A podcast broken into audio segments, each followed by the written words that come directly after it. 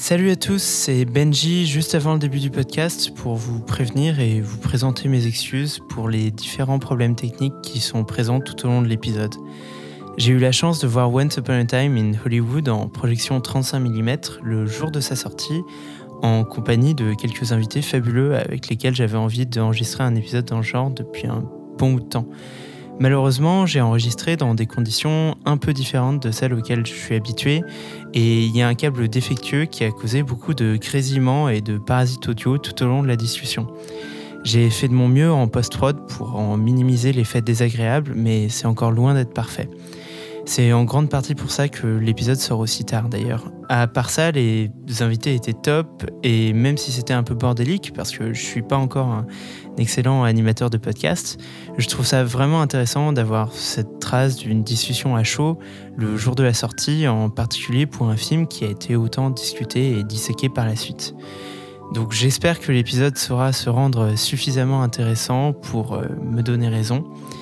Et sur ce, je vous laisse au podcast.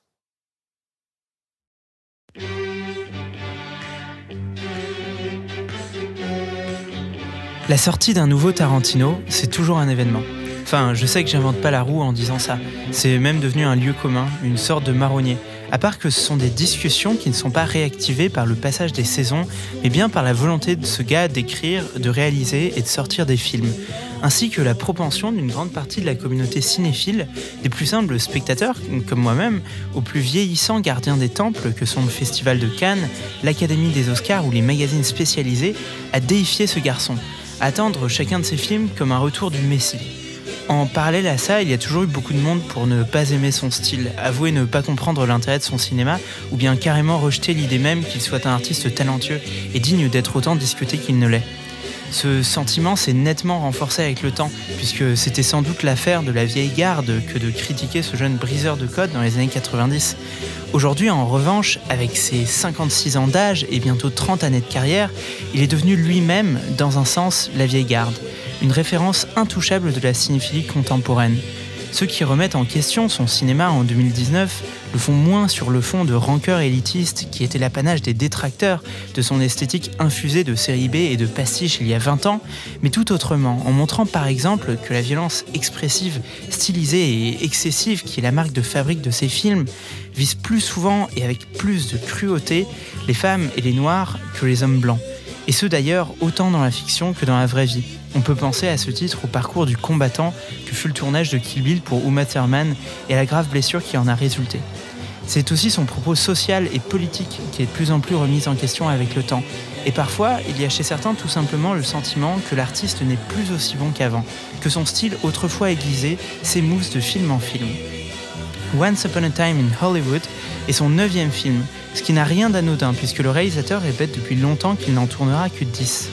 On peut se demander aujourd'hui si la chanson des Stones qu'il utilise dans son film pour parler de l'époque perdue des années 60 ne s'adresserait pas en même temps à lui-même et à sa propre carrière. Tarantino ne serait-il pas en effet out of time?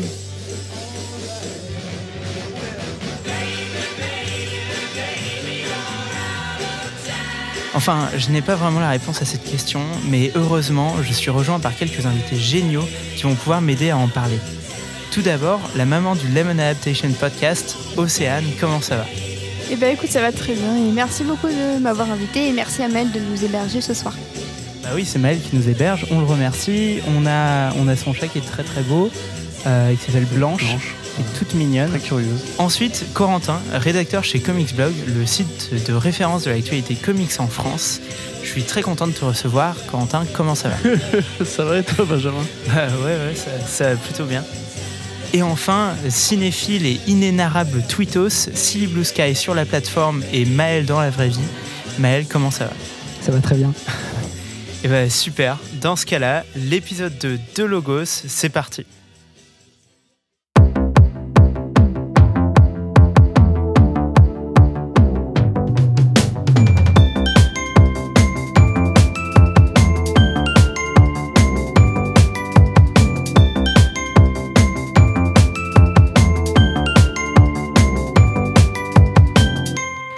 On se retrouve aujourd'hui donc pour parler du dernier film de Quentin Tarantino. Et la première question que je voudrais lancer autour de la table, euh, puisque c'est le neuvième film de ce réalisateur et que ce sont des films qui sortent euh, euh, jamais sans débat autour, jamais sans réflexion, jamais sans fans, sans critique, sans détracteurs. quels sont vos rapports en général avec Quentin Tarantino? Et bah, on, peut, on peut commencer avec Quentin. Quentin, quel est ton rapport avec Tarantino? Mon rapport avec Tarantino, euh, il est très dense et très diffus. Euh, je ne sais pas si vous voyez la vidéo de, de Cross, toute chroma, je ne sais plus où Karim Debache dit que c'est en voyant 2001 euh, l'Odyssée de l'espace qu'il a compris en fait ce qu'était le cinéma quand il a eu l'impression qu'un réalisateur lui parlait en fait à travers des images et que c'est là que tu comprends fait le cinéma n'est pas juste un art de divertissement ou, d'histoire ou de comédie, de mise en scène et compagnie. Mais tu comprends qu'il y a des mecs fait qui te parlent derrière une caméra et qu'ils ont parfois un langage très précis avec des thèmes très précis. Et moi c'est quand j'étais adolescent que j'ai euh, fait une grosse consommation de Tarantino. J'ai commencé par Reservoir Dogs parce que j'ai eu la chance de faire les choses dans l'ordre. Et euh, tout de suite quand je l'ai vu je me suis dit quelque chose a changé mon, rapport au cinéma a changé, la façon dont, je conçois cet art-là a changé. On parlait tout à l'heure en micro du, des cinémas dialoguistes. Et c'est vrai que c'est un truc qui, forcément t'intéresse à une époque où tu consommes du rap français, où t'es accro à la punchline partout, etc. Et tu dis putain, dans le cinéma, ils font des bonnes répliques et tout. Et entre lui et Guy Ritchie, tu vois, je me suis vraiment dit. Au départ, moi, c'était un peu une sorte de Guy Ritchie-like. C'est après plus tard que j'ai compris que non, c'était plus une sorte de Hitchcock moderne. Ou... Enfin, il y a vraiment une continuité à faire entre Hitchcock, Kubrick, Lynch, Tarantino et Fincher. Et oui, j'ai conscience que ce sont tous des hommes blancs, hétéros, et j'en suis désolé, mais... Euh, et, est-ce que, est que tu as vu euh, ce truc qui, avait, qui, était paru sur Twitter, euh, les, les statistiques de Letterboxd, selon les gens qui utilisent le pronom « il » et selon les gens qui utilisent le pronom « elle? Non. non? Bah, en fait, c'est les dix films préférés, donc des gens qui s'identifient comme des hommes et des gens qui s'identifient comme des femmes. Et c'est vrai que chez les hommes, on avait des résultats bah, qui paraissent caricaturaux aujourd'hui. Euh, donc c'était vraiment 2001, euh, euh, The Dark Knight. Pulp Fiction et, plein, de films en fait qui font très mec et en même temps c'est vrai qu'on peut panier que ce sont des grands réalisateurs et, et je pense que ça va être tout un thème et c'est plutôt vers quel âge que tu as découvert du coup? À ce vers 15-16 ans vraiment à l'époque où justement j'étais euh, un de ces petits blancs arrogants d'internet. Mais du coup, ouais, euh, pour finir avec ça, en fait, mon rapport à Tarantino, je dirais que c'est quand même mon réalisateur préféré à égalité avec Fincher et Cronenberg, euh, très clairement. Mhm. J'ai jamais été déçu par un de ses films.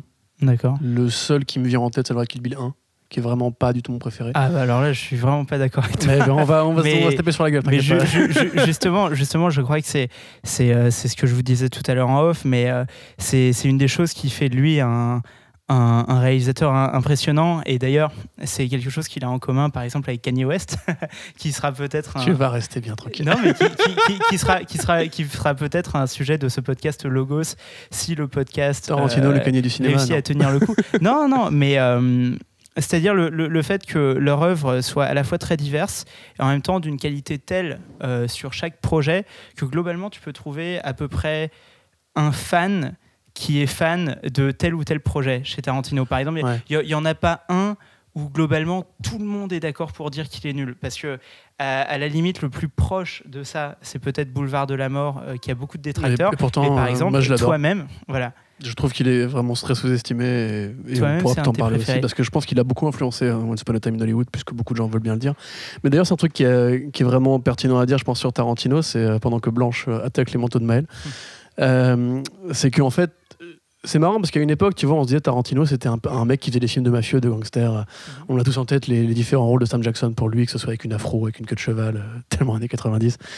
Euh, et puis c'est devenu un mec qui faisait des films un peu, euh, je veux pas dire girl power parce que je vais me faire tuer en disant ça, mais qui faisait des films d'héroïne violente. Bah, à, l'époque, euh, c'était considéré, en tout cas, ça faisait partie de cette mode de girl power. Il a eu ce brassard. Euh, il, a, eu ce brassard, mais probablement parce que la critique masculine n'était plus représentée, j'imagine. Et après, il a eu une sorte de période western qui est passée par trois films. Absolument. Et en fait, comme ça, tu peux te demander poser la question, comme tu disais, c'est quoi en fait le thème commun de la carrière de Tarantino? Je pense qu'il y en a plein. Mais en fait, pour moi, c'est un mec qui est en constante évolution. C'est tout le temps, il parle du même sujet, qui est le cinéma en fait. Et c'est très commun de dire ça, évidemment, mais je me surprends en fait à trouver des qualités dans le cinéma Tarantino moderne que je ne trouvais pas à l'époque. À l'époque, pour moi, c'était d'abord des bons dialogues, de la bonne violence et de la bonne musique. Et dans Once Upon a Time in Hollywood, peux pas citer de dialogue vraiment culte. Il y en a des bons, hein, mais il n'y en a pas qui me marquent comme à l'époque. Les musiques, je limite, elles ont coulé sur moi tellement je ne peux pas te citer de, par trois, par trois, quatre morceaux. Mais par contre, je trouve que c'est vraiment une œuvre euh, passionnante et qui, pour moi, rentre tout de suite dans ses meilleurs films. Euh, en sortie de séance, j'étais vraiment soufflé et voilà, je m'arrête là. D'accord. Alors dis, dis-moi, dis-moi Maël, euh, c'est toi, toi c'est quoi ton rapport avec Tarantino? Est-ce que tu est-ce que étais fan ou est-ce que tu le découvres plus, plus récemment? Alors Quentin Tarantino, moi j'ai pas eu, euh, j'ai pas une relation particulièrement. Euh, je suis pas autant passionné par son cinéma que peut être par exemple Corentin, mais je l'avais commencé au début de ma cinéphilie. Mhm. Donc, J'avais commencé avec Inglourious Bastard et Django sortait un peu au même moment, donc j'avais regardé aussi. Ouais. Et ensuite, je l'avais un peu oublié. Et je l'ai découvert très récemment, en fait, euh, notamment avec une ressortie de plein de ses films au cinéma. Et euh, que j'ai, du coup, j'ai vu Pulp Fiction il y a un mois à peu près, voire Mhm. deux. Et j'ai adoré, vraiment. Parce que, Mhm. parce que toi, toi, du coup, euh, tu, tu, tu l'as, tu l'as découvert au début de ta cinéphilie. Et d'ailleurs, pour le coup, on l'a découvert à peu près à la même période. Parce que moi, je l'ai découvert au lycée. Et je sais que le premier Tarantino que j'ai eu la chance de voir en salle à sa sortie, c'était Django. Euh, tu vois, à l'époque d'Inglorious, euh, j'étais pas du tout au fait de ce truc-là.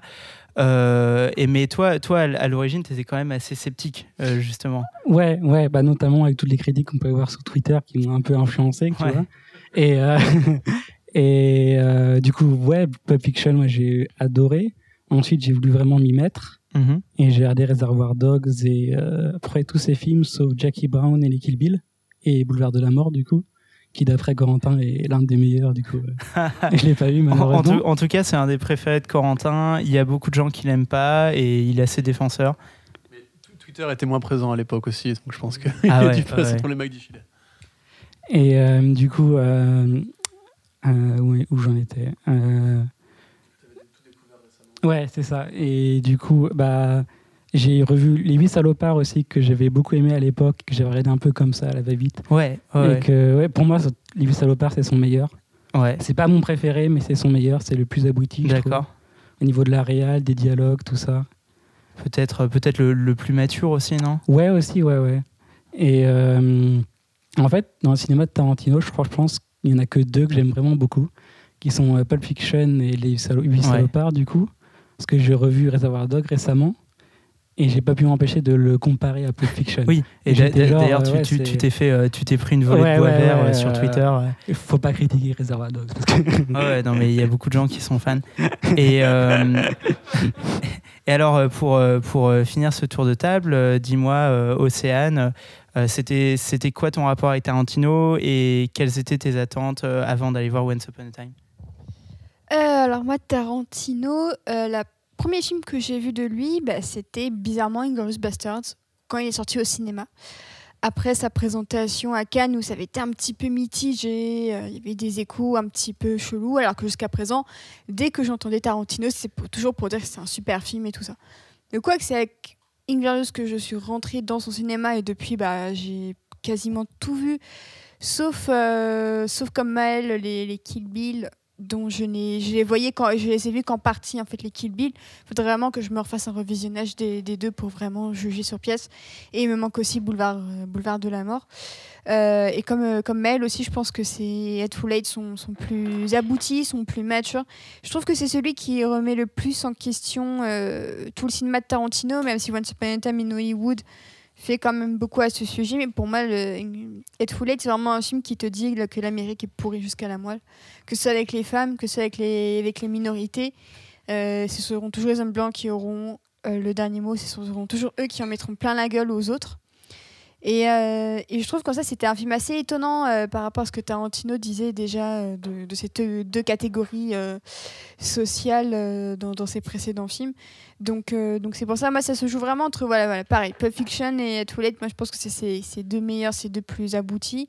Concernant Once Upon a Time in Hollywood, ben, je partais un peu positive en me disant effectivement euh, c'est un mec qui est passionné par qui est passionné par la période dont il va parler donc euh, ça peut être intéressant de ce point de vue là j'avais un peu peur concernant euh, concernant la présence de Sharon Tate parce qu'on sait que Tarantino c'est pas le dernier à malmener les femmes dans, ses films malgré ses, ses héroïnes de Boulevard de la Mort de Jackie Brown notamment. C'est pas le dernier euh, vraiment beaucoup les malmener et souvent pour provoquer parfois le rire Et, euh, et en fait, c'est quand j'ai entendu la sœur de Sharon Tate dire qu'elle avait rencontré Tarantino pour qu'il lui soumette le script et que finalement, elle s'était rendu compte que c'était extrêmement respectueux, que je me suis dit, bon, ok, le point le plus le plus problématique pour moi qui est Sharon Tate, euh, la sorte de Tate elle-même dit qu'il n'y a aucun souci. Donc j'y partais, partais déjà un petit peu plus confiante. Euh, après, je me disais, j'espère juste que Tarantino ne va pas juste sombrer dans la nostalgie la plus, la plus simple, la plus basique, en mode regarder c'était mieux avant, les films c'était, c'était mieux avant, les séries aussi. euh, bref, que tout était mieux avant, le syndrome du, du tout était mieux avant, alors que non, il y a des choses aussi à remettre en perspective. C'est important de ne pas l'oublier.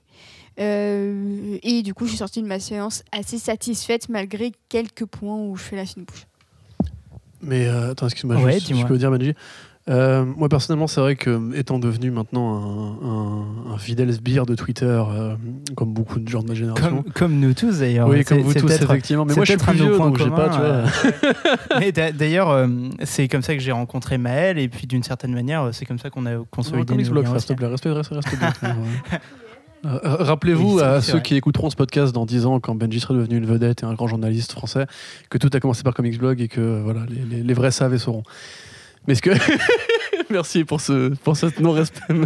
Pour cette tentative, euh, non, non, je put respect on Comics Block name. Effectivement. Mais euh, ce que je voulais dire, c'est que personnellement, c'est vrai que oui, sur Twitter, j'avais, j'ai volontairement, personnellement, essayé de, de slalomer entre les informations sur, sur le film, même si j'ai quand même réussi à me faire un peu euh, surprendre. Mais euh, il y avait justement une sorte de crainte, comme tu disais, effectivement, que, que beaucoup de gens partageaient, je pense. Et tant qu'on est dans, une partie où on n'évoque pas les faits du film, on peut quand même se le dire tout de suite. euh, non, le film n'est pas un, porno de violence avec Sharon Tate. Euh, c'est probablement le personnage le mieux traité de toute la carrière de Tarantino, je pense. Le moins, comment dirais-je, le moins abîmé, le moins euh, remis en question. Du début à la fin, c'est une figure lumineuse. Et ça reste une sorte de rêve que fait Tarantino, où il rêve que. Et si la vie de Sharon Tate avait été finalement plus, plus bienveillante Ouais, Et je trouve ça vraiment, ouais. personnellement, j'ai vraiment trouvé ça. Il y a un côté conte de fées, quoi, que je trouve vraiment mer- merveilleux dans ce Ah bah oui, oui. d'a- D'ailleurs, euh, c'est c'est vrai que le, le côté conte de fées, bah, il est, il est annoncé, voilà, il est annoncé dès le titre. Et euh, du coup, euh, donc euh, moi-même, je vais compléter ce tour de table en donnant un petit peu mon rapport avec Tarantino et puis les attentes que j'avais pour le film. Euh, pour le coup, euh, bah, moi, ça va être très proche de ce que tu avais dit, Corentin. Euh, je l'ai découvert, euh, je découvert ado, je l'ai découvert euh, peut-être euh, justement un tout petit peu plus jeune, je sais pas, 14-15 ans, quelque chose dans le genre. Un moment où c'est vrai qu'on n'a pas entièrement ce recul sur les thèmes du, du, traitement des, euh, des, des personnages noirs, des du traitement des personnages féminins. Euh, mais c'est vrai que c'est un réalisateur qui m'a fasciné pour plusieurs raisons. Déjà parce que, comme toi, j'ai découvert euh, le cinéma sous un angle plutôt dialoguiste. Moi, c'est vrai que ce qui me plaisait énormément, c'était l'écriture, c'était les dialogues. Moi, les dialogues de Tarantino, je trouve qu'ils sonnent comme de la musique. Je pense que c'est pas du tout étranger au fait euh, qu'il ait mis des extraits de ces dialogues euh, dans ses euh, CD de BO, parce qu'en fait, tu écoutes les CD de BO et tu retiens les dialogues par cœur, et en fait, ça devient des morceaux comme les morceaux de la BO. Moi, je peux, je peux te faire le speech de Jackson sorti de la Bible, je peux te le faire absolument par cœur. Ouais, moi, je peux faire le, le mini dialogue avant le braquage dans Pulp Fiction. Je peux, le, je peux te le refaire par cœur. euh, Eh nanana, avec la voix de la meuf. Euh, en fait, ça m'avait beaucoup étonné au début parce que, pareil, euh, bah, à une époque, en fait, j'empruntais beaucoup de CD à ma bibliothèque. Médiathèque, il y avait un rayon formidable à, Boul à Boulogne-Billancourt, à la bibliothèque Landowski à Boulogne, qui a un rayon formidable. Et j'ai emprunté plein, plein, plein de disques parce que même si j'avais pas vu certains Tarantino, je connaissais des morceaux par-ci, par-là et je voulais quand même les avoir bah, sur mon PC, tout simplement. Et du coup, bah, en fait, euh, au moment de, de, de, de, de, de, bah, de mettre le CD dans le lecteur pour ensuite extraire les, les morceaux et mettre sur mon PC, bah, il y avait des lignes de dialogue qui apparaissaient. Je me disais, mais qu'est-ce que c'est que ce morceau? Il a un nom super chelou. Et en fait, bah, j'écoutais et c'est des morceaux de dialogue. Et en fait, au, début, c'est super bizarre parce que ça te coupe un petit peu le mood musical. En fait, de base, moi, j'aime pas les, dialogues. Je préfère vraiment juste la musique et tout ça. En fait, je trouve que finalement, comme tu le dis, Benji, ça s'inscrit finalement dans, le mood. Il arrive vraiment à, recontextualiser euh, les dialogues via, euh, via les morceaux qui sont tout aussi importants. Et je suis assez d'accord avec toi. Ouais, je suis carrément d'accord, je re plus soi. Et dans Reservoir Dogs, il y a aussi dans la bande-son, en fait, les morceaux qui sont présentés par le DJ euh, Kabylie. Oui, Euh, absolument. Parce qu'il y a vraiment. Super un- sound of the 70s. Exactement, il y a vraiment un, un rapport à la radio aussi chez Tarantino. Pas que dans le cinéma, on oublie de le dire, mais pareil dans, dans Boulevard de la Mort. L'un des personnages, Jungle Julia, est aussi une DJ. et ça joue à fond sur l'esthétique musicale du film. Oui, absolument. Et du, du coup, donc ça c'était ça c'était un, des, un des versants de ma passion pour Tarantino. L'autre versant, c'était clairement le côté sale gosse du cinéma, à la fois passionné et en même temps euh, qui brisait des codes. Parce que je pense que pour une sensibilité adolescente, en fait, c'est un truc qui qui est, euh, bah, qui, est, extrêmement libérateur en fait. Euh, moi, c'est bah, d'ailleurs c'est un truc dont je te parlais, Maël, une des premières fois qu'on a discuté, c'est que hum, globalement, quand je regarde un film, et ça c'est un truc que Tarantino disait lui-même euh, en interview, euh, en interview, Tarantino il disait jamais regardé un film sans savoir que je regardais un film. Et, euh, et je suis entièrement d'accord avec ça, c'est-à-dire que au- autant je peux adorer un drame hollywoodien hyper bien ficelé, etc.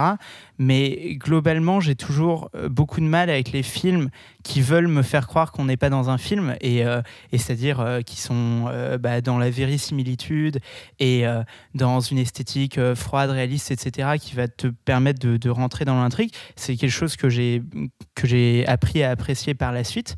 Mais c'est vrai que le cinéma Tarantino, il y avait ce truc libérateur de dire dès le départ, on est au cinéma. Euh, donc, euh, bah, on va te montrer la pellicule, on va te montrer les coupes, on va te montrer la musique, on va te montrer les références. Euh, et c'est un truc d'ailleurs que j'ai découvert par la suite dans mon chemin de cinéphile, qui est d'ailleurs toujours très jeune. hein. Je veux dire, autour de la table, vous êtes beaucoup plus cultivé en cinéma que moi. Euh, moi, j'ai découvert tout récemment Godard. Et euh, même si je trouve que Godard, c'est c'est un affreux pédant, absolument misogyne, et que justement, aujourd'hui, j'ai eu beaucoup de mal avec son cinéma à partir de l'endroit où j'en parle. Il m'a quand même fait ce même effet briseur de code que, euh, que, que j'avais vu chez Tarantino. Quoi. Mais d'ailleurs, Tarantino est très francophile. hein. Euh, C'est un truc que j'écoutais. Euh, euh, passionnante de l'émission que tu connais bien, euh, Les chemins de la philosophie sur France Culture, qui avait consacré un cycle à Tarantino. Et à l'époque, c'était une écrivaine, et je pense que d'ailleurs c'est très actuel d'en d'en parler, qui avait écrit un bouquin, donc une autrice euh, enseignante à Paris 3, qui avait écrit un bouquin Peut-on critiquer Tarantino? Et justement, elle expliquait qu'en fait, en France et aux États-Unis, on a deux rapports très différents à son œuvre. C'est qu'aux États-Unis, en fait, il s'intéresse à la dimension sociale de ses œuvres. C'est-à-dire, est-ce que les personnages blancs peuvent dire le N-word? Est-ce que les femmes sont maltraitées? Tandis qu'en France, justement, la, la patrie de Polanski, hein, euh, voilà, euh, on était plus à se poser la question en mode genre, euh, putain, les références cinéma, ça tue, etc. Est-ce que vraiment son boulot de, ciné- de cinéaste et compagnie? Et en fait, Tarantino, qui qui jamais manqué un festival de Cannes, Oui. qui adore euh, Belmondo, par exemple, tu vois. D'ailleurs, le nom de son studio, euh, qui était euh, Band de part. A Band Apart, qui était du coup une référence. Une euh, référence à Bande à part de. Exactement. Il a vraiment ce côté justement plus européen, criquin, ce qui est marrant parce qu'il est fasciné par l'Amérique finalement. Mais dans ce que tu disais en fait juste avant, dans le côté, euh, et j'oublie ce que tu disais du coup parce que l'intervention est très pertinente, mais ça va me revenir probablement. On continue. Euh, oui, oui. euh, bah, en, fait, euh, j'ai- j'étais toujours sur mon rapport à Tarantino et la manière dont il a évolué, dont il est parti du dialogue pour arriver sur le côté cassage de code, etc. Et c'est vrai que malheureusement, moi, c'est un truc qui a moins résonné avec moi euh, sur le dernier, qui était The Hateful Eight, parce que je trouve que de bien des manières, The Hateful Eight euh, est, moins sale gosse. Tu vois, en, termes de cinéma, il, non, mais on, pourra en discuter, mais du, coup, voilà, c'est mon avis purement subjectif. Euh, quand je l'ai vu en salle, et en même temps, voilà, faut, faut se rappeler que c'est, ça venait d'un, avis qui était, qui était un petit peu immature, qui, qui voulait du Tarantino qui déménage, qui met des morceaux anachroniques, etc. The Hateful Eight, je l'avais trouvé trop euh, fidèle dans, sa manière de camper un western d'époque. Euh, et, peut-être même trop mature parce que c'est à dire que euh, bah, a fait plaisir à beaucoup de gens parce que c'est certainement le film le plus mature de sa filmographie ça je suis entièrement d'accord il y a une réflexion plus adulte sur la violence sur son horreur mais moi j'ai perdu le côté qui me qui, qui m'exaltait en fait dans le cinéma de Tarantino. Et du coup mes attentes pour Once Upon a Time in Hollywood elles étaient quand même euh, assez euh, assez euh, assez mitigées. Bah, en fait, je trouve que le but de Hateful Eight, ce n'est pas d'exalter les foules, comme euh, Inglorious, euh, La Pulette, comme même Boulevard de la Mort, comme même euh, Pulp Fiction. C'est pas un film dont tu sors en te disant euh, haha, euh, bah voilà, c'était une bonne marade. T'en sors en te disant ah ouais, merde, en fait, l'humanité tout entière est une, euh, est une, est une plaie pour euh, elle-même, tu vois. Du coup, en fait, je pense que le but de Full Eight n'est pas d'en sortir exalté. De la même manière que tu sors de Once Upon a Time in Hollywood, t'en sors pas forcément exalté. Je pense que t'en sors. Ouais, mais sur, sur certains points, oui, mais sur d'autres, euh, non, au final. Non, oui, très clairement. Mais en tout cas, voilà, pour revenir, en tout cas, moi sur Red Full Eight, je trouve que le, le but, clairement, c'est pas d'en sortir en disant Ah, putain, le film, il m'a donné la banane, quoi, c'est génial. Non, t'en sors en te disant Ah ouais, en fait, Tarantino, il a pas pris ses responsabilités, puisque c'est peut-être lui accorder un peu trop de crédit, mais c'est se dire Ah bah, quand, euh, quand il, arrête de styliser la violence comme il l'a fait dans Django, qui est là, qui est vraiment un, film fait pour exalter les foules, et on peut, je pense que personne pourra dire le contraire. Là, en l'occurrence, il te dit Bah, en fait, l'Amérique, ça se termine pas toujours comme dans Django, et au contraire ça se termine quasiment jamais comme ça. Et je pense que le but n'était pas du tout d'exalter. Justement, c'était un peu pour moi la face sombre de, de Django, en fait, euh, Elfo Light. Mais je suis, complètement d'accord en fait avec tout ce que tu viens de dire, mais même à différents niveaux, en fait, je trouve que euh, parce qu'on a fait beaucoup de reproches à Tarantino d'être un, pornographe de la violence, de, de s'éclater à détruire ses personnages euh, et même d'être raciste ou sexiste à plein de. C'est ce que Spike Lee lui a reproché. Spike Lee lui a dit tu n'as pas le droit de parler de l'histoire des Noirs.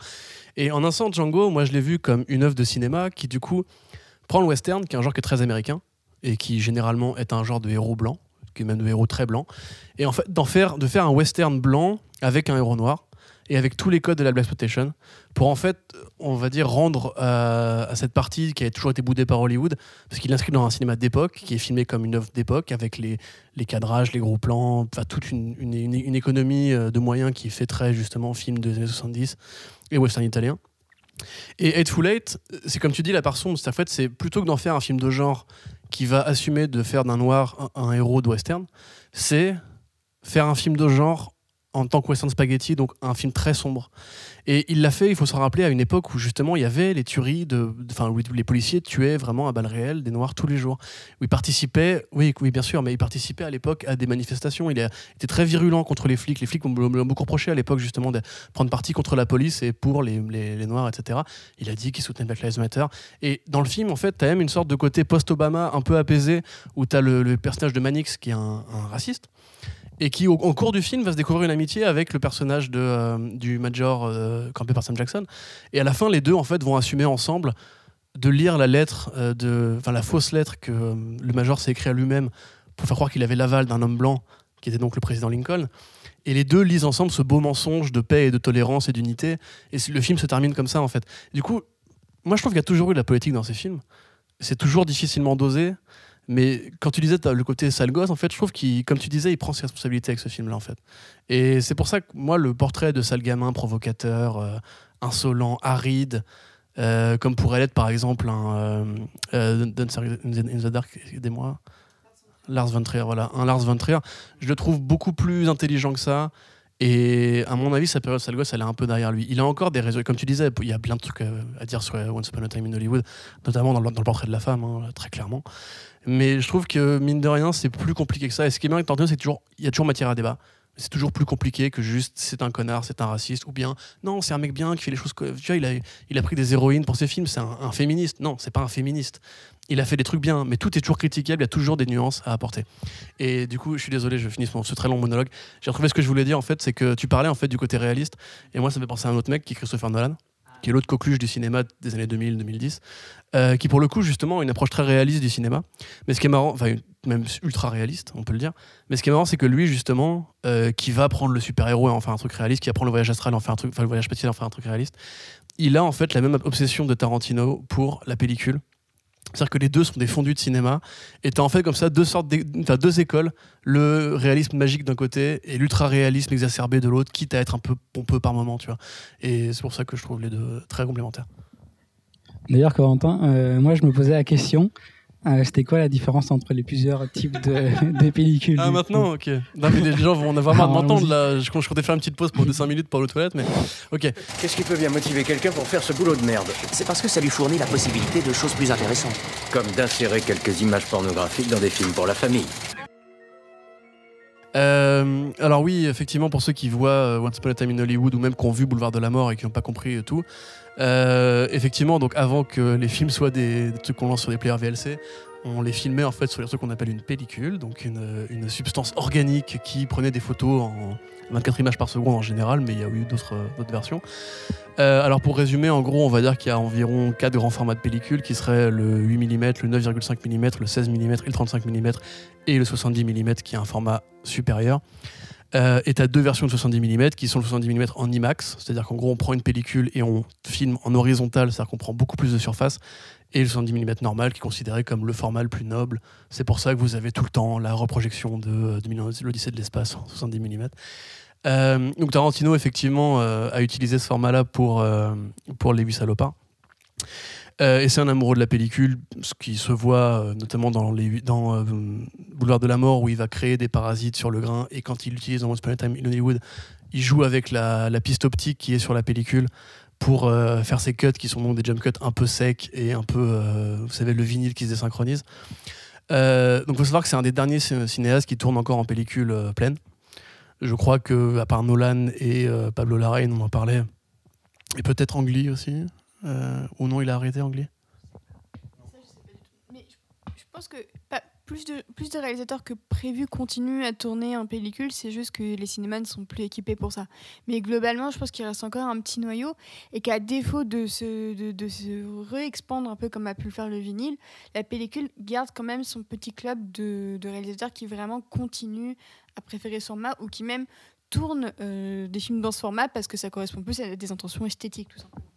Oui, c'est ça. C'est qu'il faut dire en fait qu'à une époque, du coup, oui, les projectionnistes utilisaient des pellicules euh, dans les salles. Tu veux dire un truc, Benjamin? Bah ouais, en, en fait, je, vou- je voulais justement euh, te relancer, Corentin, là-dessus, parce qu'en fait, la, la pellicule, elle est présente à deux endroits au cinéma.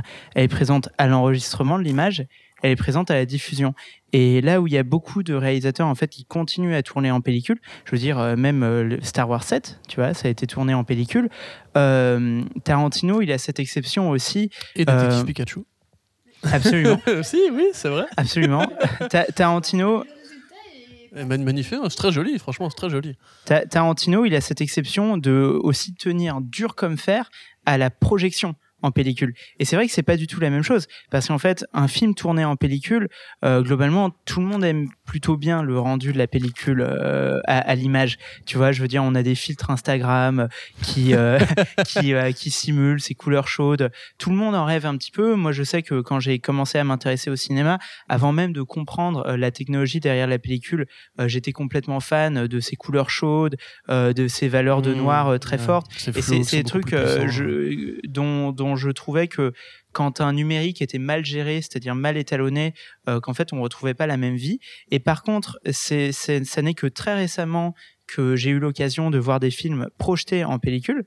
Euh, bah d'ailleurs, le tout premier que j'ai vu projeté en pellicule, c'était The Hateful Eight, parce que j'avais tenu à le voir euh, donc euh, selon les consignes de Quentin Tarantino, donc ce qui prouve que je suis un fanboy, dans le seul cinéma de Paris qu'il projetait dans sa version roadshow, donc qui était pellicule 70 mm avec quelques scènes en plus, etc., avec un entracte au milieu.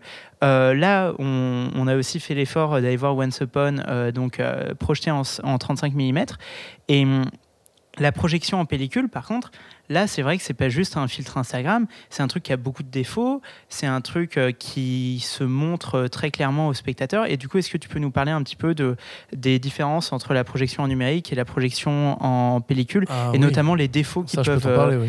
qui- les, les défauts ou les accidents qui peuvent, euh, qui peuvent se produire Ouais. quand on projette en pellicule. Mais c'est vrai que c'est un truc qui va paraître super archaïque aux jeunes d'aujourd'hui qui ont au bout de leurs mains un appareil qui peut faire du cinéma, du montage audio, du montage vidéo, etc. Mais oui, euh, euh, quand on a inventé en fait, euh, et c'est là quand je dis on, c'est pas les gens qui font le cinéma, c'est on a inventé en fait la, la captation en pellicule pour euh, la recherche, pour savoir comment galoper un cheval par exemple, pour entre guillemets montrer un- avec différentes séries de photos le galop du cheval. Et c'est pour ça quand vous voyez des, des vieilles peintures qui datent d'avant l'époque où on a découvert ça en fait quand les chevaux galopent sur les, les- sur les tableaux, ils tendent les pattes euh, à l'avant et Ouais, à l'arrière au lieu justement de faire un vrai galop, oui parce que c'était complètement euh, impossible à comprendre à l'époque. Et en fait voilà, c'est les techniques de l'optique et de la médecine qui ont créé la, captation pelliculaire. Euh, donc oui, en fait, on a commencé par euh, le nitrate, puis le triacétate, etc. Ben, voyez Cinéma Paradiso, ça vous intéresse.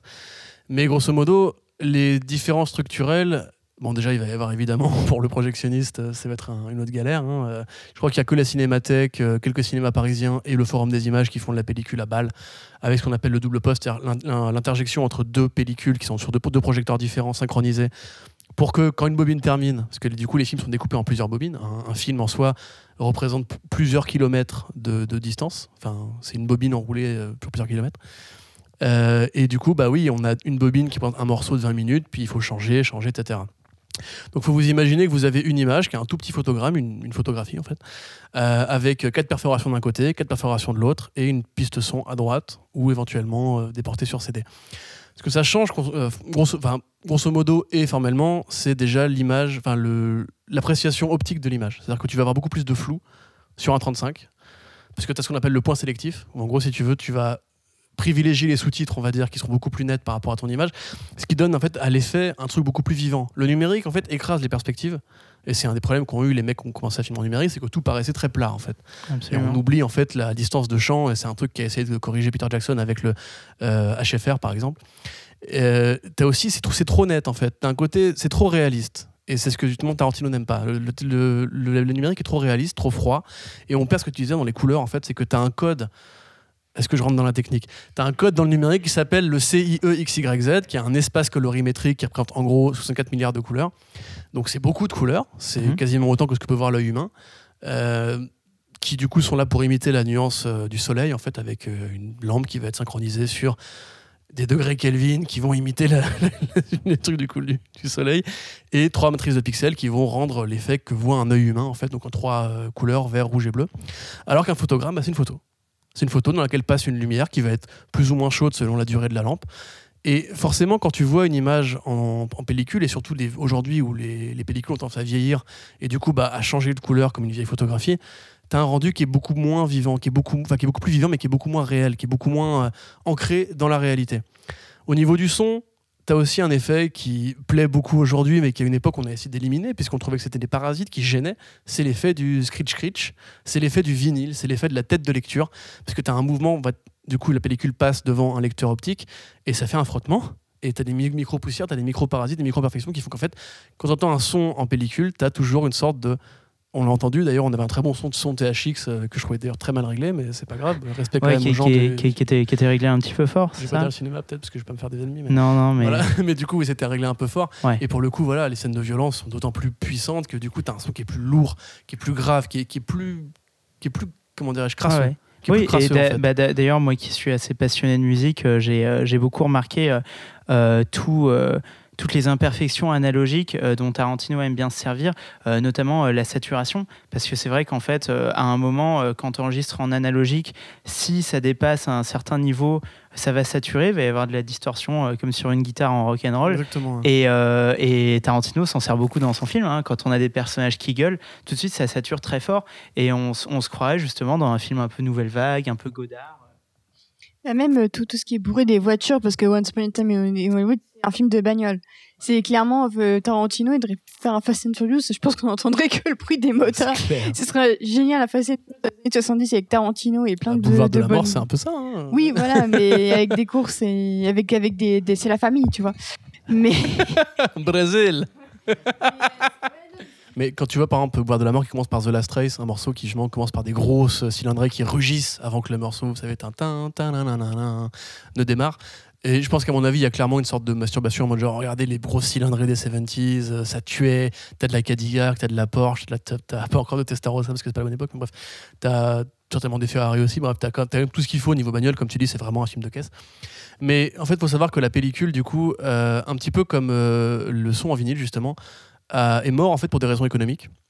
Et un petit peu comme le jeu vidéo, quand on a tué la 2D et le pixel art pour faire des, des graphismes moches en 3D et qu'on a mis du temps à le maîtriser en disant un jour ce sera bien, et du coup on a un peu renoncé à une belle école de création.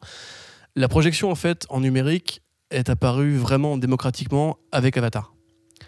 Un film euh, pour le moins euh, important culturellement, qui en fait à cause de sa 3D a un peu motivé les distributeurs à investir massivement dans le numérique, aidé par l'État d'ailleurs, et à juste se débarrasser complètement de leur projecteur en pellicule.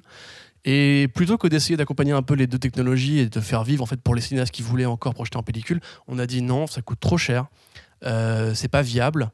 Et c'est chiant à trimballer, ça fait du boulot en plus. Et ils voulaient aussi virer plein d'opérateurs pour euh, avoir un seul mec qui comme contrôle tout depuis, un ordi façon Ghost in the Shell. Du coup, voilà, on a tué cette technologie-là et Tarantino lutte contre ça. Effectivement, je pense qu'on c'est le meilleur. enfin, si vous avez moyen de le voir en pellicule, allez le voir en pellicule, puisque c'est ce que veut le cinéaste. Et clairement, c'est fait pour ça. Le film pue la pellicule. T'as des effets, t'as des, des faux parasites qui sont rajoutés, qui sont, je pense sont invisibles à l'œil nu, malheureusement. Ça me fait chier parce que moi, du coup, je me retournais pour voir si l'opérateur allait faire le point, en fait. Je suis genre de connard. Mais du coup, voilà, c'est très clairement, c'est fait pour être vu en pellicule et que limite, justement, les, vous doutiez, en fait, est-ce que c'est vraiment une faute de l'opérateur ou du montage ou du collage? D'ailleurs, il n'y a pas trop de collage sur la, sur la bobine. Enfin, il n'y a pas de faux collage, contrairement à, Boulevard de la Mort.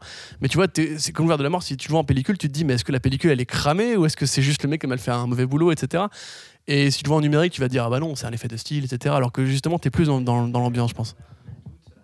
Et euh, c'est intéressant parce qu'en fait, euh, tu vois, je suis assez ravi de me rendre compte qu'on qu'on est absolument en train de faire une partie sans spoiler. Donc en fait, en fait, ce podcast pourrait effectivement se diviser en deux.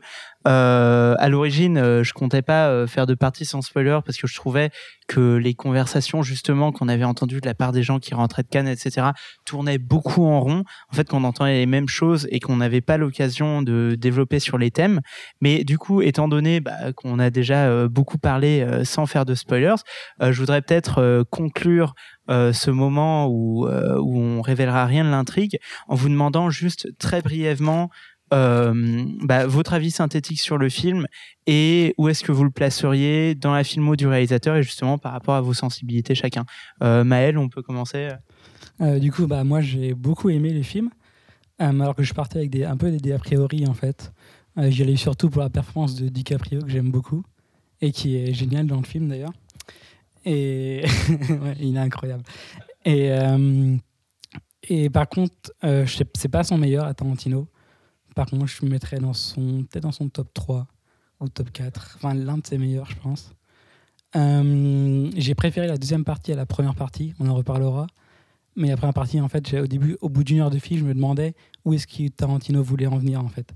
J'avais peur que ça continue sur le même rythme et j'avais peur que ça devienne ennuyeux. Et ça n'a pas été le cas, du coup, c'est vraiment. euh, il a réussi à rendre le truc euh, palpitant vers la fin, je trouve. Et euh, j'ai beaucoup aimé.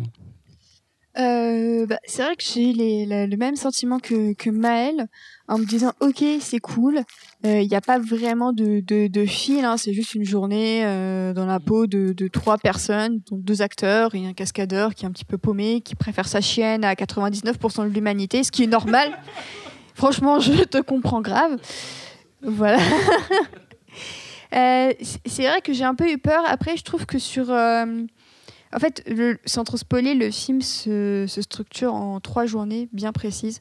J'ai peut-être préféré la deuxième parce que c'est là qu'il s'y passe le, plus de choses euh, euh, émotionnellement. Et on reviendra sûrement sur Sharon Tate, mais euh, effectivement, il y, a- une scène avec elle qui m'a beaucoup touchée, qui, m'a vraiment ravie de, voir.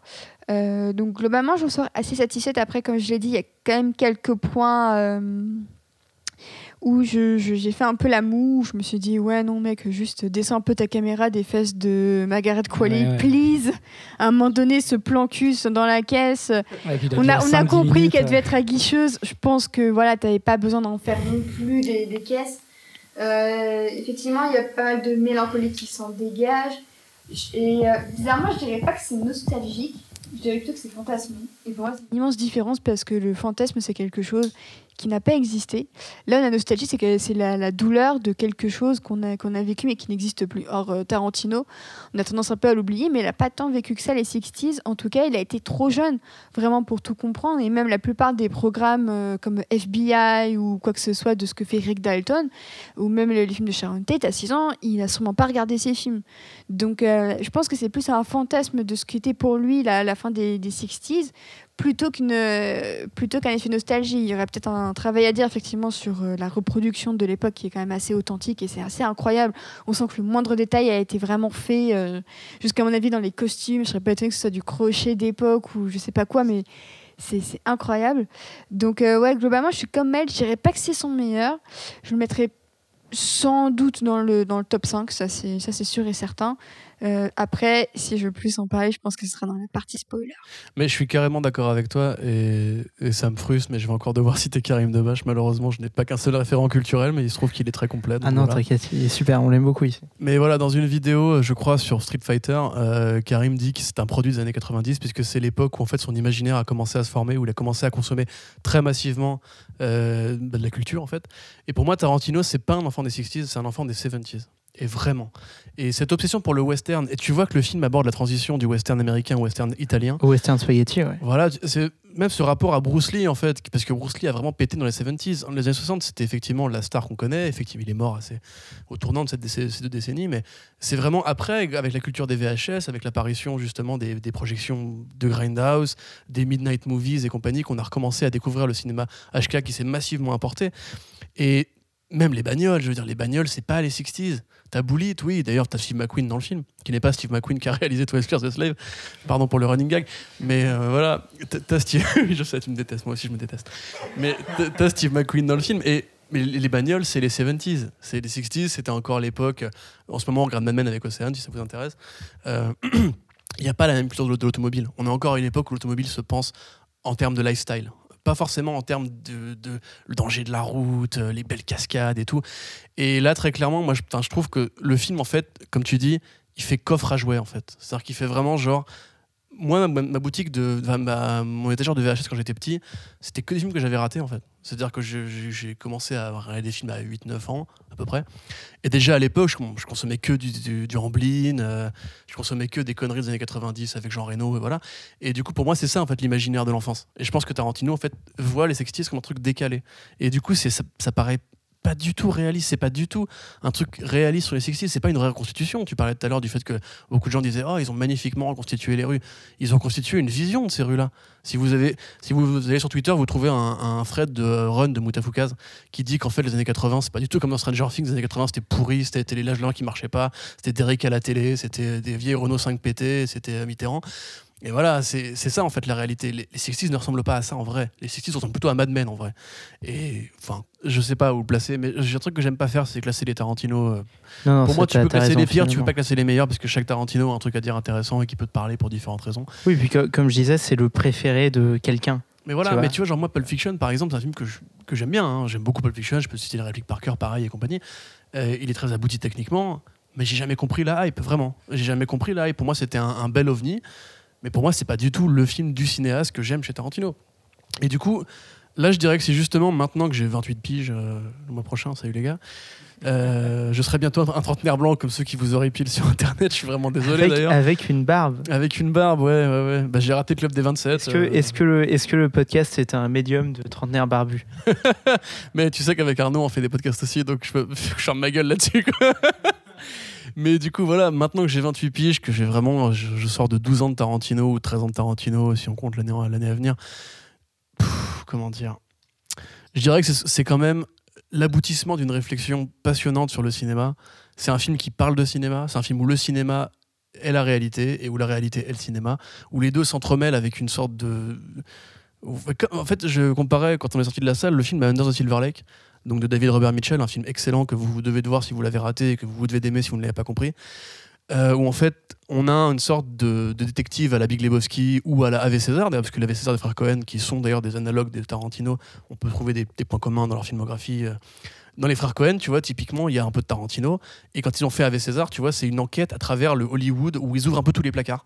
Où ils disent, euh, bon, bah voilà, Hollywood, ça, paraissait très beau quand on voit les films, mais comment c'était en coulisses? Et ils ouvrent et ils voient du communisme, et ils voient des, scandales sexuels, et ils voient plein de trucs bizarres comme ça. Ce film, c'est pareil, sauf que quand il ouvre les placards, il trouve encore, il trouve juste des bobines de cinéma. Et c'est un, c'est à tel point, si tu veux, que le cinéma va réécrire la réalité comme il l'avait fait avec Inglorious Bastards, où les personnages ne sont que cinéma et à la fois il veut les, leur faire quitter leur archétype de cinéaste, de personnage de cinéma, tout en, en en créant de nouveaux en fait. C'est-à-dire que, genre, je pense au personnage de DiCaprio dont tu parlais tout à l'heure, qui est vraiment excellent. Et, et DiCaprio, il faut, il faut construire des, des statues, c'est la gloire de ce mec parce que c'est un putain de dieu vivant. Mais justement, dans son rapport à DiCaprio, c'est quand même un personnage qui, justement, tout le long du film, euh, se questionne par rapport à son, à son personnage, à son, à son rapport en tant qu'acteur. Est-ce que c'est un has-been? Euh, Est-ce qu'il sait jouer encore, tu vois? Et une fois qu'il se, pose- qu'il se demande s'il sait jouer, il te sort la meilleure scène de sa vie. Et en fait, tout le long, tu te dis que ça y est, il est un peu dégoûté, qu'il a vraiment réussi à mettre de la distance entre lui et son personnage. Et à la fin, il accomplit un acte qui est son personnage qui se manifeste dans le réel pour se sauver la vie, tu vois.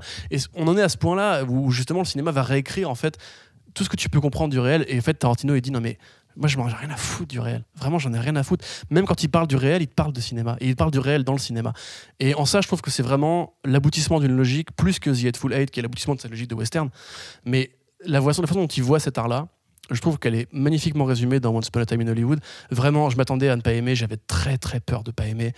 Euh, avec justement tous les articles que j'ai lus qui disent mais Tarantino il est un peu obsolète maintenant. Et il faut tuer la figure du génie. Et il faut tuer effectivement la figure du génie qui, écrase l'art et, surtout le génie blanc et masculin et qui n'en a rien à foutre de la critique. Il faut faire tout ça. Mais quand je vois ce film peut-être que je suis pas objectif mais quand je le vois vraiment euh, Océane peut en témoigner. Euh, au début, j'étais un peu genre, je la regardais en mode genre, bon, qu'est-ce qui se passe et compagnie. Et au bout d'un moment, j'ai commencé à rire comme un gosse. J'ai commencé genre à m'extasier de, redécouvrir une sorte de, ouais, de, réalisme magique, de conte de fées. Euh, avec tout ce qui me parlait. Parce que moi j'aime beaucoup la violence par exemple. Euh, ça me choque pas du tout. J'ai jamais vu un film qui m'a choqué au niveau de la violence. Et enfin voilà, pour moi c'est vraiment un très très grand film. Et très très loin au-dessus de plein d'autres trucs qui sont sortis cette année. Et voilà, Enter the Silver Lake et ce film-là, je trouve que c'est vraiment très super rare. Il faut continuer à aller les voir. Et si vous pouvez les voir en pellicule, c'est très bien. Voilà, je te rends la parole. Bah, euh, pour le coup, je pense que je te suivrai euh, d'assez près. Parce que parce qu'en fait, ouais, c'est vrai qu'avant de voir ce film, euh, j'étais terrifié en fait. Vraiment. j'avais j'avais très peur que ce soit le film qui me prouve finalement euh, une, fois, une fois pour toutes qu'en fait Tarantino c'était pas si bien que ça quoi. Parce que Tarantino euh, c'est vrai que je l'ai pas dit tout à l'heure mais en fait euh, il est très très haut dans ma liste de réalisateurs préférés. Je veux dire moi j'ai encore un, voilà, un chemin de cinéphilie très jeune. Je peux pas te citer des tonnes de réalisateurs ou de réalisatrices que je préfère au-dessus d'autres. Et c'est vrai qu'en fait, Tarantino, c'est vraiment celui qui globalement coche à peu près la plupart des cases de ce que j'aime dans le cinéma c'est peut-être même celui qui a, généré les cases en moi en fait de ce que j'aime dans le cinéma. Tu vois que ce soit le dialogue, que ce soit le fait de, casser les codes, euh, de s'éloigner de la réalité, etc. Enfin tout, un tas de trucs que j'aime beaucoup. Et, euh, et, en fait, je me suis surpris à, absolument euh, adorer, adorer Once Upon a Time in Hollywood parce qu'en fait, tout ce que j'en avais entendu avant, je trouvais ça, je trouvais ça en fait terriblement chiant je trouvais que, que ce soit en écoutant euh, les podcasts euh, qui revenaient de Cannes ou en lisant, pareil, les articles. D'ailleurs, euh, il faut lire à un moment tout, tout, cet univers du cinéma qui se paluche sur l'univers de la croisette à chaque fois qu'il s'agit d'écrire une critique d'un film qu'ils ont vu à Cannes. Je trouve que c'est assez insupportable parce que c'est ces gens qui sont obligés de nous parler d'abord une demi-heure de quelle était l'ambiance dans la salle et de qui était venu voir le film, etc. Et je trouve qu'on s'en fout un petit peu et que ça renforce le côté entre soi de l'univers du cinéma qui est pas très agréable.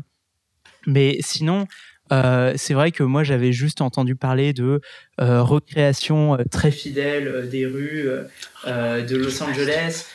j'avais même entendu un, Américain qui disait ouais c'est un film qui est fait pour les gens qui ont grandi à Los Angeles, qui sauront remarquer que tel bâtiment a changé, que tel truc a été recréé. C'est pour les nostalgiques, etc. Et, et, du coup moi en entendant tout ça, je me disais j'en ai strictement rien à foutre. Enfin vraiment rien du tout. C'est-à-dire que euh, si le film est un exploit technique, s'il a réussi à recréer les rues de Los Angeles telles qu'elles étaient en 69, je suis très content pour lui, mais moi je m'en fous. Et, euh, finalement, en fait, le, film que j'ai vu euh, en bout de course, c'était pas du tout ça. C'était un vrai film de Tarantino.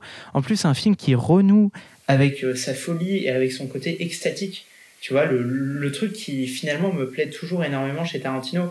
Et d'ailleurs, en, regardant le film, je me disais, euh, que, effectivement, et d'ailleurs ça c'est un truc dont on parle souvent quand on enregistre des podcasts ensemble, tu vois, je suis très jeune et je garde euh, cette sorte d'immaturité d'avoir besoin que le mec euh, casse un peu tout à un moment ou fasse un peu n'importe quoi ou juste me montre que c'est possible de faire des choses de faire des choses un petit peu folles tu vois, tout comme en musique, euh, je sais pas, j'ai adoré euh, l'album de Tyler the Creator, euh, Igor, qui, qui, pareil, tu vois, il casse tout, il met des samples, il met des basses. Je, pense qu'il y aura vraiment un parallèle à faire entre les deux un jour, mais c'est vraiment ça, quoi. Pourquoi pas et, et, donc finalement, ce, ce film m'a semblé suffisamment fou, suffisamment créatif pour être un grand Tarantino. Et ensuite, je suis comme toi, je serais incapable de, de les classer. Et du coup, je pense que c'est le bon moment pour passer à notre partie spoiler. Voilà, donc les spoilers, donc à, à partir de là. un morceau de jingle des 70. Ouais, ouais, bah là, je, je vais le mettre un morceau de montage. Euh, donc on passe dans la partie spoiler. Euh, à partir de maintenant, euh, vraiment fuyez très très loin parce que c'est euh, c'est à ce moment-là qu'on va pouvoir vous dire la fin et plein de choses qui vont absolument vous gâcher le plaisir d'un premier visionnage. Même si au fond le cinéma ça se regarde et ça se re-regarde, donc euh, dans 10 ans tout le monde saura ce qui se passe à la fin. Mais s'il vous plaît, gardez-vous le plaisir d'un premier visionnage avec les surprises intactes. Alors oui, bah, je, vais, démarrer. Euh, globalement, euh, la fin, pas mal de gens s'étaient déjà posé un petit peu la question, y compris moi, dès la, je crois que c'était la deuxième bande-annonce, me semble. Non, la première bande-annonce euh, de, de fin mars. Euh, en fait, on ne voyait aucun plan de Sharon Tate enceinte, alors que le film promettait de se dérouler à l'été 69. Euh, pour la petite histoire, donc, comme dans le film Sharon Tate, finalement, bah, on voit qu'elle est effectivement enceinte de, de 8 mois et demi. Euh, et en fait, euh, et en fait, tout le monde se posait la question mais est-ce que Tarantino ne va pas réécrire l'histoire? Est-ce qu'il va pas faire en sorte finalement échappe à son destin tragique par une pirouette scénaristique dont seul lui a le secret, sachant qu'on savait qu'on avait vu l'image de Manson, qu'on avait vu l'image de sa communauté, donc de sa secte, donc on savait en tout cas que eux étaient vraiment présents dans le film. Donc il y avait rien de confirmé, mais en tout cas il y avait quand même des personnes, dont moi, qui se posaient la question. Et euh, c'est vrai que c'est au fond, on- aime toujours avoir raison, mais là j'avais vraiment envie d'avoir raison parce que j'avais pas envie de revoir la, la mort de Sharon Tate. Mm. Sharon Tate et beaucoup de beaucoup de mes camarades féministes l'ont dit, notamment sur tous les réseaux sociaux, et Twitter, Facebook, tout ça, c'est que Sha- Sharon Tate, je mets au défi la génération, on va dire 25, 30 ans, de citer un seul film de Sharon Tate. Je pense que très peu de gens le savent, même malgré la communauté cinéphile. En sortant de ce film, je savais qu'elle avait joué dans au moins deux films. C'est super, Corentin. Mais t'es un peu plus vieux que moi.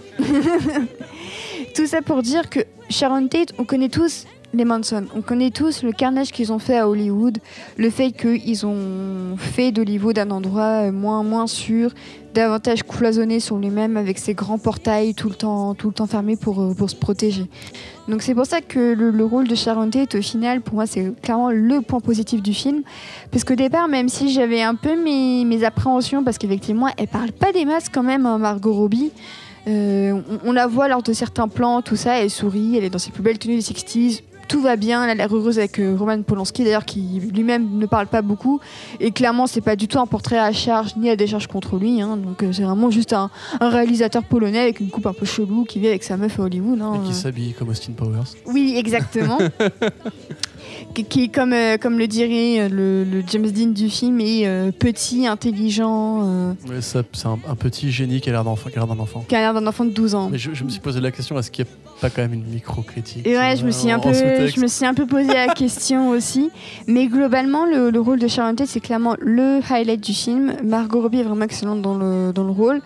Euh, et c'est vrai que ce titre, on reparlera de la fin, mais c'est vrai que la fin a quand même un parfum, effectivement, de conte de fées. Euh, et on sent clairement que, que Tarantino voulait lui rendre le plus bel hommage possible. Pas en, en la montrant euh, via sa mort, mais en la montrant via sa vie, via ce qu'elle a apporté au cinéma et aussi à ses proches, tout bêtement, avec euh, Polanski aussi, hein, parce que c'est quand même son mari. Euh, même via son ex, qui est désormais un peu son meilleur ami, même si leur relation est... génial.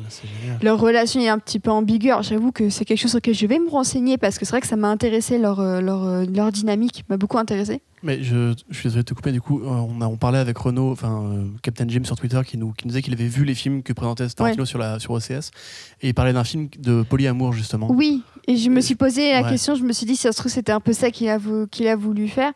Mais clairement, Sharon Tate, c'est une figure de vie, c'est une figure lumineuse, c'est une figure qui, a, qui aime le cinéma, qui aime être dans le cinéma. Et, euh, et je trouve que c'est un des plus beaux personnages que Tarantino ait écrit. Et j'ai eu l'impression parfois de voir Tarantino via les yeux de Sharon, via le personnage de Sharon Tate. Et je me demande parfois si c'est pour ça qu'il l'a pas épargné à la fin. C'est parce que pour moi, elle incarnait une sorte de nouvel espoir de la cinéphilie. Et c'est qu'elle a été morte trop tôt. Et je pense que Tarantino s'est un peu vu euh, dans, dans cette figure sacrifiée euh, trop tôt. Et je me demande s'il n'a pas eu des peurs par rapport à Sharon Tate qui n'a pas pu donner tout ce qu'elle avait parce qu'elle est morte trop tôt en fait. C'est peut-être, je vais peut-être un petit peu trop loin dans mon raisonnement, mais clairement pour moi, euh, quand, quand j'y repense, je me dis clairement que Tate, euh, c'est pour moi le personnage phare de la filmographie de Tarantino désormais, et c'est quand même un exploit d'avoir réussi à créer l'un des plus beaux personnages de sa filmographie via une femme qu'on ne connaissait que lorsqu'elle est décédée. Pour revenir deux secondes à Mad Men, il y a eu beaucoup de théories qui ont circulé euh, à partir de la deuxième partie de la série, lorsque, mini spoiler, mais quand euh, Don Draper épouse Megan, qui est justement aussi un peu une actrice en devenir, et qu'en fait, dans une des, séquences, euh, on la voit sur son balcon dans un t-shirt que portait Sharon Tate. Dans la période où on se rapprochait de 69, où dans la série, le couple disait est-ce qu'on veut avoir des gosses, oui ou non? Et des gens se sont posé la question est-ce que euh, Weiner va oser refaire le meurtre de Sharon Tate, mais en l'appliquant cette fois à la femme de Don Draper? Et euh, effectivement, il ne l'a pas fait. Et Tarantino, du coup, ne l'a pas fait non plus cette fois-ci. C'est pour ça que je trouve ça d'aut- d'autant plus ironique de voir deux, œuvres qui essaient euh, quand même d'avoir un souci de reconstitution des, des, des 60s, de la fin des 60s, et qui, euh, et qui finalement euh, choisissent à la fin d'emprunter dans le réel, mais quand même de se garder une part de fiction. Euh, et en, fait, je trouve ça assez passionnant euh, ce, que, ce que tu dis sur Sharon Tate et euh, notamment le, le fait que tu en fasses à ce point-là un éloge. Parce que je voulais te poser une question. Moi, au début du film, en fait, les, les premières fois qu'on voit, donc on voit Sharon Tate campée par Margot Robbie, d'ailleurs très bien interprétée, etc. j'a- j'avais quand même ce sentiment euh, un petit peu distant de gêne, parce que c'est vrai que euh, parmi les débats qui ont éclos avant la sortie du film, euh, que ce soit de la part de gens qui avaient vu le film ou de part de, gens qui n'avaient pas vu le film, au-delà de l'interprétation des événements historiques qu'allait ou que n'allait pas faire Tarantino, il y avait simplement le rôle de Sharon Tate, et notamment dans le sens quantitatif ou même qualitatif. Est-ce que Tarantino allait être capable de la saisir comme un personnage humain, de la faire parler, de la faire vivre, ou est-ce que euh, il allait simplement euh, la, re- la regarder, donc euh, là pour employer le terme de male gaze, donc avec fantasme. Et euh, il y, avait notamment euh, cet article euh, du Times, il me semble, qui était sorti, qui dénombrait que le personnage parlait très peu dans le film. Est-ce que ça c'est un truc qui t'a choqué ou est-ce que c'est quelque chose qui pose problème à ton sens? Alors, ça m'a pas choqué parce qu'on parle quand même de Tarantino et le traitement des, personnages féminins chez lui, bah, c'est jamais simple. Et je trouve que même ce film, on y reviendra un peu plus tard, notamment dans son final. Ce film est quand même, euh, a quand même ses soucis. Euh, le souci avec euh, Margot Robbie au début, c'est qu'effectivement, elle ne parle pas. Mais quand je dis qu'elle ne parle pas, c'est qu'on voit des plans sur elle, donc elle rigole, elle marche. D'ailleurs, Margot Robbie qui prend un avion de la Paname, bah, bah, écoutez, moi ça m'a fait rire génial. parce que j'ai des goûts simples et qu'en plus, bah, Margot Robbie, effectivement, Explique, explique. oui, j'allais expliquer. Euh, Margot Robbie a joué dans la série Panam. Donc, La Panam, c'est la fameuse compagnie aérienne américaine la plus, euh, la plus prestigieuse de, de son époque. Et euh, du coup, donc euh, voilà, Margot Robbie a joué dedans et c'était l'époque où les, chaque chaîne tentait de reproduire un petit peu Ouais, de avec succès le de Mad de Mad Men, et tout ça. Donc c'est- j'ai trouvé ça assez, assez rigolo. Donc c'est vrai que le début m'a un peu fait peur. Ensuite, on a une séquence où elle va à une soirée, play- elle va à une soirée au, au manoir de Playboy et où je me suis dit, mais en fait, ce qu'on va la voir faire pendant tout le film, c'est ok, c'est danser, être contente et tout. Est-ce qu'elle va vouloir dire quelque chose au début Et c'est pour ça que ma partie, euh, ma préférée, c'est la deuxième, donc ce qui se déroule sur la deuxième journée du film, parce que c'est la journée où elle va se voir au cinéma. Ce qui pourrait être un acte tout à fait banal, et en plus, on- à part, auparavant, on la voit aller chercher un exemplaire de Tess de Berville, euh, qui finalement sera, on le sait, une adaptation par Roman Polanski. Donc c'est elle qui va faire le bouquin qui va faire le bouquin Polanski. Donc euh, là encore, on sent quand même un gros foreshadowing. Oh la vache, euh, il, eh, il va lui offrir, elle va lui offrir un bouquin et on sait euh, dans la vraie vie que euh, bah, finalement il l'a, il l'a adapté, mais que c'était des années après qu'elle soit décédée. Donc on pouvait se dire, euh, ok, ça va un petit peu mal. Et ensuite il y a la séquence la plus magique du film. Euh, garantie avec des pieds dedans parce qu'on est chez, est chez. Tarantino où elle se regarde dans son propre film, où elle va toute contente comme une gamine, elle va au cinéma, elle dit, bah écoutez, moi je suis Sharon Tate, euh, regardez, c'est moi sur l'affiche, c'est moi qui joue dans, dans le film. Et je trouve que c'est la séquence la plus pure de tous les Tarantino, en fait, parce que comme, euh, je crois que c'est toi, Corentin, qui le disait, c'est vraiment une figure lumineuse euh, qui, qui, n'a aucune tâche. C'est que même dans tout ce qu'elle fait, t'as l'impression que tout lui réussit. Elle pourrait très bien être restée en, mauvais terme avec son ex. Bah non, finalement, euh, ils vivent ensemble. Euh, elle est avec un réalisateur super coté. Bah il y a, a aucun, aucun souci. Elle tombe enceinte, ils vont avoir un gosse. Elle a tourné pour lui. Enfin, vraiment, c'est un personnage très pur et jusqu'au bout, Tarantino préserve cette pureté. Donc je pense que ça c'est parfois au détriment de lui donner de la parole.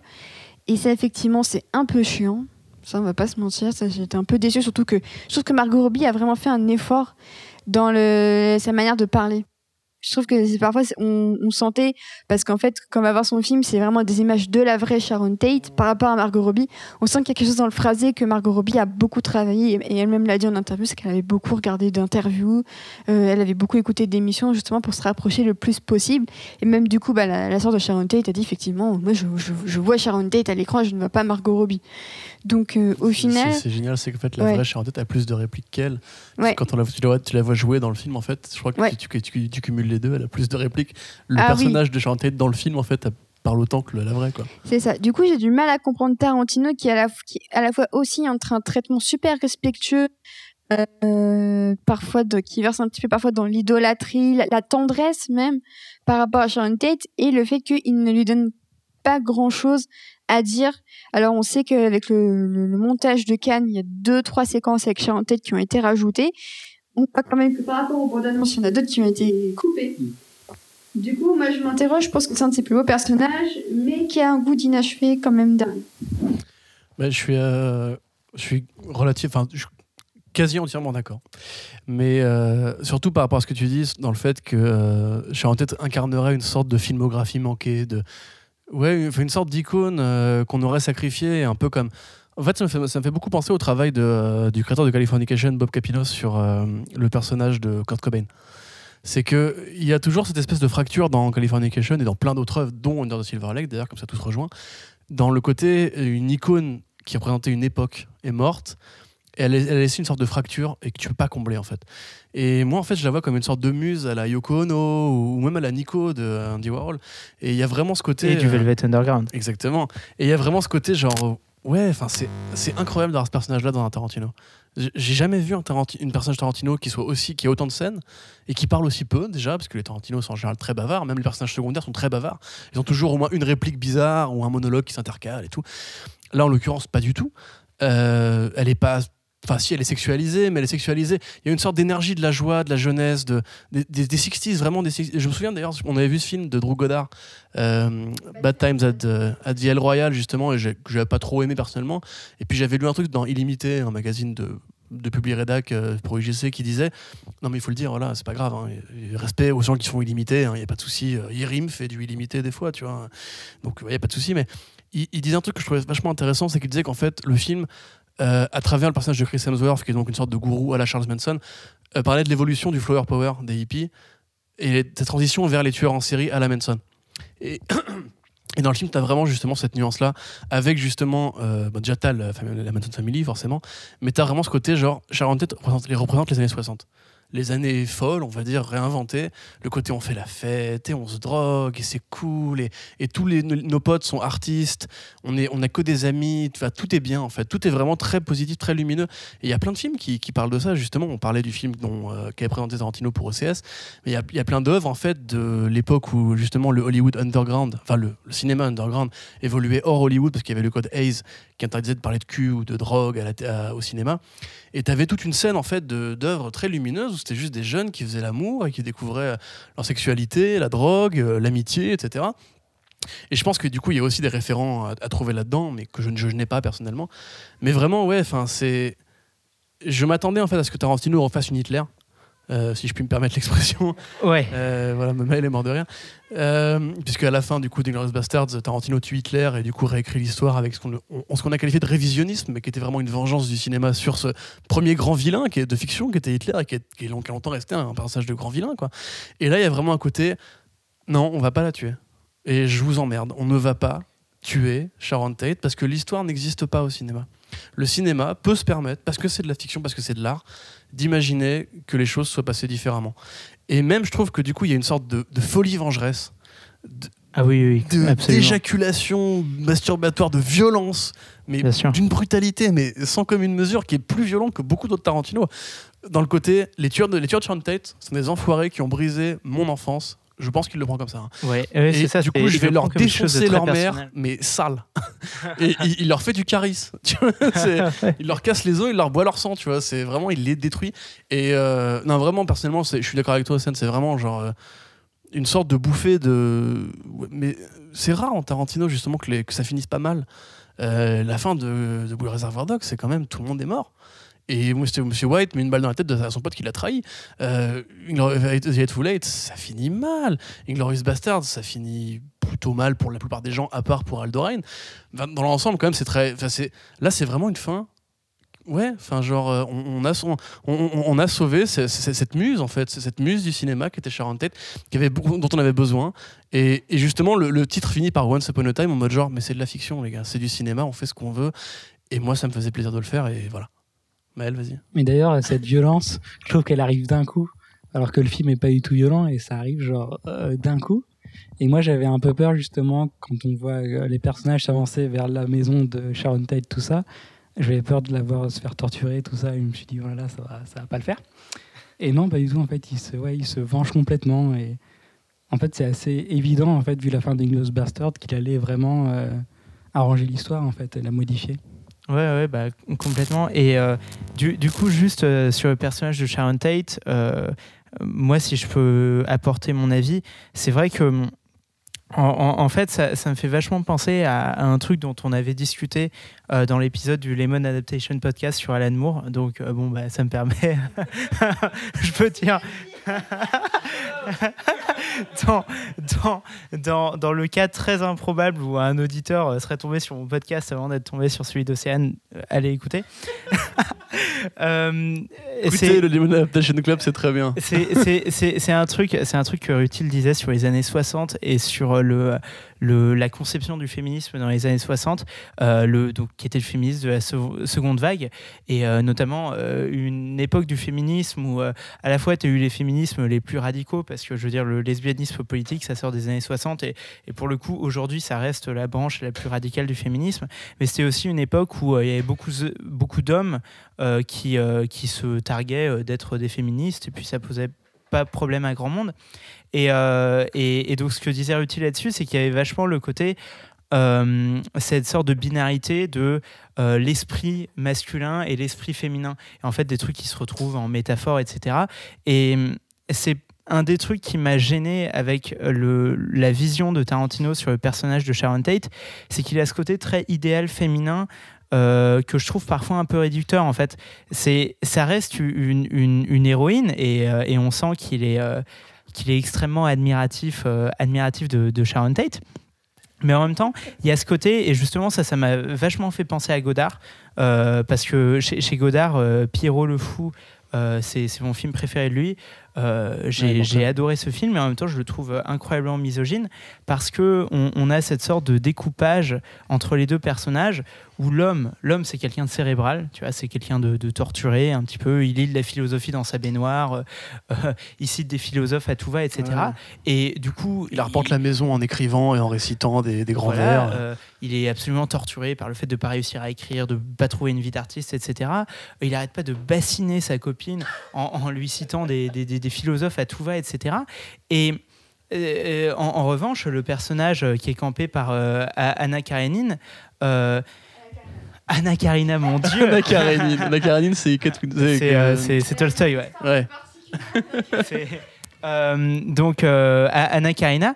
En, en- en revanche, ce personnage, il, il représente vraiment ce que dans les années 60, les, euh, les- bon, les- mais le, les- quoi. Dans, dans les, dans les années 60, les, euh, les réalisateurs hommes et les, artistes hommes en général voyaient souvent les femmes comme ça. C'est-à-dire que c'est une femme qui est très belle, qui est très indépendante, qui est, qui est, qui est lumineuse, qui est intelligente, etc., cultivée, mais qui déjà ne parle pas énormément. Euh, tu, sens que la philosophie, ça la barbe, et tu sens que le réalisateur a un regard parfois assez... euh, assez réducteur euh, sur, sur ses passions. Parce que, par, par, exemple, le, le, le, personnage de Belmondo dans Pierrot le Fou, euh, quand il voit euh, que sa copine euh, écoute des vinyles, il, casse les disques. Il dit, il dit la, pop, la pop, c'est un loisir d'idiot. va lire des bouquins. Et je trouve que le personnage de Sharon Tate, on la voit tout le temps qui danse sur de la pop, etc. Le fait qu'elle parle pas. C'est-à-dire que Tarantino, c'est un dingue de pop culture. Euh, le Reservoir Dogs, ça s'ouvre sur un monologue à propos de Madonna. Donc tu, vois, on, voit que le mec peut écrire des personnages qui vont dialoguer de musique et, euh, leur donner cette sorte de bonne conscience de l'homme, tu vois, qui, va dialoguer sur ces trucs. Et Sharon Tate, elle est toujours campée dans, ce personnage qui, juste, elle, elle apprécie la vie, elle danse, elle kiffe, mais elle a jamais l'occasion d'en parler. Bah, en fait, je trouve que c'est sa manière à elle d'en profiter, c'est de danser, tout simplement. C'est de, c'est de kiffer, euh, c'est de danser avec, avec ses, ses copines, c'est d'aller voir ses propres films, mais c'est aussi de lire. Tess de Berville, c'est ouvertement féministe. Donc en soi, je trouve quand même que le choix qu'on la voit aller dire bah écoutez moi j'ai adoré Tess de Berville. C'est pas un choix anodin en tout cas. Je trouve que ça exprime en quelques lignes les convictions euh, de Sharon Tate. Et je pense qu'elle les avait aussi en vrai hein, on va pas se mentir. Je pense que si elle a kiffé Tess de Berville si elle l'a offert à Polanski c'est qu'a priori elle a kiffé et que donc elle lui a vu quelque chose d'intéressant euh, dedans parce que c'était quand même un conte enfin c'était quand même une histoire euh, euh, d'émancipation c'est c'est quand même une femme assez libre Tess de Berville euh, Thomas Hardy il a, il a quand même écrit des grandes héroïnes, hein, et euh, notamment Loin de la foule déchaînée aussi. C'est un très beau roman où une femme est déchirée entre trois hommes. Donc c'est un peu aussi le polyamour, mais en, en, en- en moins polyamour, est-ce qu'on va fois. dire. Ça Mais je suis d'accord avec toi sur le fait que la vision que Tarantino a de Tate est parfaite, mais je pense aussi qu'elle correspond à une époque où euh, c'était un peu idéalisé de, de voir une femme accomplir tout ça, alors qu'on est quand même encore dans une époque où il y a beaucoup de femmes en foyer. Ça, faut pas l'oublier, c'est que quand même, Tate et Polanski, c'est un couple d'artistes. Et ça, j'ai l'impression qu'on a tendance un peu à l'oublier aussi. C'est que c'était pas euh, Madame fait la soupe pendant que Monsieur va travailler. Non, non, c'était eux deux avaient une carrière. Et, euh, et je trouve ça quand même un- un- intéressant. C'est que, ok, elle, elle est tombée enceinte. Voilà, parce que ça se trouve, ben, elle voulait un gosse avec lui. Hein. Moi, j'étais pas dans leur tête ni quoi que ce soit, loin de là. Mais elle aurait sûrement continué à faire des films après ça. Donc, euh, à mon avis, c'était plus une, femme en, avance sur son époque, qui en tout cas voulait défier certaines conventions. Et d'ailleurs, rien que le fait d'aller faire la fête au Playboy Club, alors que au Playboy euh, Manoir Club, Mansion, alors que c'est quand même un endroit où bon, la, la femme est effectivement fétichisée là-bas. Et clairement, on le voit aussi, puisqu'on a toutes les teintes de femmes bizarrement. Là, on les voit toutes en bunnies, alors que faut quand même chercher pour trouver une seule femme noire dans tout le film. Là, en l'occurrence, la bunny, hein, elle est au premier plan, il n'y a pas à dire. Mais, euh, mais je trouve qu'au contraire, il essaie de montrer que c'était plus que euh, la, la blonde écervelée dont on aurait le, le souvenir en tant qu'actrice. C'est une muse. C'est vraiment une Oui, muse. c'est c'est une muse, mais pas seulement dans le sens elle est belle physiquement euh, ou Mais quoi, ça, mais, euh, mais c'est- je sais pas si, si on peut dire une muse, mais c'est en tout cas quelqu'un qui a inspiré Tarantino, c'est sûr. Je dirais muse au, au sens grec du terme. En fait, Oui. c'est- un être qui n'est qu'art, en fait. Tu vois ce que Oui. je veux dire? Ah oui, oui. Elle, elle n'est que création, Elle ne, passion, et- et elle ne s'exprime que par musique. Le- par exemple, la scène où elle met son, son, son vinyle et qu'elle Ouais. dit à son ex Haha, t'assumes pas d'aimer la pop, tout ça. Pour moi, c'est c'est clairement un signe qu'elle adore la pop culture et que Tarantino s'y retrouve d'autant plus que lui aussi, il remet sur le devant de la scène des chansons dont on a parfois un peu honte d'aimer parce que, bon, faut bien avouer que tout n'est pas garder dans la pop culture.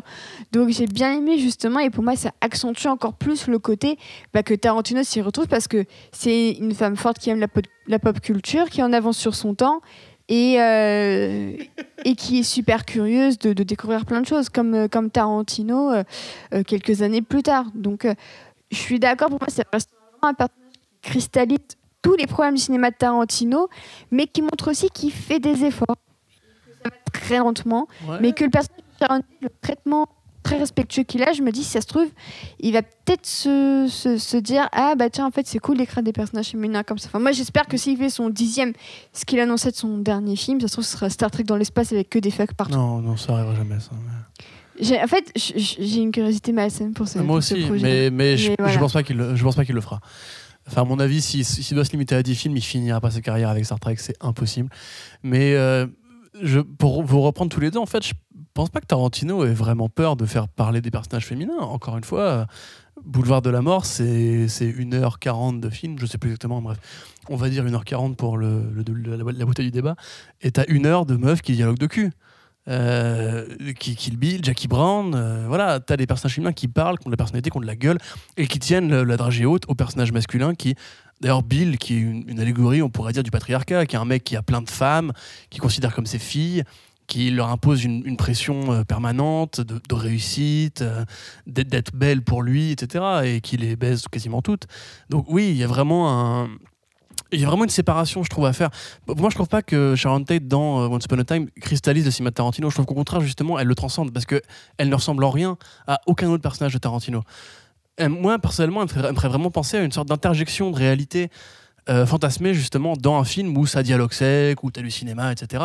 Et ce personnage-là, justement, me paraît presque une sorte d'ultra figurante parce que c'est l'âme du film, clairement, mais c'est pas un personnage du film. Elle n'a pas d'actions qui vont générer des événements. Elle n'intervient à aucun moment de l'intrigue. Et en fait, il y a une sorte de poker, de menteur où on dit en fait que ça va être elle le MacGuffin, puisque toutes les scènes où tu la vois en fait vont mener au moment où elle va se faire tuer à la fin. Et d'ailleurs, tu as cette scène absolument glaciale avec euh, le Charlie Manson qui est là. Et je pense que c'est une scène qui m'a plus terrorisé que bien des films d'horreur puisque euh, Tarantino il, est très bon. Et moi j'aimerais bien qu'il fasse un, vrai film d'horreur parce que dans Boulevard de la mort voilà Ocean Dix c'est ce qu'il voulait faire aussi. Tu veux intervenir ok. Mais euh, du coup voilà je trouve que Tarantino a vra- vraiment un, talent incroyable pour l'horreur et ce qui découle de son goût pour la violence. Si vous encore une fois je redis Boulevard de la mort Kurt Russell dans ce film est terrifiant il est terrifiant parce qu'il fait, fait pervers de la vraie vie en fait il fait pas pervers genre euh, Jason, Freddy et compagnie. Il fait vraiment héros de slasher dégueulasse et limite ce qu'il est lui en fait, un, mec qui aime mater les pieds de meuf euh, et qui sait qu'il réussira jamais à serrer l'actrice de ses films, tu vois. Et même il y a un côté Polanski, je trouve des fois dans Tarantino, tu vois. Et euh, justement, Sharon Tate casse tous ces codes-là. Ok, on voit ses pieds. Ok, elle est sexy et quand, quand justement Steve McQueen la regarde.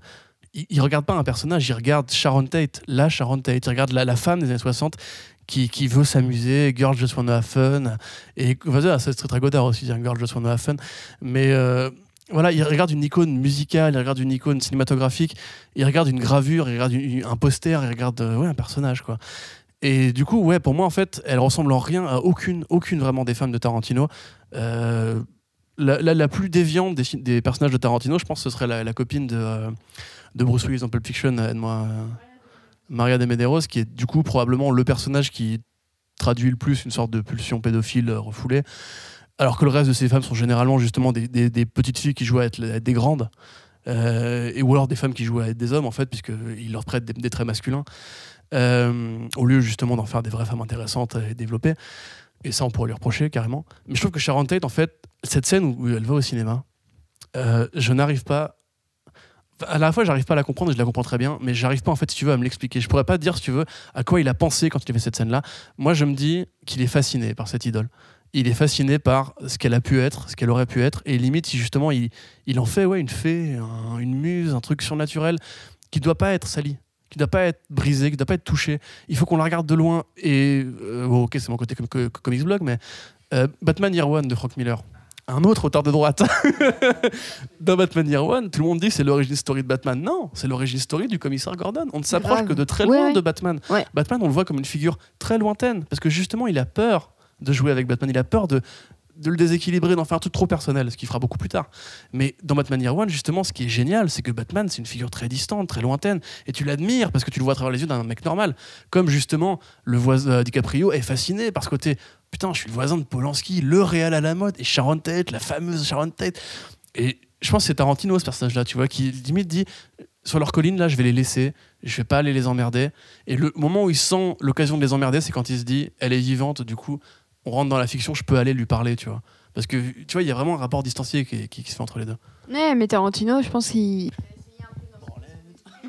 Non, mais il a un peu essayé d'insuffler son esprit dans beaucoup de personnages. Moi, je pense aussi à Pitt, qui vit dans une, euh, qui vit dans une caravane à proximité d'un drive-in, quoi.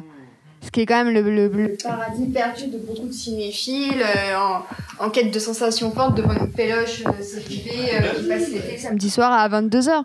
Donc, euh, je pense que chaque personnage incarne vraiment une facette de, de, de, de Tarantino, que c'est quand même un film extrêmement personnel. D'ailleurs, est carrément sur l'affiche du film. Bah. Clairement, euh, tu peux pas faire. euh, euh, comment dire ça sans faire passer euh, ça pour du Marilyn Manson qui se retire des côtes pour se suicider lui-même Euh, comment, on pourrait, comment on pourrait dire ça? Laisse-moi ma métaphore. très bien. Elle est très bien. Mais. Euh, c'est masturbatoire.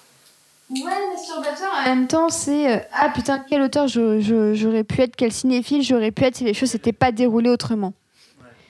Non, mais je pense que Tarantino se pose cette question-là aussi. Parce que les Manson, comme euh, c'est, ça a été dit par beaucoup de personnes, euh, tout ce que fait Manson, ça a signé le chant, euh, le chant de la fin pour le mouvement hippie. Quelques jours plus tard, on a eu Woodstock fin d'été 69, mais après ça, le mouvement hippie tel qu'on connaît. Ouais, voilà, c'est 69, ça a vraiment été une année extrêmement brutale, pas si érotique que ça, même si pour le chante, mais en soi, non mais ça a Avec une Sharon Tate à sa façon aussi mais ça, mais ça a été, ça a quand même été une année extrêmement, euh, extrêmement morbide. J'ai l'impression qu'on a un peu tendance à l'oublier, à idéaliser les 60s en mode ah, bah, on dansait sur les Beatles tout l'été. Il y avait déjà beaucoup, beaucoup de tueries à l'époque, de vrais massacres. Euh, il faut pas oublier non plus que les massacres des Manson avaient une portée raciste, qu'ils voulaient purifier la race. Clairement. clairement. Euh, même si Tarantino n'en parle pas dans le film de cette dimension raciste, euh, moi j'ai bien aimé le fait qu'il ne prenne que des acteurs blancs pour jouer les, les, gens des Manson. je pense qu'il y a clairement un message derrière, c'est que c'est tous des white trash. Ça, tu, on, voit la dégaine de Dakota Fanning qui est d'habitude un blond, euh, un blond cendré, euh, toute, qui fait un peu poupée de porcelaine, un peu comme sa sœur Elle Fanning. Là, c'est une décoloré, euh, à peine maquillé, euh, qui vit dans un, dans un vrai taudis. En culotte, euh, voilà. Ils, font les poubelles. Et qui parlent de pigs aussi. Mm. Ouais, les porcs. À mort les porcs. Attends, parce que Benji vous place une référence à Fuck le 17. À mort les porcs Vas-y, continue, continue. Et, je voulais juste passer un tout petit truc. C'est très important parce que là, j'ai un peu Twitter. Effectivement, c'est assez intéressant de se dire que à la fin du film, euh, donc DiCaprio, euh, donc au début du film, il incendie dans l'un de ses films des nazis. Et à la fin, il fait la même chose avec des suprémacistes blancs. c'est quand même. Enfin, c'est, génial, je trouve, de, de, de voir qu'ils se, qu se trouvent vraiment de leur gueule jusqu'au bout. Euh, je trouve qu'à la fois, ces gens sont terrifiants, et même je trouve que les scènes, quand il est au ranch et que Brad Pitt a visité son pote, pendant quand même 10 minutes, on se dit, mais en fait, est-ce qu'il va tuer rang C'est vraiment glaçant. Et au final, quand on voit le destin de, de, de, de George, qui est joué par Bruce Dern, qui a joué notamment dans The on se dit finalement, est-ce que le pauvre il est aveugle? Et il se fait malmener par bande supremaciste blanc, est-ce qu'il serait pas serait pas mieux d'être mort finalement que vivre dans un taudis Mais, euh, et d'ailleurs, l'un des rares liens qui le connecte à l'extérieur, c'est la série HBO. Ouais. ça aussi, c'est intéressant. Mais, euh, mais justement, et je voulais revenir aussi sur un petit truc, c'est que beaucoup de gens ont dit ouais, euh, Tarantino, euh, la violence contre les femmes, ça prend un tournant humoristique dans la dernière partie du film. J'ai envie de dire, les gars, si vous pensez que le pire dans tout ça, c'est qu'il tue des meufs, alors que ces mêmes meufs-là, c'est des white suprémacistes, revoyez un tout petit peu votre sens des priorités. Parce que clairement, ce qu'il leur fait à, à ces tueurs, je pense qu'ils n'avaient rien à foutre du genre c'est clairement des gens euh, qui, qui, étaient racistes. Donc c'était des, c'était des gens qui étaient racistes et honnêtement, je pense que Tarantino, la seule chose qu'il voulait leur faire, c'était leur infliger, leur branler de leur vie et carrément les, euh, les priver de leurs attributs, euh, notamment pour ce, pour, ce, pour ce jeune homme.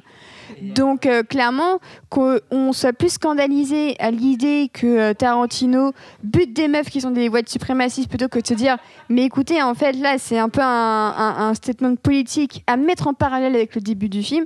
Je pense que beaucoup de gens ont loupé le coche et qu'il manque un tout petit peu de perspective, même si Tarantino n'a pas toujours été parfait sur ces thématiques.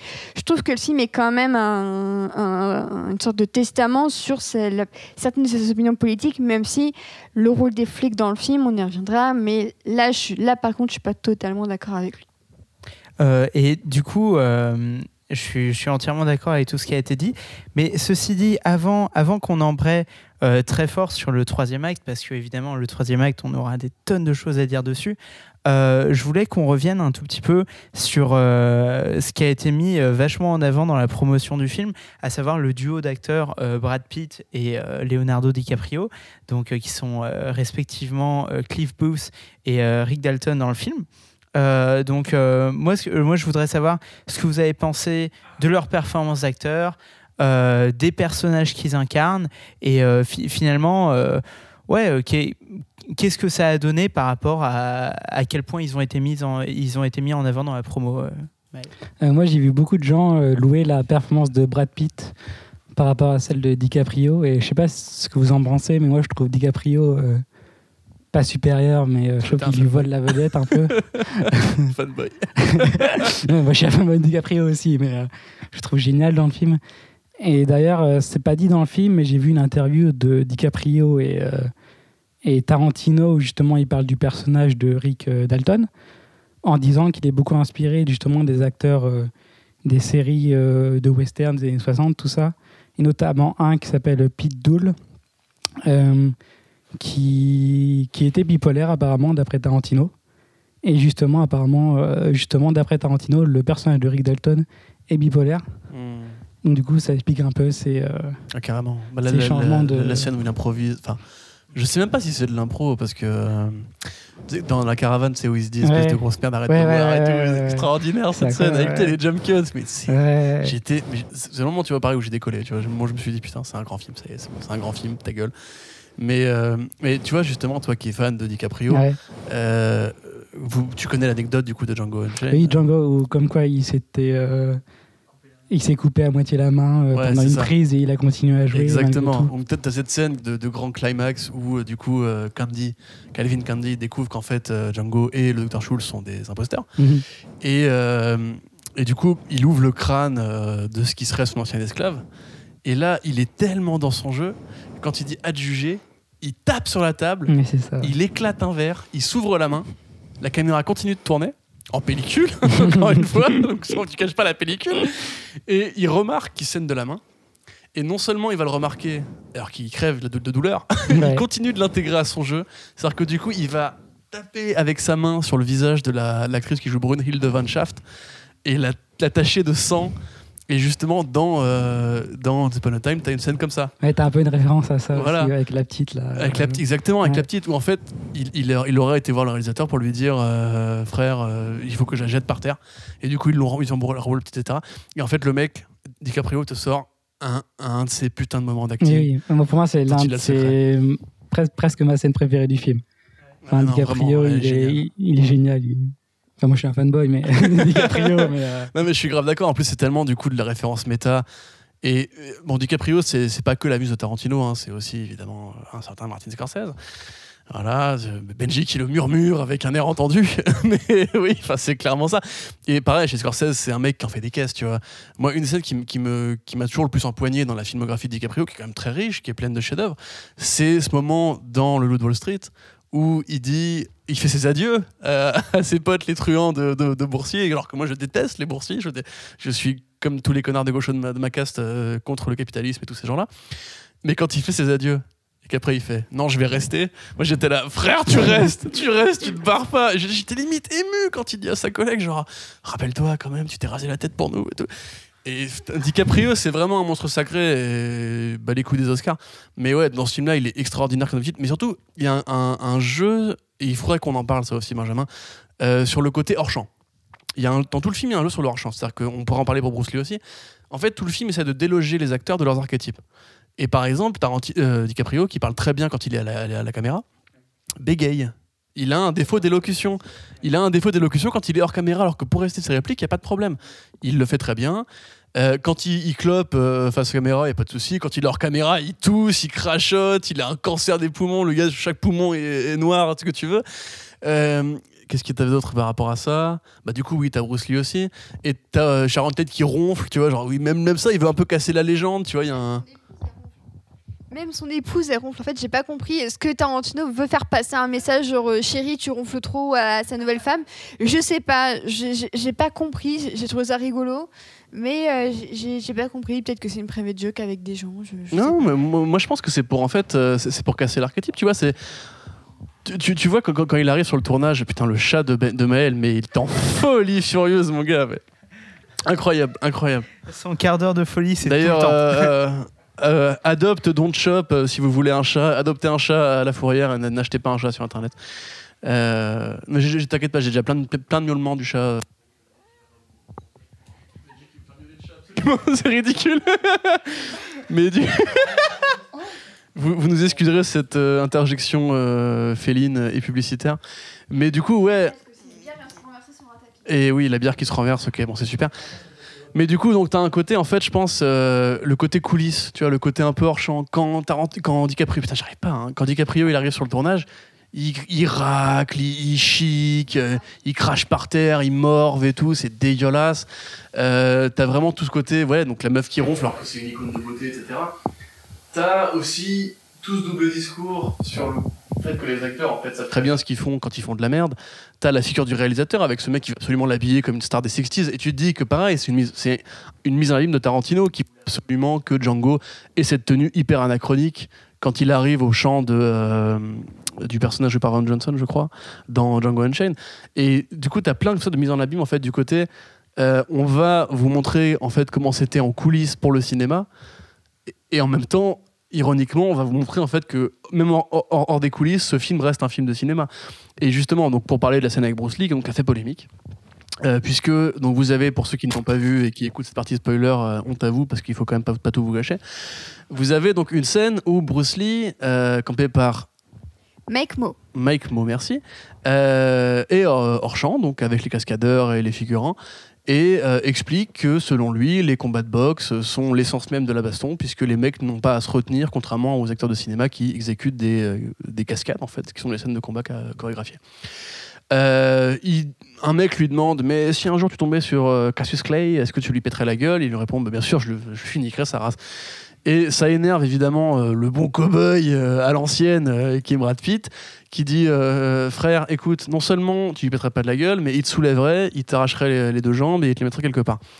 Bruce Lee, dans cette image que fait Tarantino du personnage, Cette réalité, enfin, pas cette réalité, dans ce oui, fantasme. cette faux- cette- dans ce fantasme, effectivement, le prend très mal et lui dit bah, Viens, on, on se bastonne.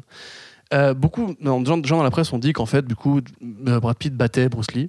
C'est plus compliqué que ça. Euh, Bruce Lee a le premier coup, euh, Brad Pitt a le second, mais quand même, Bruce Lee encaisse d'être- euh, écrasé contre une bagnole, ce qui est plutôt. qui est plutôt quand même honnête pour un, petit mec de 1m50. Et après, ils se bagarrent et le, leur combat est interrompu par Zoé Bell, la chef cascadeuse, qui est aussi la doublure cascade de Uma Thurman, qui jouait dans Boulevard de la Mort, parce que tout est lié. Et elle joue une cascadeuse d'ailleurs. C'était trop méta. Et le, le, le, le film méta, c'était du porno. Ce film, c'est euh, une orgie, quoi. Enfin, et euh, du coup, on arrive donc à, ce moment-là, et tu dis, enfin, en tout cas, moi, je me dis, parce que après, il y a d'autres moments où Bruce Lee est vu comme un personnage plus bienveillant, notamment avec Sharon Tate. C'est ouais, ce, flashback, j'adore parce que c'est la fameuse séquence où du coup Sharon Tate est au cinéma et en fait au moment de sa scène de combat contre Nancy Kwan, en fait elle se remémore chacun des gestes, donc elle est, elle, Ouais, est- elle elle elle est avec mime, elle est, elle est refait dans le, dans le cinéma avec ses mains. Et en même temps, en parallèle, on voit comment elle l'a appris. Et ça, j'ai trouvé ce, ce petit moment, c'est vraiment deux, deux, deux, trois plans par-ci par-là. Mais on y voit vraiment un Bruce Lee super bienveillant, super cool avec Ouais. elle, et elle aussi qui a l'air extrêmement euh, respectueuse. Ils ont l'air potes. Bah, apparemment, ils étaient un peu ça dans la vie. hein. Ils, ils étaient potes via, via l'ex de, de Sharon Tate. Ils,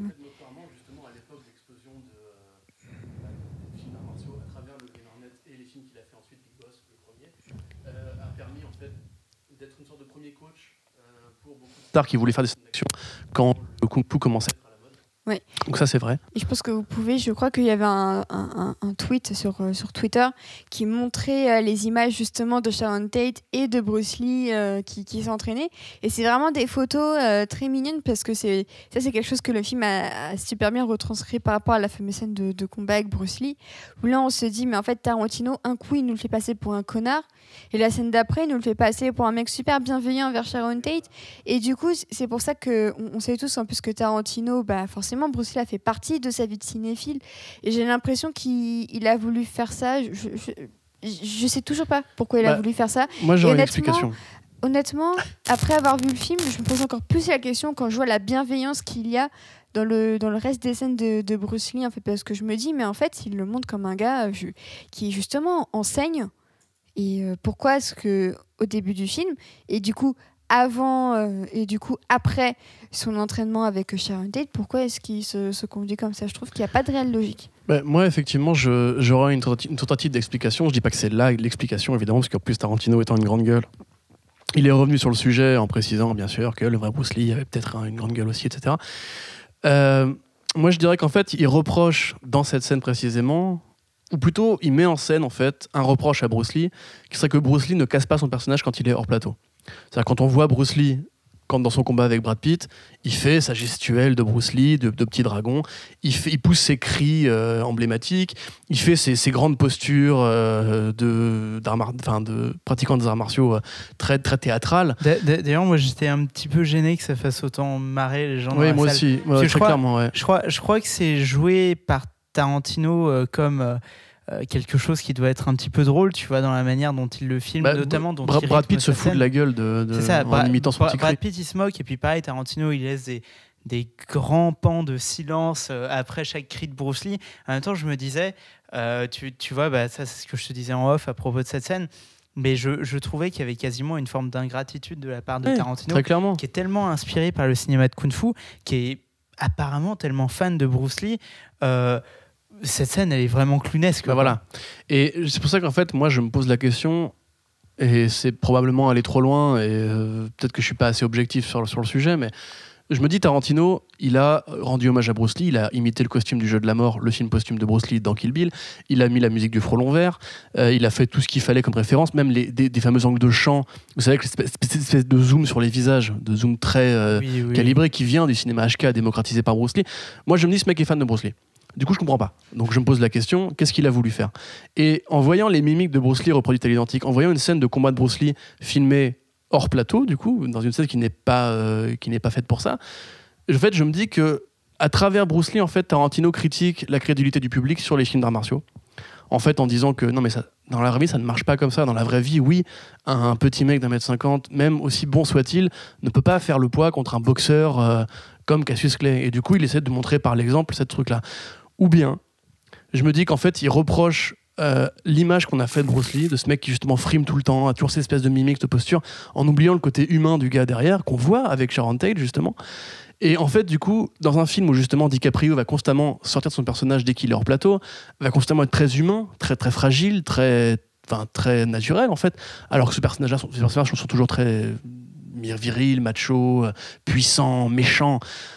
Et du coup, je me dis qu'en fait, du coup, il reproche cette image de Bruce Lee en disant qu'en fait, elle n'est pas réaliste et que le Bruce Lee invincible euh, du, du, cinéma n'existe pas. Je, je, pense que tu n'as pas tort là-dessus parce que euh, c'est vrai que d'ailleurs, Bruce Lee, euh, tu vois, en 2019 et notamment avec toute la culture internet. Il a encore une aura énorme et tout, euh, toute la circulation de légendes urbaines sur lui, euh, ou, même de trucs qui étaient vrais d'ailleurs. Hein. Tu sais, euh, notamment la fameuse anecdote selon laquelle il a dû ralentir le rythme de son art martial parce que la caméra n'arrivait pas à, à voir parce qu'il allait trop vite.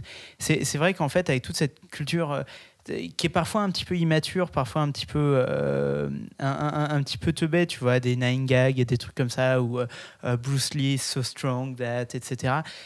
et c'est vrai que de ce point de vue-là, peut-être que Tarantino, il a un commentaire un petit peu, bah, justement, un petit peu plus mature que ça, qui tient à dire que bah, le mec, c'était un acteur et, c'était un, grand un, grand euh, praticien des arts martiaux, mais il pouvait se faire casser la gueule euh, de temps en temps, c'était euh, parfaitement possible. Et ce qui rejoint, ce qui rejoint, c'est vrai parfaitement le, personnage de, de, Rick Dalton, parce que l'équivalent, l'équivalent du combattant d'arts martiaux dans le cinéma américain, c'est le, c'est le, c'est non mais c'est le le cowboy de le western, bien sûr. Et le justement, tu, tu prends un Clint Eastwood qui serait un petit peu l'équivalent américain de Bruce Lee. Mais à, tel point, je suis désolé de te couper, que l'un des grands films de Clint Eastwood, qui est Pour quelques dollars de plus, est un remake d'un film de Akira Kurosawa qui s'appelle Yojimbo, et qui est vraiment un vrai remake. Donc en fait, le cinéma de western a beaucoup pioché dans la culture euh, asiatique. Absolument. Et, euh, et c'est vrai que du coup, le, cowboy, bah, comme tu le dis, hein, dans, dans Yojimbo, à la fin, le, héros, il, revient dans le village et, il coupe les gens à l'aide de son katana, alors que dans, euh, pour, euh, pour une poignée de dollars, Clint Eastwood, il utilise son flingue. Et c'est vrai que peut-être que ça rejoint le, propos d'ensemble de Tarantino, qui est de dire que les, héros de l'écran ne sont pas euh, nécessairement des, euh, des héros dans, dans, la vraie vie. Mais pour compléter l'anecdote, il, est notoire que Bruce Lee acceptait les défis de ses figurants et de ses euh, collègues. Oui, bien sûr. Il a, il Ah, bah, accepté de se bastonner. euh, M- Maël dit sérieux, une, une anecdote très connue en fait de la carrière de Bruce Lee, qui a développé ce qu'on appelle le one inch punch, donc le point de 1 pouce, qui est une mesure qui correspondrait à 6 cm, je crois, euh, dans euh, les formules de mesure américaines, euh, serait arrivé sur Opération Dragon, donc une production américano-asiatique. euh, connue pour la musique de la Lochifrine, pour avoir plagié Dr No avec le- son célèbre vilain, et qui a inspiré après plein de jeux vidéo comme Street Fighter et Mortal Kombat. Dans ce film-là, donc tous les figurants étaient des mecs qui faisaient des arts martiaux. Forcément, en face d'eux, ils avaient Bruce Lee, qui était donc l'étoile montante des arts martiaux, le mec qui représentait leur art au cinéma pour le monde entier, euh, était un figurant qui est venu lui dire euh, Mais tes mouvements sont ralentis, en fait, sont accélérés euh, ou ralentis par la mise en scène, mais t'es pas aussi rapide que ça. T'es une brêle en fait, t'es un fantoche, t'es comme ces pilotes de, de mecs qu'on voit à la télé qui sont juste des gars qui bougent des volants pendant que des vrais cascadeurs font le boulot. Et euh, il a dit bah, si tu veux, on se la donne. et du coup, bah, ils, ils ont pris donc sur, sur la plage de, de ce tournage-là le temps d'un petit combat et Bruce Lee enfin, l'a démonté en un seul coup. Le one inch punch.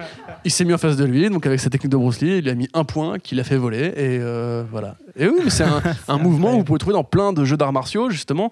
Et Bruce Lee, pareil, pour euh, aussi casser le côté justement et que je pense Tarantino justement attribue beaucoup Bruce Lee l'homme à son image de cinéma. D'ailleurs, Bruce Lee dans le film n'est que le Bruce Lee du cinéma et pas le Bruce Lee homme qui, été, qui était un père, euh, qui était aussi un mec qui avait des vraies idées de réalisation, qui était un scénariste aussi. Euh, le vrai Bruce Lee a créé une école d'arts martiaux.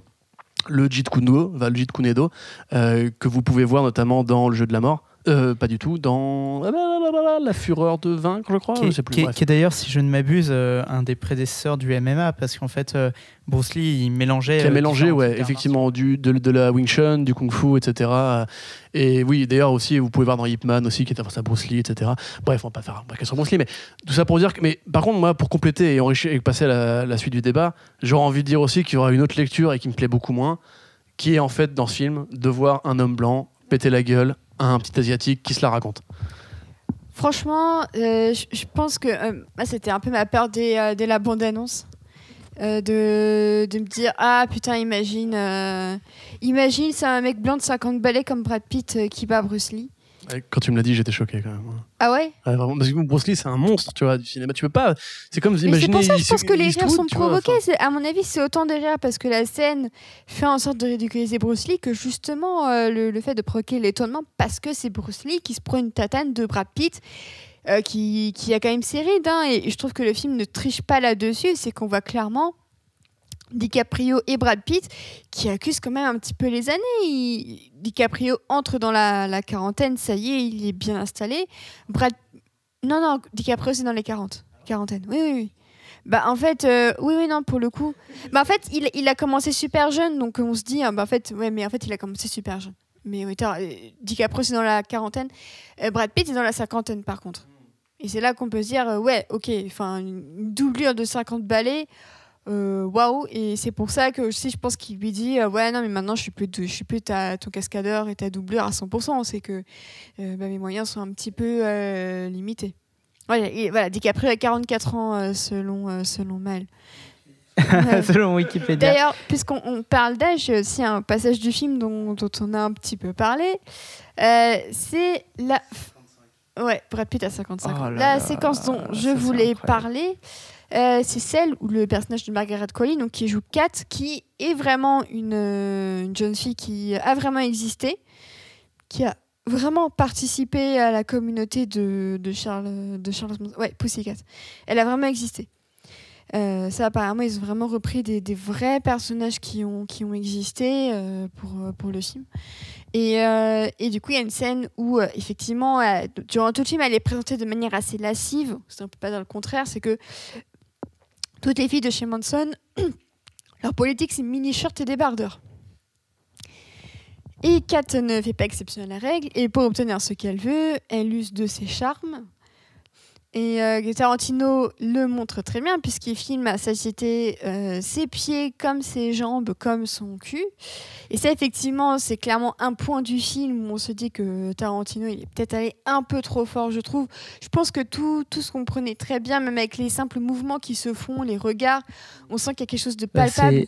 c'est- c'est un truc qu'on se disait en off justement euh, ensemble, c'est que euh, c'est peut-être même possible qu'il fasse un petit peu de provoque là-dessus, parce que Ah, c'est c'est possible, ouais. c'est vrai que euh, à la limite dans Boulevard de la mort, il, il avait cette justification passable de dire je fais du cinéma d'exploitation et dans le cinéma d'exploitation, bah en fait c'est juste du pastiche de euh, c'est un pastiche du cinéma d'exploitation de filmer les femmes comme ça. Là dans ce film, donc c'est vraiment lui qui prend ce parti pris de caméra. C'est vrai que le personnage de Pussycat justement euh, c'est un petit peu le miroir de celui de Sharon Tate, euh, qui est elle aussi très sexualisée et regardée avec euh, un, regard masculin qui est celui de Tarantino, mais parce que c'est un personnage lumineux et un personnage incroyablement admirable. Et euh, au final, elle, elle brille tellement qu'on oublie ce, ce, point de vue-là. Là où c'est vrai que le personnage de Pussycat, ce serait intéressant d'étudier en, en, revoyant le film plusieurs fois. Des fois, elle est filmée de manière vraiment obscène. Quoi. Il, y a, y a, y a des fois où, en termes de valeur de champ, euh, c'est vrai que euh, tu as, toute une partie du plan qui est pris par son postérieur et c'est euh, absolument fait exprès. Et euh, Corentin, Corentin, tu voulais dire un truc? Oui, pardon, excusez-moi. Mais euh, en fait, c'est marrant parce qu'au départ, je me suis dit, euh, c'est une actrice qui est gestuelle, parce qu'elle joue vraiment beaucoup de son corps dans justement ces espèces de dialogues non verbal qui- qu'ils ont, euh, lui et Brad Pitt. Elle et Brad Pitt, pardon. Et quand il la voit pour, pour la troisième fois, et que du coup, enfin, ça y est, il veut bien la prendre en stop, elle, elle a une sorte de. 203. Ouais, elle a une sorte de réaction très de mime, tu vois, genre euh, elle refait le geste, euh, elle bouge beaucoup en fait. Et je me suis dit, ah, mais du coup, voilà, c'est une façon intelligente de, de concevoir en fait une femme qui montre ses jambes, c'est qu'elle a pas du tout honte de son corps, au contraire, elle en fait une sorte d'arme de provocation ou même de dialogue en fait. Et je me suis dit, ah, c'est pas mal. Et, voilà, et puis oui, mais, et non, dit- dirait Maël, euh, qui est occupé avec un chat sous les genoux. Euh, et effectivement, et non, en fait, puisque deux secondes plus tard, non, ça redevient un objet complètement sexuel. Et alors, t'as un. C'est pour ça que tout à l'heure je parlais de films de droite. Euh, t'as un côté aussi le vieil homme valeureux euh, dans l'imaginaire américain qui ne va pas coucher avec la mineure, puisque justement il sait que c'est les mineurs et que même si dans la vraie vie ça ne se marche pas comme ça, Brad Pitt est un héros valeureux, le strong silent guy à la Gary Cooper, qui va lui demander son, son pièce d'identité, alors que clairement il a envie d'elle elle a envie de lui et d'ailleurs c'est limite ce qu'elle lui dit tu vois il y a un côté un peu aussi même antigénérationnel tu vois où, lui- elle lui dit euh, tu, tu es trop vieux pour coucher avec moi et moi je suis pas trop vieux pour coucher avec toi. Et toute cette scène me gêne euh, puisque on parlait des référents méta que se fait Tarantino lui-même. Donc on a la référence à Django euh, pardon oui si c'est à Django avec euh, DiCaprio. Mais on a aussi une référence très claire à ces putains de pieds de meuf que tu vois dans, dans une bagnole mais plaqués contre euh, le pare-brise, mais comme si c'était un cul quelqu'un. en plus, c'est ça qui est rigolo. Mais exactement, mais moi ça me Même fait les penser. pieds de Sharon Tate, on sent qu'ils ont passé leur journée dans des bottes, quoi. C'est C'est clair. rigolo. Moi ça me fait penser en fait à Ridley, à Ridley Scott dans le film Cartel qui s'appelle euh, The Counselor. The en français. Counselor, ouais, en anglais, ouais. Un film où 44 se fait de l'amour à une voiture. Exactement, et c'est à ça que je voulais faire référence. Euh, pour ceux qui n'ont pas vu The Counselor, donc tu as une scène avec euh, Javier Bardem qui est dans une bagnole, donc qui, qui joue un, un parrain du crime, avec sa femme quarantenaire qui porte que des, des robes léopards. C'est un film très vulgaire. hein. C'est, comme si en fait, il voulait, euh, Tarantino avait écrit un film qui avait été remixé par Nicolas Winding Refn et qu'à la fin, on l'avait filé à euh, notre bon ami euh, Abdelatif Keshish. Et du coup, tu as cette scène effectivement où en fait euh, Cameron Diaz, pour séduire son, son amant qui est donc au volant de sa bagnole, elle lui fait une sorte de je lave la bagnole à la euh, Paris Hilton et euh, sans culotte relève sa jupe et plaque son vagin contre la vitre et commence à frotter le vagin euh, avec abondance. Et, je me suis, et du coup, le mec compare ça à un poisson-chat. Bref, c'est complètement. C'est l'une des scènes les plus bizarres que vous pourrez voir dans votre vie si vous aimez Ridley Scott. Et c'est plus bizarre que Prometheus, qui est quand même un, un- un exploit en soi. Mais du coup, moi, je me suis dit, en fait, du point de vue de Tarantino, la meuf qui plaque ses yep, la meuf en plus jeune, ingénue, belle gosse, 18 ans. euh, 18 ans, enfin, dit-elle, dit-elle, Oui, Dixit, euh, voilà, euh, qui plaque ses yep euh, en mini-short dans un film de cinéma d'une Cadillac magnifique contre les- le pare-brise d'un truc, je me suis dit, ça, c'est l'équivalent de Cameron Diaz qui frotte son vagin contre un pare-brise. C'est vraiment, je me suis dit, Tarantino, quand- quand il a fait cette scène, soit il s'est dit, je vais énerver plein de gens, yes, soit il s'est dit, putain, la vie c'est beau. Et je me, Mais je pense ça m'a choqué. ça parce qu'ensuite, ensuite, il y a, il y, a, il y, a, il y a ce- moment qui pourrait être super tendre dans, n'importe quel autre contexte, où on a euh, justement euh, Pussycat qui s'allonge sur euh, les, les genoux de Brad Pitt. Donc il ne se passe disons rien. Ensuite, on voit un énorme plan sur justement le, le devant de la voiture, donc avec la figure de Brad Pitt et les jambes qui, qui dépassent. Pour moi, clairement, Tarantino s'est dit Putain, c'est ça la vie, c'est conduire avec une meuf euh, qui est allongée sur mes genoux et qui fait, euh, qui fait je ne sais quoi. Oui, on peut dire ça comme ça. Mais, c'est- vrai que voilà, pour euh, revenir au personnage féminin, ça c'est quand même quelque chose qui m'a beaucoup euh, dérangé. Euh, après, globalement, le, traitement de toutes les, femmes chez... qui font partie de, de l'écurie Manson, si je puis me permettre, euh, ça reste quand même une bande de jeunes filles assez, assez, assez jeunes, comme euh, les, recrues de, de Manson, hein, puisque il allait quand même les chercher assez tôt, parce que justement, bah, plus on est jeune, plus on est malléable à toutes sortes d'idéologies. Et là, en l'occurrence, bah, moi, ce qui m'a beaucoup fait rire, c'est de voir Lina Dunham, qui est quand même pas la dernière à faire des déclarations ultra racistes et à faire de l'appropriation culturelle en s'affichant avec des dreads, euh, des dreadlocks à la télévision. Mais à part ça, tout, tout va bien selon elle. Moi, ça m'a beaucoup fait rire de, de la voir dans ce rôle. Je me suis demandé si c'était pas un, troll un peu de Tarantino par rapport à, à tout ce qui s'était passé, euh, passé avec elle. Euh, globalement, à l'exception justement de, de cette fameuse scène où Manson va à la maison des Polanski pour s'apercevoir que son vieil ami, soi-disant, euh, avait déménagé et qui est quand même assez flippante. On a deux trois plans à la fin où euh, une quatre personnes de, la bande dont Maya Hawke, qui est la fille de Uma Thurman et de Ethan Hawke, et que vous avez vu dans Stranger Things saison 3, c'est- c'est c'est Robin, la mignonne petite lesbienne, bah, et qui a le bon sens de s'enfuir avant de de- d'échapper à un destin euh, peut-être un peu plus cruel, hein, on Et- s'en doute. et- et- et ça, quand même, ça, ça sent le- la petite faveur à Uma Thurman. Ou alors une, une lettre d'amour posthume à Uma- Thurman. Enfin, je veux dire posthume. Non, parce que. parce que Ah, je, je veux dire qu'ils ils travaillent plus ensemble. C'est ce que je veux dire. Leur relation a été enterrée par Kill Bill 2. Et du coup, ils font plus de films ensemble, etc. Mais il reste côté- quand même assez proche et euh, Oui. Tarantino a fourni à Emma Thurman les rushs qui montrent son accident euh, sur Kill Bill pour, pour qu'il en prenne Tout à fait. D'ailleurs, ce prend un qui- peu oui. la responsabilité. hein, Ce qui, qui nuance beaucoup son côté euh, pervers, narcissique et compagnie. Mais je pense que le côté genre, on va, je, vais pas, je vais pas te faire l'affront de tuer ta fille après t'avoir fait vivre cet accident-là, justement, où il lui dit genre, ta fille à toi, je la mets dans le film, oui, mais je vais pas la défourailler comme je défouraille les autres, et je vais pas la mettre avec tous ces psychopathes euh, de la même manière, en tout cas pas équitablement. Quand elle se barre, je me suis clairement dit. Ouais, ouais, Ouais, t'étais- non, on tu, tu- tu lui fais un petit, tu lui fais un petit cadeau quand même, tu vois. Mais ce qui, est, ce qui est marrant, c'est quand même de, bah, de voir Austin Butler. Alors, Austin Butler, c'est un acteur de- donc, qui joue. euh, c'est Tex dans le film ou Rex? C'est Tex Justement, justement, justement. qui joue Tex, donc, euh, de- et qui a un peu d'ailleurs une allure de cowboy texan hein, dans le film. C'est ça qui m'a un peu fait Mmh, marrer, c'est qu'il est carrément. sur son cheval et tout. On dirait un peu un jeune Ad- Adam Driver. Oui, Tu vois, et, un, euh, un frère Adam Driver. ce qui est intéressant, c'est qu'il joue déjà dans euh, The Dead Don't Die de Jim Jarmusch. Avec Selena Gomez, il fait partie de la bande de jeunes qui se fait tuer au motel. En plus, c'est le copain de Vanessa Hudgens, donc génération Disney High School Musical. Et du coup, le voir en figure. Et en plus, il va jouer Elvis Presley dans le futur biopic sur Elvis Presley par Baz Luhrmann. Donc, voir Austin Butler, qui est une figure pas populaire, mais qui, qui, qui est connue des jeunes, jouer justement un membre euh, de la communauté de, de Manson qui dit euh, je, viens de la part du diable pour faire mon œuvre diabolique. Moi, je me suis dit, putain, mais Tarantino, il voulait vraiment subver- subvertir quelque chose. Et je trouve que justement, euh, tout- toute cette bande de jeunes qui en plus incarnent en partie le, le- le renouveau d'Hollywood avec Margaret Qualley qui est la fille d'Andy McDowell, Maya Hawke, fille d'eux, Austin, Butler qui, voilà, maintenant, euh, qui est un peu connu euh, chez les jeunes. Il y a quand même une volonté de montrer que la, que, que la jeunesse prend, euh, prend la relève, mais que dans les faits, c'est un peu plus compliqué Voilà, c'est ça. Et du coup, la jeunesse, il faut lui défoncer la gueule à coups de burin.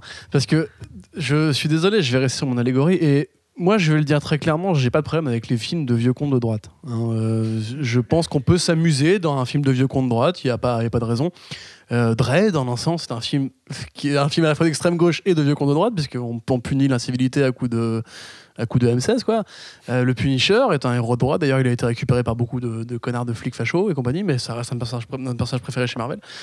Et honnêtement, je, depuis la scène où Brad Pitt visite ce putain de, de ranch de cow-boy euh, et veut absolument euh, que soit validé par son vieux pote, justement le vieux pote euh, bien blanc, la présence de ces saloperies de hippies sur son territoire et qu'il en défouraille un pour leur apprendre le respect quand même à ces petits jeunes de merde et que après il se barre avec ce magnifique Cadillac avant que l'autre ait pu réclamer justice à la fin hein la Cadillac DiCaprio effectivement et à la, fin justement où il punit euh, l'in- l'insolence de ces petits cons qui se ramènent avec leurs couteaux et leurs flingues euh, parce qu'ils veulent euh, se venger de la génération d'avant etc il y a vraiment parce que Tarantino est un un homme âgé aussi hein.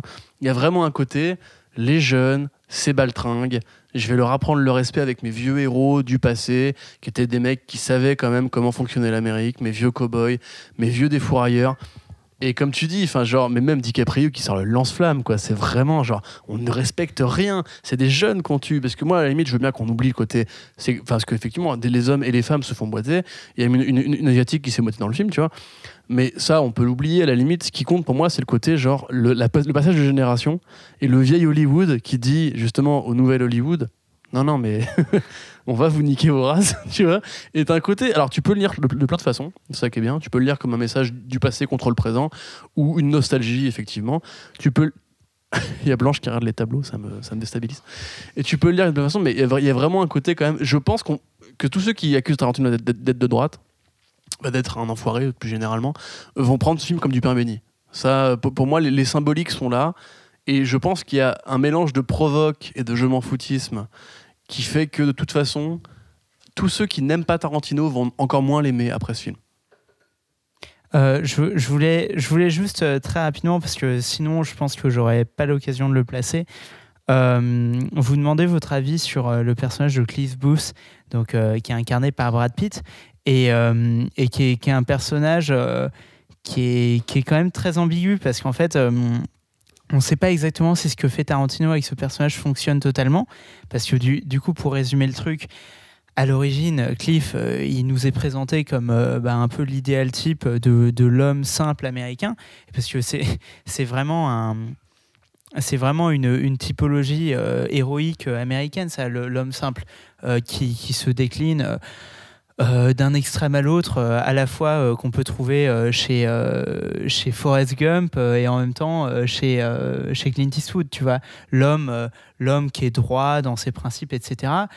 Quelqu'un qui aime son chien, qui est un super pote, parce que à de nombreuses reprises dans le film, on le voit. Vraie bromance. Hein. dit- ouais, oui, oui, complètement. C'est quelque chose de très gratifiant pour le spectateur. À de nombreuses reprises, on, on le voit dire à- au personnage de DiCaprio exactement ce qu'il a besoin d'entendre.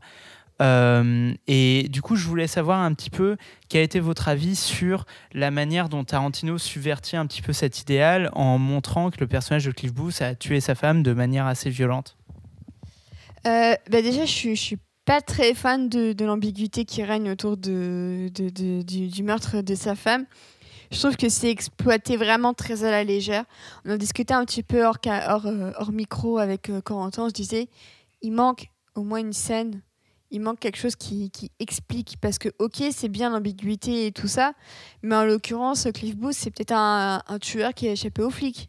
Donc euh, ces flics qui sont euh, des connards, bah, en attendant, ils ont peut-être laissé un tueur en liberté. Et ça, je me dis, euh, ouais, vous êtes les gars, vous êtes sûrs Donc c'est effectivement un portrait, somme toute, en, en apparence, c'est un peu banal. C'est genre, c'est le mec euh, qui aime les plaisirs simples, euh, c'est un cascadeur, c'est un vétéran de guerre, donc euh, forcément la nation lui est reconnaissante, bien évidemment. Euh, il est quand même euh, bien conservé pour son âge.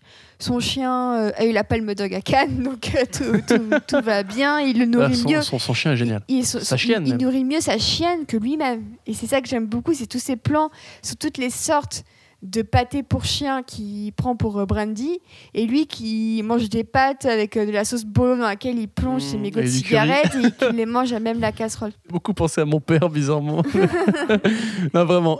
vraiment, il y a vraiment un vrai parallèle à tirer. Et du coup, donc il y, y a ce côté qui, justement, je trouve que le montage parallèle est très bien fait entre lui, qui incarne des valeurs assez simples et modestes, par rapport à un DiCaprio qui, euh, qui est en peignoir et qui se fait son, qui se fait sa margarita euh, dans sa dans sa. Je trouve qu'il y a un contraste très intéressant. Après, c'est vrai que pour Cliff Booth, euh, on y reviendra aussi, mais je trouve le, final entre, entre lui et euh, il m'a un peu déçu. J'ai trouvé assez anticlimatique. La dernière scène entre eux, lorsque, lorsque Cliff est dans l'ambulance, j'étais en mode. C'est tout, vous allez vraiment finir sur ça après tout ce que vous venez de nous montrer. Enfin, je trouve, je trouve qu'il, je trouve qu'en fait, il- il- tout le film, on me l'avait vendu sur ouais, tu verras, c'est, c'est une super amitié entre Brad Pitt et DiCaprio et tout ça. Et au final, je me suis dit, bah moi en fait, je l'ai pas assez vue. J'ai pas trouvé qu'elle était si réciproque que ça. Je trouve, et je trouve qu'il y a un rapport de Ouais, domination assez insidieux entre les deux, et je trouve que ça, on n'en parle limite pas assez. Et en plus, euh, je trouve la fin un peu, un peu naze, en tout cas juste pour le personnage de Brad Pitt qui, qui prend quand même cher pour euh, quelqu'un qui au final euh, euh, se, précipite pas pour, pour l'aider à l'hôpital. Donc je suis assez contrastée sur Cliff Booth. Après, Brad Pitt est génial, mais il m'a manqué un truc. Mais je suis grave d'accord avec toi. Je trouve qu'il manque une scène de payoff sur ce fameux meurtre de sa femme. Et comme tu disais, je sais plus si on l'a dit en micro ou hors micro, mais il y a limite un côté, genre sa femme, en plus on nous montre qu'elle est chiante et limite t'as une sorte d'ironie du, du, du- du harpon qui est pointé pile sur son cul à ce moment-là, mais t'es là genre.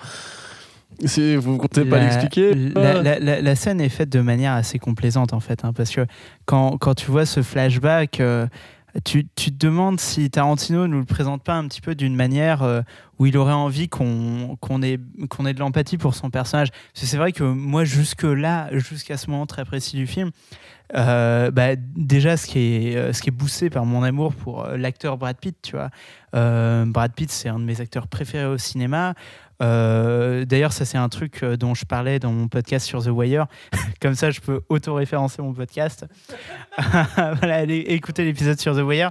Euh, je suis très sensible parfois à ces formes d'idéaux masculins qui sont un petit peu immatures, tu, vois, mais et Brad Pitt, il en a souvent joué des comme ça, et il est assez fantastique dans ce rôle-là.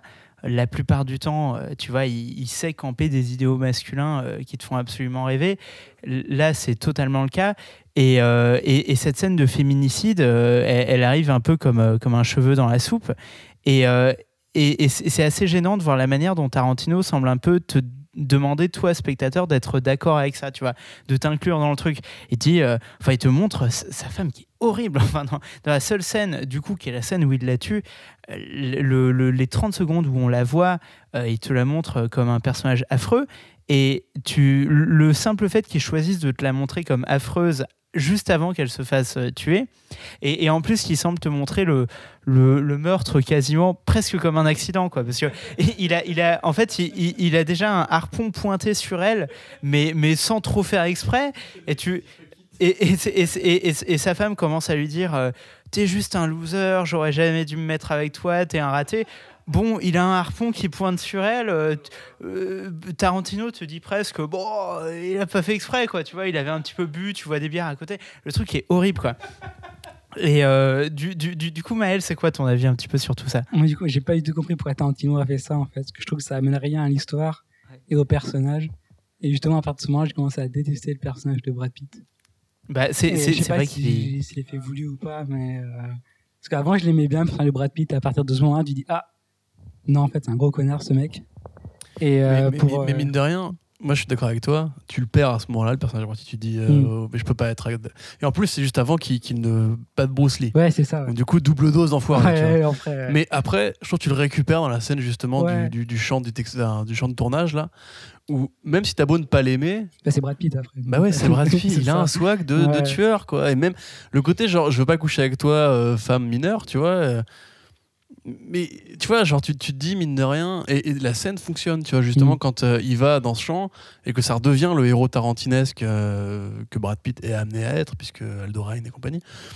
Tu dis, j'ai beau ne pas l'aimer, ça me ferait chier qu'il se fasse buter euh, Ouais, par ces putains ça, de ouais. hippies, tu vois. Parce que c'est Brad Pitt, quoi. Bah oui, oui, euh, oui. Et puis il laisse côté cowboy qui marche à chiant, fond, quoi. ouais. Genre quand, quand Brad Pitt, 50-50, fait un, un scène torse-poil, il tu, tu restes là à te dire putain, merde, j'ai pas les abdos qui, j'ai pas les abdos sans foirer, tu vois.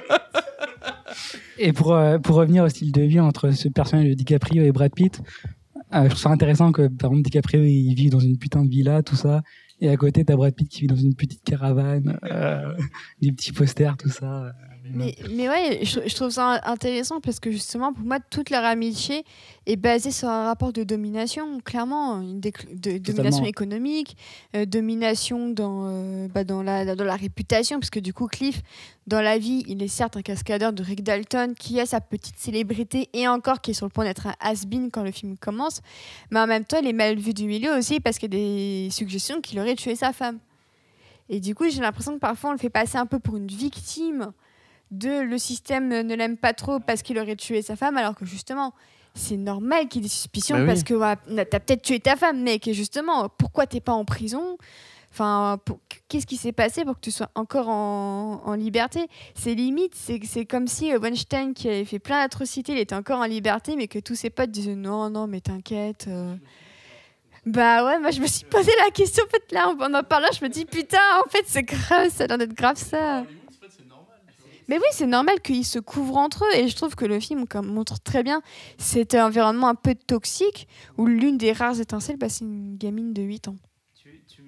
Bah, du coup, en fait, c'est toi qui me donnes euh, cette révélation, mais c'est vrai que. que... c'est génial Merci bien. madame. Non, non, mais je, je, je veux dire, euh, euh, c'est euh, si, si on voulait vraiment interpréter le truc de manière euh, non charitable envers Tarantino ou en tout cas un petit peu provocante, on pourrait dire que c'est quasiment un commentaire euh, sur le Hollywood post-MeToo. Parce que quand ce producteur euh, dit à Rick Dalton euh, écoute, euh, la vraie raison pour laquelle je veux pas travailler avec ton cascadeur, c'est parce que il a tué sa femme. Et, et d'ailleurs, il prononce ce mot, il dit he's a creep, tu vois, genre, c'est c'est un mec flippant, c'est un mec qui rend les, les gens mal à l'aise. Euh, Qui casse la gueule de Bruce Lee. il a, il a une sale image de misogyne, de mec chiant, etc. On ne veut pas de lui sur nos plateaux. Euh, on- on- il y a, il y a un pas à franchir que peut-être je vais pas franchir simplement par prudence pour euh, l'intention d'auteur et on ne sait pas s'il a, voulu, s'il a voulu dire ça, mais il y a un pas très bref à franchir entre ça et le Hollywood Pardon, pardon. post-MeToo, où effectivement on sait que tout un tas de réalisateurs sont des creeps, tu vois, sont des mecs flippants, misogynes, dont Tarantino lui-même, dont Harvey Weinstein, qui, qui était quand même... Voilà, merci. Weinstein-Tarantino, c'était un duo de producteurs légendaires. Exactement. Euh, Once Upon a Time in Hollywood, c'est le premier film de Tarantino qui n'est pas produit par Weinstein, qui n'est pas sous la tutelle de la Weinstein Company. D'ailleurs, il, il a choisi d'aller chez Sony, du coup. Euh, et on- c'est vrai que le, le fait que le film ait autant d'empathie pour le personnage de Cliff, et même pour le personnage de DiCaprio, qui du coup, euh, euh, quand même fait un effort euh, monstrueux pour, euh, horrible. Fait un effort monstrueux pour couvrir le personnage de Cliff parce que il, lui dit il lui dit que selon lui il y a très peu de chances qu'il soit engagé dans, ce tournage. Et en même temps tu vois que le personnage de DiCaprio va quand même euh, en première ligne voir le producteur euh, va quand même l'engueuler euh, très longtemps pour permettre d'engager Cliff. Et, et c'est vrai que tu te demandes si Tarantino aurait pas été capable de faire ça pour euh, continuer à bosser avec Weinstein ou un truc comme ça, tu vas faire un chantage de type je fais pas mon neuvième film si c'est pas avec Weinstein, euh, donc Voilà, mais c'est ça en fait qui, me fait presque rire jaune en fait. C'est parce que t'as as un alignement des variables du mal dans ce film qui est quand même dingue pour un film justement qui, comme on l'a dit, euh, est plutôt lumineux euh, par rapport à Sharon Tate. Mais Tarantino, donc c'est un mec qui a été révélé par, bon, moi je dis Weinstein en l'occurrence, euh, je sais pas quelle est la prononciation officielle, mais On s'en fiche. voilà, par, par, par cette grosse merde d'Harvey Weinstein, qui est quand même un mec qui, du coup, se traîne la réputation d'être un pervers qui filme les pieds des meufs, qui a cette casserole avec Uma Thurman et la bagnole. D'ailleurs, en un sens, Cliff casse une voiture et c'est pour ça qu'il est viré du tournage. Il est viré du tournage parce qu'il a cassé une bagnole, pas parce qu'il a agressé Bruce Lee, qui Bruce Lee, du coup, lui dit d'ailleurs euh, très. Pareil, on pourrait ajouter ça à la liste des, bonnes choses. Lee lui dit non, il m'a- pas agressé, on, on parlait entre amis, etc. Euh, il est viré de tournage parce qu'il a, parce qu'il a cassé une bagnole. Et effectivement, il y a même Polanski dans ce film qui n'est pas traité comme une figure négative. Enfin, je veux dire, Bah, Il y a- il y a tellement- un c'était- le effluves. Polanski d'avant tout ça, donc. euh, mais même, bah, il aurait pu prendre un- une posture rétroactive, euh, tu vois, comme beaucoup de gens ont fait. Mais ce que, ce que je veux dire, c'est que justement, moi, en fait, je suis prêt à, faire ce pas-là. En fait, je suis prêt à me dire que justement, Tarantino qui parle d'Hollywood parle du fait que depuis toujours, il y a des ordures à Hollywood et les ordures d'Hollywood. Il en fait presque partie. Il les côtoie au quotidien. Il a travaillé avec des acteurs qui étaient des ordures. Il a, il a un passif avec des, des- des grandes vedettes comme David Carradine qui était un pervers, euh, qui était un accro prostitué, etc. Je veux dire, j'adore, j'adore David Carradine, hein, l'acteur. Et l'être humain, mais tu vois, la défense Polanski, tu vois, c'est alors les est mortel, hein, par contre l'être humain, je m'en fous, tu vois. Mais euh, voilà. Et du coup, je, me dis peut-être que inconsciemment, il y a une réflexion méta là-dessus parce que c'est quand même super bizarre que cet élément-là soit mis dans un monde aussi euh, à la fois amoral et moral de ce que, celui de Tarantino. Dans, dans les films de Tarantino, ceux qui font des, des- exactions sont soit punis, soit euh, sanctionnés moralement. C'est-à-dire qu'on on les considère comme des ordures. On sait que ce sont des ordures. Hans Landa, euh, dans, tout le discours révisionniste qu'a Inglourious Basterds, qui fait gagner la guerre aux Alliés longtemps avant Hiroshima, et longtemps avant que les Russes envahissent Berlin, il dit à Hans Landa qui permet de gagner la guerre Mais t'es un nazi, et je vais te putain de tatouer ta croix gammée sur le front. Et c'est tout. Donc là, tu te dis quand même que Cliff Booth, qui est quand même un mec qui, euh, explicitement, tue sa femme hein, avec un coup de harpon, il manque une scène, et je suis d'accord avec toi. La, la fin de cette relation, que je trouve à la fois intéressante et très survolée, euh, il manque un payoff, il, manque très clairement une scène où, au moins il lui pose la question. Moi, quand il s'approche de la, vitre de la- de l'ambulance, je m'attendais à ce qu'il lui dise Mais dis-moi, euh, au fait, t'as tué ta femme? Et il lui répondrait genre non, tu vois, ce qui aurait été un bon payoff. Et en l'occurrence, il dit juste T'es un bon pote, frère. Et tu te dis en fait que l'amitié, du coup, ou- et le côté justement, tu me rends service, donc je vais oublier tout ça. T'es un peu, tu vois, euh, je pense qu'on a tous un, pote comme dans, dans ce genre-là, tu vois, qui peut-être réussit moins sa vie financièrement et qui nous dépanne des fois, tu vois. Enfin, je, je vous le souhaite pas, mais ça m'est arrivé personnellement, tu vois. Et euh, je sais pas, t'es plus prêt à pardonner ces crasses-là, mais à la fois, justement, moi, cette, cette relation, pour revenir sur la performance de Brad Pitt, elle me déçoit autant qu'elle me satisfait. C'est-à-dire qu'il y a un côté vraiment très humain, très simple. Il n'y a pas de grand genre, je prends une balle pour toi, euh, euh, on a baisé la même meuf, ou je sais pas quoi. Il n'y a, rien de très hors du commun. C'est juste des potes, ils prennent des bières, ils se mettent devant un, un épisode de série, et ils commentent, et ils kiffent, Commentaire audio. c'est génial, c'est génial. Et ça, c'est brillant parce que leur relation, on te la justifie jamais. On te dit juste, ouais, c'est un collègue. Et dès le premier plan du film, où tu as du coup ce, ce mec de télévision qui va les interviewer sur le tournage de. euh, Chasseur Euh, de primes, ouais, Bounty je- Bounty, ouais, merci. Exactement, où tu vois qu'en fait, et ces premiers indices de mise en scène que tu, que tu remarques, la chaise de, ta, de DiCaprio est au premier plan et celle de Brad Pitt est au second plan. Et toute leur relation, est, est- et Brad Pitt n'a pas l'air malheureux, tu vois, de ça. Lui, il en profite, c'est un peu le mec qui justement, il dit, ouais, bah, j'ai la bagnole, j'ai la baraque, je suis bien, tu vois, tranquille, on est bien, on est avec mon chien, c'est mon pote, il me respecte, il me prend, il me prend comme son égal. Et quelque part, du coup, justement, c'est dans le, le final de ce film où c'est justement le cascadeur qui va régler toute l'histoire en défouraillant tous les vilains. Et du coup sauver Sharon Tate, sauver DiCaprio et alors qu'il est défoncé donc déjà le mec qui part dans, toutes ses capacités t'as t'as un message on va en, on va en parler. T'as un message justement sur le côté genre les, les- les gens des coulisses qui sauvent la mise de ces crétins qu'on voit au premier plan ou de ces réalisateurs qui, qui filment tout et qui récoltent tous les lauriers. T'as un côté genre le backstage qui sauve le premier plan. Et je trouve ça vraiment brillant et justement bah, leur relation à tous les deux euh, je trouve qu'il n'y avait pas besoin d'ajouter grand chose justement à part un payoff sur ce côté genre j'ai tué ma femme je suis une merde. Euh, parce que je trouve que c'est bien écrit au sens où justement bah, moi ça me pense à des potes que j'ai dans la vraie vie tu vois. Genre mon, colocataire euh, qui n'écoute pas ce podcast parce que c'est un enfoiré et qui n'écoute jamais ce que je fais mais mon ex-colocataire Laurent qui par exemple on a fait un podcast avec lui d'ailleurs sur euh, et- Bon, on a une relation qui est très, euh, justement, comme ça, bro, euh, genre très distante, tu vois, on met des films ensemble, on boit des coups, et, et c'est tout, tu n'as pas besoin d'un grand câlin, etc., tu vois. Et ça m'a beaucoup plu, personnellement, et de voir ces deux légendes comme ça, côte à côte, qui se répondent très bien, euh, chacun dans leur style, le vieux cowboy et le, justement le côté légende sur le retour, je trouve ça vraiment brillant, et ils m'ont beaucoup plu. Alors bah, j'ai juste deux remarques à faire. Déjà par rapport à tout ce qu'on disait sur Weinstein, en fait, il m'a fait penser aussi un peu à ça. C'est que euh, Brad Pitt, euh, à l'époque, Weinstein avait euh, agressé sexuellement Gwyneth Paltrow, qui sortait avec Brad Pitt. Brad Pitt l'avait appris, avait plaqué Weinstein contrairement en disant tu la retouches, t'es un homme mort. Enfin, il l'avait menacé en mode je vais te péter la gueule si tu retouches à ma copine. Donc après, voilà, Pitt n'en a pas parlé non plus. Voilà, il a réglé son souci avec Weinstein. Et après, en l'occurrence, même Paltrow a dit, bah voilà, après moi, j'ai été laissé tranquille.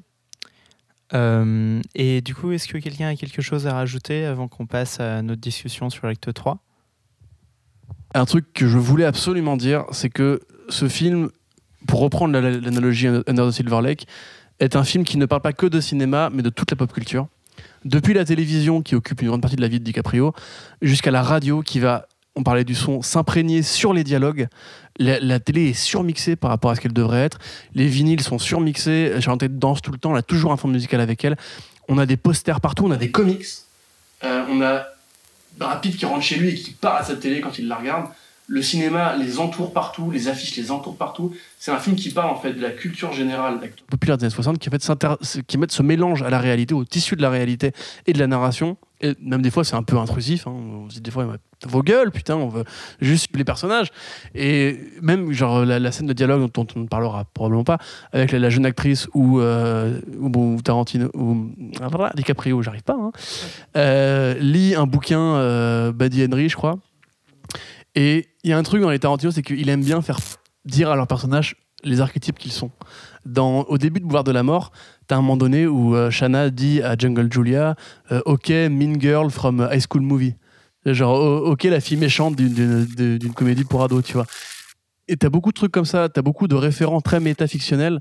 Et dans en fait ce film-là, justement, t'as ce moment où en fait DiCaprio va lire ce bouquin et dire euh, Je suis ce cow-boy magistral, génie, majestueux, qui d'un coup se retrouve brisé et qui, se retrouve à boiter et qui sent qu'il n'est plus aussi important qu'avant. Et dans un film qui est déjà très méta, je trouve ça à la fois génial pour DiCaprio, qui est un mec qui vieillit. Attends, juste, je, je termine. Qui est un mec qui vieillit pour ce cowboy justement qui représente en fait la mort du western, puisque le western est mort au bout d'un moment.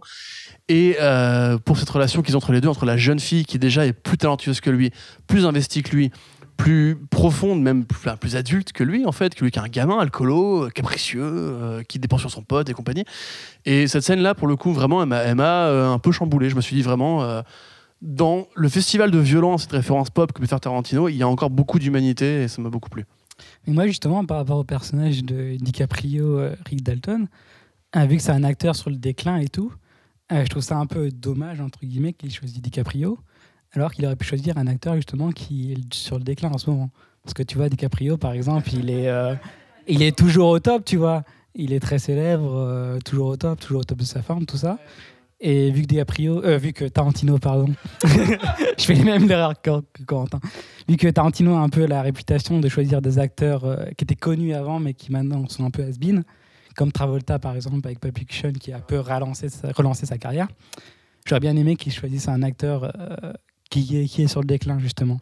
Tiens, tiens Ma- Maël, garde le micro, Ouais. euh, parce qu'en fait, c'est exactement selon le- ce dont je voulais parler. Et- bah ouais, ouais. Euh, euh, Tarantino, il se fait un plaisir de, de nous présenter Cliff et Eric comme deux personnages Mhm. absolument has-been, tu vois, des acteurs vieillissants. Mhm. Et d'a- d'ailleurs, il, il nous montre en fait très souvent dans le film les stigmates physiques de leur âge. Tu vois, donc on, a parlé de cette scène euh, avec euh, Cliff euh, qui refusait les avances de cette jeune fille en lui disant qu'il était trop vieux en fait. Et, et, et même si on a cette scène un petit peu glorieuse de Brad Pitt qui, franchement, il a 55 ans, c'est peut-être c'est peut-être la dernière fois qu'il enlève euh, qu'il enlève son t-shirt euh, à l'écran, tu vois. Et on peut on peut on peut euh, on peut s'en morfondre, mais cette scène glorieuse, voilà, de, Brad Pitt qui enlève son t-shirt, qui est encore super musclé, super beau, etc. Et en- en fait, il nous montre les stigmates de ces deux acteurs qui sont sur le déclin, qui vieillissent. Euh, Rick Dalton, euh, qui, qui arrête pas de cracher, qui a les poumons dégueulasses, tu vois, qui est, il est souvent rougeau, il est souvent bouffi par l'alcool, il est en gueule de bois. Enfin, c'est vraiment des personnages qui sont comme des sortes de vieux manoirs hantés, tu vois, il y a des craquements partout, il y a, il y a des bruits, il y a les portes qui crissent, enfin, tu, tu vois, c'est quand même quelque chose de très Mhm. physique. Et ce que, ce que je me disais, c'est que ces deux-là, euh, que ce soit Brad Pitt ou, ou DiCaprio, ils, ils sont peut-être à l'orée de euh, ce moment-là dans leur carrière à eux. Et je me, je me demande si Tarantino, il avait pas un petit peu ce, ce petit jeu-là, tu vois, ce, ce, ce petit jeu un petit Mhm. peu, euh, un, un petit peu euh, taquin, parce que euh, bah, déjà, déjà les deux euh, sont, ont ou sont ou ont été des sex symboles masculins. Euh, parce que euh, tu vois DiCaprio c'est le beau gosse. euh, Mais ils le sont toujours, justement. bah, mais c'est un peu la Mm, question qui oui, se pose. C'est un peu la question qui se pose parce que euh, moi justement, euh, tu vois, quand je demande à plein de gens dans mon entourage, je sais pas, je pense à ma mère, je pense à des gens comme ça, tu vois, je- toutes les nanas de mon entourage. Est-ce que, est-ce que c'est toujours des méga beaux gosses ou est-ce que euh, on préfère euh, penser à DiCaprio période euh, Roméo plus Juliette, période Titanic? Est-ce que maintenant euh, DiCaprio c'est pas une sorte de de vieux gars un peu bouffi et en fait les adolescentes sur Twitter elles sont pas stan de DiCaprio elles préfèrent euh, faire des vannes sur le fait que DiCaprio sort avec des nanas trop jeunes et, et pareil, euh, Brad Pitt. Brad Pitt, nous, on a grandi avec Brad Pitt sex symbole, ou alors Brad Pitt euh, fantasme masculin, tu vois, euh, idéal masculin qu'on a envie d'être. Et aujourd'hui, souvent, ce qui revient, c'est de dire ah ouais, il commence à ressembler à mince. Euh, euh, Robert Redford, exactement. Il ressemble énormément à Robert Redford en vieillissant. Et peut-être que ça y est, ils sont en train de passer cet âge où ils sont trop vieux pour être les légendes qui furent euh, Bah, dans le passé. En, Vas-y, vas-y, Maël. en fait, moi, je pense que euh, autant sur euh, le sexe symbole, tout ça, je pense qu'ils sont plus euh, dans le coup, entre guillemets, quoi. Mais niveau. Mais niveau carrière, euh, je pense que. Enfin, euh, le prochain film de Brad Pitt, c'est avec James Gray. euh, le prochain C'est Ad, Astra dont, dont on a eu la bande-annonce euh, tout à l'heure, d'ailleurs, Ouais, c'était rigolo. Et le prochain film de DiCaprio, c'est avec Martin Scorsese, tout ça. Donc je pense que niveau carrière euh, de film, je pense qu'ils sont pas mal quand même. Bah oui et non, parce qu'il y avait des, des articles assez intéressants sur DiCaprio, dont on disait c'est la dernière personne qui n'a pas cédé aux sirènes des grosses franchises à Hollywood. Et les gens disaient oui, ok, mais euh, le, le- le profil des resteurs avec lesquels il tourne, c'est tout le temps la même chose. C'est Ouais, tout le temps des mecs, euh, 99% du temps qui sont blancs, parce que bon, il y a Inarritu quand même qui est mexicain, ça faut pas du tout l'oublier évidemment. Euh, ils tournent pas avec des femmes. Ils ne, ils, sans forcément tourner à vide. Euh, pour Ouais, moi, il y a quelque chose dans la machine Tarantino qui commence un petit peu à euh, vide. Et j'ai- très peur qu'ils finissent comme euh, Tom Cruise dans un genre totalement différent, Mm. à ne tourner qu'avec le même profil de réalisateur. Donc, attends, attends, non, mais laisse-moi terminer. Tom Cruise, c'est dans le registre de l'action. Il sort son actionneur. Il a Tom Cruise et maintenant il a un actionneur quasiment tous les un an, maintenant voire deux ans. Euh, maintenant, DiCaprio, il choisit vraiment avec euh, beaucoup, beaucoup de, de soin euh, tous ses scripts, mais c'est un peu le même genre type Oscar Worthy, où il veut briller la statuette, même si maintenant il en a une, donc c'est intéressant de voir comment il va se positionner maintenant qu'il l'a eu. Mais je trouve qu'effectivement, DiCaprio, euh, il serait temps qu'il commence à se renouveler. Je pense que le film est plus méta par rapport à DiCaprio, qui effectivement, et je suis assez d'accord avec l'avis de pas mal d'analystes, euh, surtout féminines sur Twitter, euh, qui, euh, qui disent bah oui, mais enfin en même temps, il tourne qu'avec les, mêmes personnes. Et honnêtement, je, je ne veux pas que ce jour arrive, mais le jour où Scorsese va mourir, euh, bah je me demande, il va se dire mais putain, avec qui je vais tourner quoi et c'est ça qui me fait extrêmement peur. Là ouais, où Brad Pitt, euh, il essaie par contre de diversifier un petit peu ses horizons. Ça reste comme des réalisateurs toujours masculins, euh, mais il fait des genres un peu différents. Il est capable d'aller tourner chez Malik avec The Tree of Life. Il est capable d'aller ensuite faire euh, du Tarantino avec donc Once Upon a Time. Il est capable de faire de la SF avec Ad Astra. Euh, il est capable de, de, de faire un Zemeckis alors qu'il est, qui qui est clairement pas son meilleur avec Allier. Pour moi, il reste quand même un, un symbole de la A-list. Certes, au même titre que DiCaprio, mais pour moi, maintenant, la carte de Brad Pitt a peut-être plus de d'intérêt que celle de DiCaprio, parce qu'en plus, Brad Pitt se diversifie derrière la caméra. Ouais, il est Aussi. ouais, Il est Brad Pitt, ouais. producteur, il, il produit, il produit un nombre euh, assez fou de séries. Et genre, j'ai terminé l'autre jour DOA, bah, il est producteur exécutif dessus. Il, il a quand même un nez pour choisir vraiment avec sa boîte de production Plan B, il a vraiment le nez pour choisir des projets audacieux. Et peut-être, et j'ai l'impression que ce sont des projets assez audacieux qui correspondent à ce qu'il aurait aimé faire si euh, les moyens Mhm. avaient été là et s'il avait pu se le permettre euh, il y a 15-20 ans. Donc moi, je, me, je, je pense que c'est davantage méta par rapport à DiCaprio, même si je suis d'accord qu'elle aurait pu prendre vraiment un acteur sur le déclin et typecast, parce Mhm. que c'est aussi un truc extrêmement important du film, c'est que Rick Dalton, il est typecast en, en, en, en a vilain. cool. Et c'est un super aspect, je trouve, dont on parle pas assez, c'est qu'il est typecast. C'est un, et, et c'est ça qui est super, euh, ça qui est super intéressant. C'est Je sais pas si c'est du même niveau que ce qu'avait fait Paul Fig avec Melissa McCarthy dans Spy, que, qui à mon sens a un propos extrêmement intéressant sur le typecast. Si si, bah revois le Corentin, mais il y a, tout, tout, tout le film et tout le film te, te dit en gros euh, typecast, typecast, typecast des personnes grosses comme Melissa McCarthy. Il te dit littéralement ça le film. Et, euh, je trouve que là en l'occurrence, euh, c'est plus DiCaprio qui devrait se poser des questions par rapport à la suite de sa carrière plutôt que Pitt. Mais je suis d'accord. Et d'ailleurs, c'est marrant que tu parles de Tom Cruise. Parce que justement, je crois que c'était le premier choix de Tarantino pour le rôle de Brad Pitt, justement, comme castadeur. Euh, Du coup. Carrément, mais enfin Tom Cruise, euh, il faudrait faire un ouais, podcast de 5 heures sur Tom Cruise. Il faut expliquer à quel point le mec a foiré sa foutue carrière après 50 ans. Mais euh, pff, Tom Cruise, c'est une catastrophe. Mais, euh, mais ce mec avait tellement de talent et ça m'énerve de le voir juste courir et que les gens disent Ah, regardez, Tom Cruise court Mais t'es là, mais je m'en fous, Tom Cruise court, Tom, court. Tom Cruise peut jouer des vrais bons trucs. Pourquoi il fait que courir maintenant? Ça, ça m'agace. Mais je suis grave d'accord avec Benji sur. Et, et avec Océane, j'abonde dans tout ce que t'as dit et c'était incroyable et j'ai applaudi pendant que tu parlais. Mais non, mais vraiment, vraiment, parce que je suis complètement d'accord.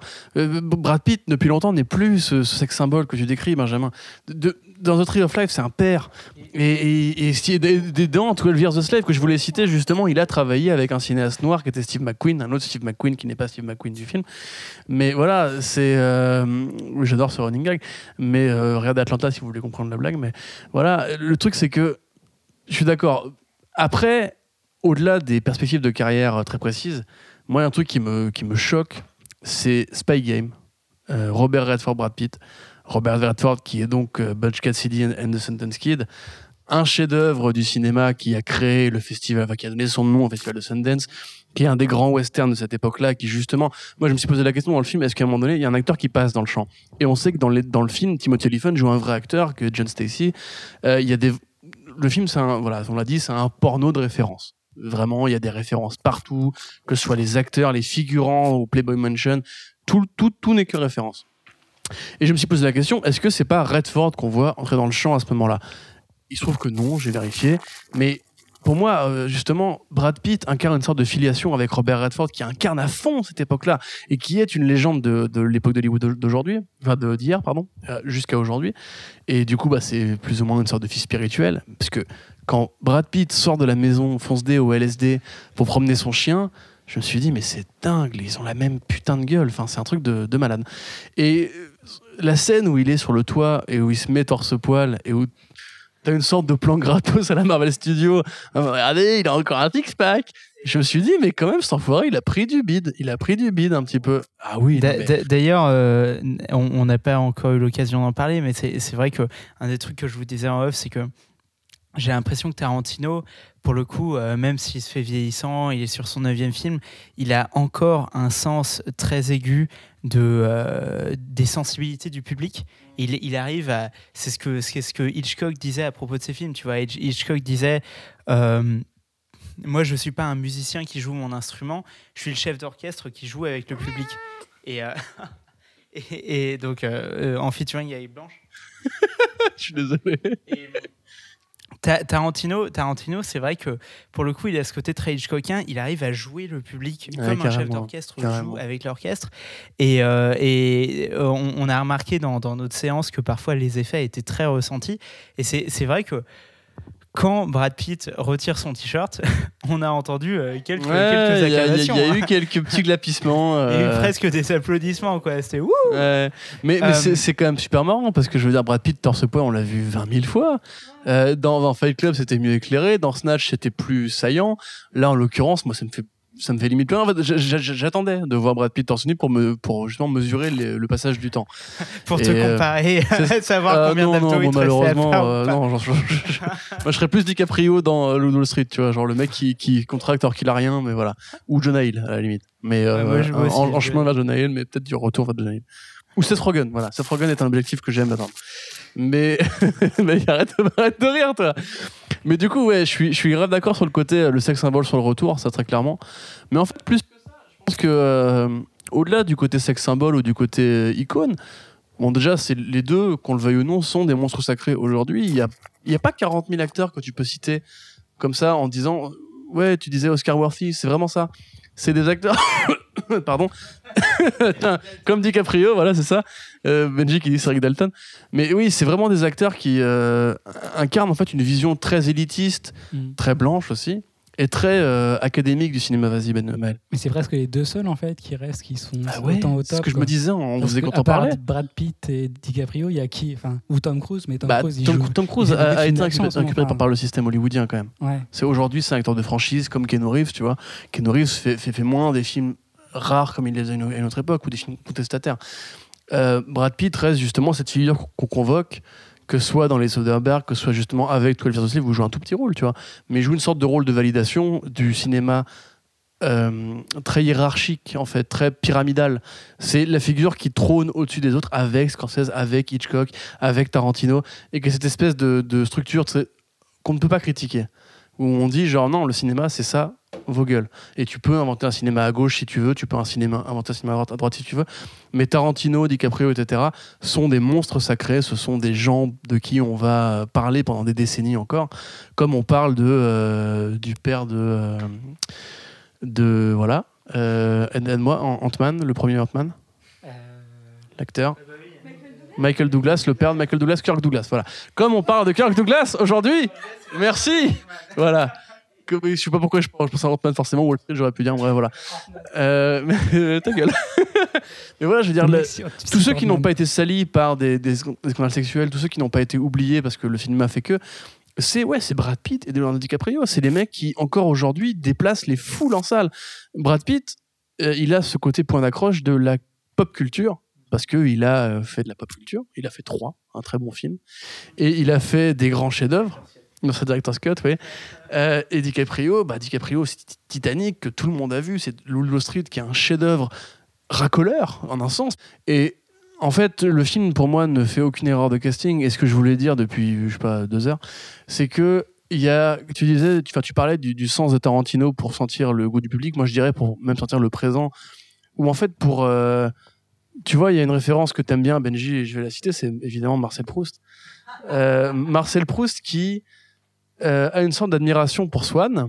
Il, faut, il faut lire hein, la recherche pour ceux qui ne l'ont pas lu, évidemment. Euh, au moins un volume, allez-y. Faites-vous, voilà. Maël, Maël, tu vas lire la recherche. J'ai pas lu.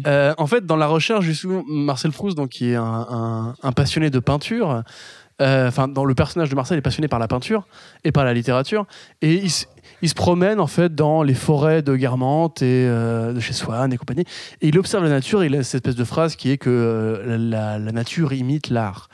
Et il a un analogue qui est donc Swann, qui est un, pianiste et qui est, admiratif lui du, de l'art euh, de l'art de la pian- du piano en fait. Et il admire en fait cette espèce d'art comme une sorte de muse, une sorte de déesse qui lui donnerait les les, compré- clés de la vie en fait, du temps, de l'amour, du, sa, quête de la vie passe par l'art.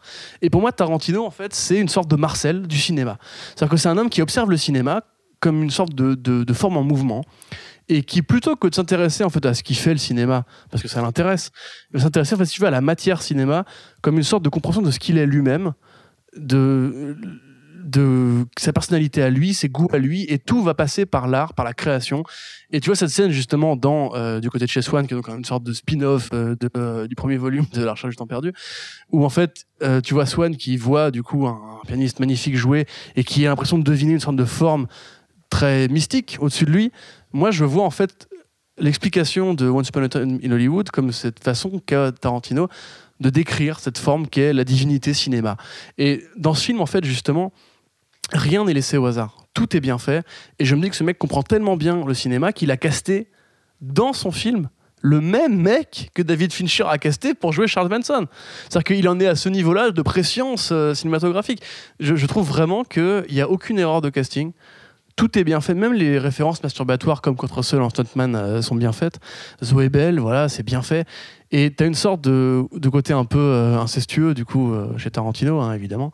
Mais dans le choix de DiCaprio et, euh, et Brad Pitt, quand je vois le film, ça va paraître va dire, je ne vois plus Brad Pitt et euh, DiCaprio.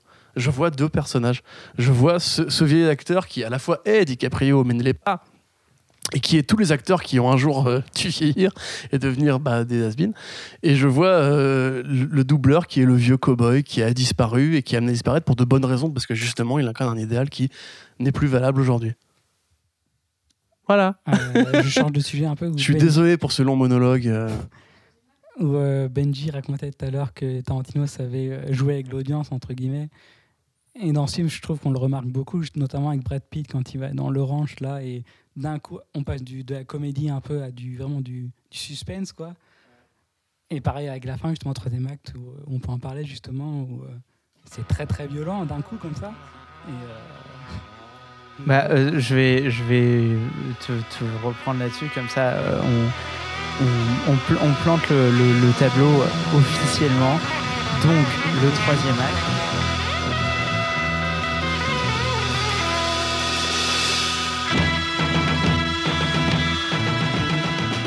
Et moi, un, truc que j'avais remarqué, que j'avais trouvé assez incroyable, euh, justement, dans tout ce dont on parle sur le méta et le jeu de Tarantino avec le public, Tarantino, à un moment, il commence à nous raconter une soirée. Donc, euh, on, a, euh, on a Cliff et Rick euh, qui vont se bourrer la gueule, d'ailleurs de manière très comique. On a Sharon Tate qui va faire une petite soirée avec ses amis alors qu'elle est enceinte. Et d'ailleurs, il fait très chaud et donc ça la dérange beaucoup. Et on, on voit la soirée progresser heure par heure. Et je pense qu'à ce moment-là, à peu près n'importe qui se dit c'est la nuit euh, des meurtres euh, euh, des, disciples de Charles Manson. Et d'ailleurs, même si on n'a pas la connaissance historique de la date, parce que évidemment Tarantino nous donne la date, donc si on connaît la date, on, peut le savoir. Mais globalement, par la narration cinématographique, on sait que c'est à ce moment-là que ça va arriver. Donc la, la soirée se déroule. Et puis à un moment, et je sais pas si je suis le seul à l'avoir interprété comme ça ou si c'était vraiment flagrant, mais euh, Tarantino nous montre une télé avec, un, a- a- avec un, une émission où le présentateur dit Now what you've all been waiting for. Time for what I know you've all been waiting for. A little fanfare, please. Set me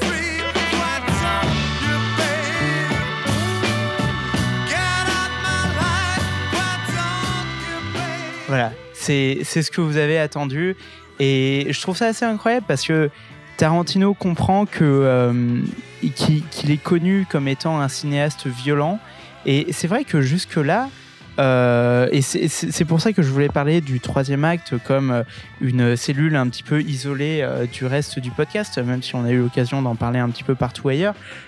C'est parce que euh, un des grands thèmes du cinéma de Tarantino, c'est la violence. Et je ne sais pas si la violence est un thème en, elle-même ou si la violence est interprétée différemment dans chacun de ses films.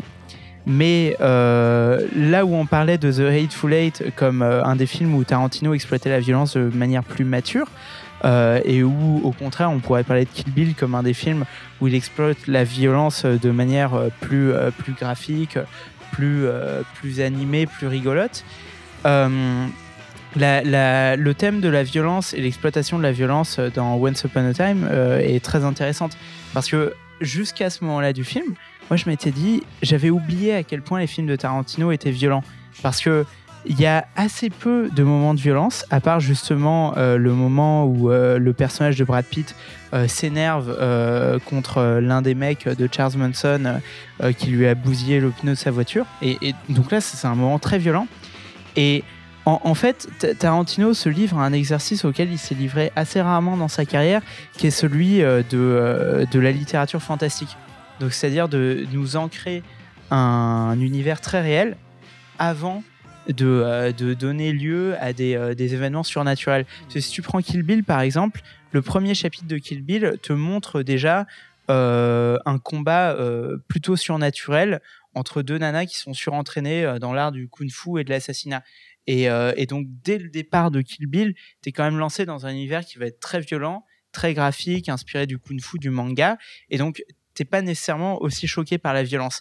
Alors que là, on a un univers avec des acteurs, des gens qui quand même se comportent de manière euh, assez normale, assez banale.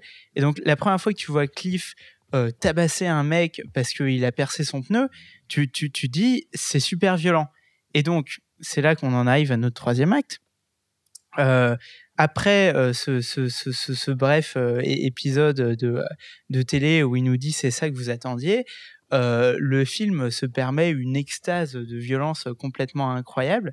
Et donc, je voulais avoir votre ressenti sur cette sorte de, décharge violente complètement impressionnante que nous donne. Oui, vas-y, Corentin. Oui, bon, d'accord. Euh, mais je suis, vraiment de, sincère- sincèrement désolé à ceux qui en ont marre de m'entendre, mais euh, je me rends compte que je parle beaucoup trop. C'est l'esprit Comics Blog qui envahit ce podcast. Mais euh, respect éternel. Mais oui, tout à fait. Ah, ben, j'ai placé plein de fois le mot euh, ce soir, mais euh, donnez-nous des vues, s'il vous plaît. Mais non, mais tu, tu verras, un, un jour tu seras un grand Oh, Journaliste. S'il vous plaît. et les gens creuseront ta, ta carrière antérieure. Bref, donc, euh, je suis. Ouais, pour juste revenir une- sur ce que tu as dit une seconde, euh, moi, vraiment, quand la première fois que j'ai vu Glorious Bastard, euh, je me suis pris au jeu, en fait, de me dire non, ça, ne va pas arriver. On, on sait comment finit la guerre. Hitler ne meurt pas dans un cinéma parisien, criblé de balles par deux euh, mercenaires de l'armée américaine. Ça marche pas comme ça. Et jusqu'au bout, je me suis dit, à quel moment leur grand plan, leur grande conspiration avec Hans Landa va déconner. Et je l'ai attendu ce moment, il n'est pas arrivé, et d'un coup, euh, Eli Roth, euh, avec euh, l'autre acteur qui l'accompagne, rentre dans la loge d'Hitler et le crible de balles, d'une manière très, très, très, très violente aussi. Et là, je me suis dit, oui, Tarantino peut faire du fantastique au sens Edgar Allan Poe du terme, c'est-à-dire partir d'un fait qui, est historique, naturel, ancré dans des concepts de la réalité et aller dans un truc qui n'a rien à voir avec le réel. Quand j'ai vu cette scène où les, les trois jeunes. euh, alors, déjà, c'est. C'est téléphoné, puisque du coup, tu as cette, euh, ce dialogue entre eux dans la, la bagnole où ils parlent de, de culture pop, puisqu'ils parlent justement de, de la- l'émission de DiCaprio. Tout, tout, tout rapidement, je voulais dire euh, que euh, ce, ce passage, euh, il m'a totalement fait penser à Pulp Fiction. Parce Ouais, qu'une des exactement. grandes innovations de Pulp Fiction dans le cinéma à l'époque, c'était de, de présenter des archétypes du cinéma, donc qui étaient les, les assassins, euh, les cold-blooded, tu vois, euh, assassins de sang-froid, euh, discuter de choses totalement triviales, comme le McDo, comme les pilotes de séries télé. Et ce moment-là dans la voiture où, euh, où tu te rends compte que c'est des gamins qui parlent de n'importe quoi, qui parlent de pop culture, qui sont d'ailleurs très drôles. hein. C'est euh, un, dialogue que j'ai trouvé bien rythmé, que j'ai trouvé très tarantinesque, mais dans le sens originel et très sympa du terme. Euh, et ce, moment-là, tu, tu te dis en effet que Tarantino, ce film, il le prend comme une sorte de rétrospective de, toute sa carrière et il met des petits moments comme ça. Ouais, exactement. Et du coup, partant de ce dialogue-là, où du coup tu as l'actrice asiatique qui est très bonne d'ailleurs, et qui en fait euh, des caisses à ce moment-là, parce qu'il faut en faire des caisses à, ce moment-là, et qui dit vas-y, viens, on- tuons les légendes du passé. Et ça amorce une réflexion sur justement le côté générationnel et euh, cette espèce de, défense du vieil homme qui veut tuer des jeunes. Et tu arrives du coup à ce moment où tu te dis quelle option, quelle route va-t-il choisir? Est-ce qu'il va choisir de tuer, euh, va- d'aller directement vers, la famille Tate slash Polanski. Ou bien est-ce qu'il va justement faire ce, que- tout le monde attend, où on sait que Cliff se balade avec son chien, que Cliff y pète des gueules, et du coup on aura le payoff du cowboy qui punit les vilains tueurs. Quand on en arrive là, moi je me suis honnêtement posé la question qui va mourir? Et c'est pour ça que je trouve ça incroyablement timé et on retrouve toute cette magie de euh, l'effervescence violente de Tarantino quand il fait son euh, à son chien et que le chien, la chienne, pardon, démarre, bouffe le bras de, de Tex, que pendant ce temps-là, euh, il met une patate à l'autre, etc. C'est- une énergie en fait dans la mise en scène et d'un coup ça devient une sorte de cartoon euh, complètement gratos, complètement vulgaire même, U- u- une élucubration et tu disais tout à l'heure Benji qu'il pouvait tenir les, les foules en fait et qu'il il maîtrisait parfaitement ses effets. Il faut savoir que Tarantino a souvent dit que euh, les scènes d'action étaient compliquées à filmer parce qu'il fallait avoir un, un sens du timing extraordinaire. Je le trouve parfait à ce moment-là parce que dans la salle, on était quoi 200 pèlerins euh, qui étaient venus voir le 35 mm comme des, beaux, des beaux parisiens.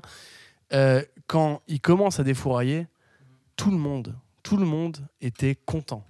Et c'est à la fois fascinant et horrible de se dire que tout le monde est content de voir comme ça un, vieux réac qui a, tué, sa femme de, défourailler trois jeunes, euh, certes trois jeunes euh, fascistes, mais ça reste trois jeunes. Et les défourailler de manière très sale, très violente. Je veux dire, la, la personnage asiatique qui est en état de choc, littéralement, elle hurle, elle est traumatisée. Euh, quant à la- l'actrice rousse, euh, Dakota Fanning. Une autre, bah une autre. En plus, même pas, il n'y a même pas de payoff pour les, les vrais vilains qu'on avait vus juste avant. Et qui lui défonce la gueule en lui tenant les cheveux. Je me suis dit, moi, ça m'a pas choqué parce que je suis pas. voilà. Mais je me suis dit, quand même, il, est encore énervé. Tu vois, je me suis dit, il reste ce- cette énergie punk de. euh, moi, quand, quand j'y vais à fond, et Tarantino avait, il avait dit une fois, euh, me reprocher à moi ma violence dans mes films, ce serait comme reprocher à Metallica de jouer fort dans leurs concerts. Sauf que là, du coup, c'est pas Metallica normal.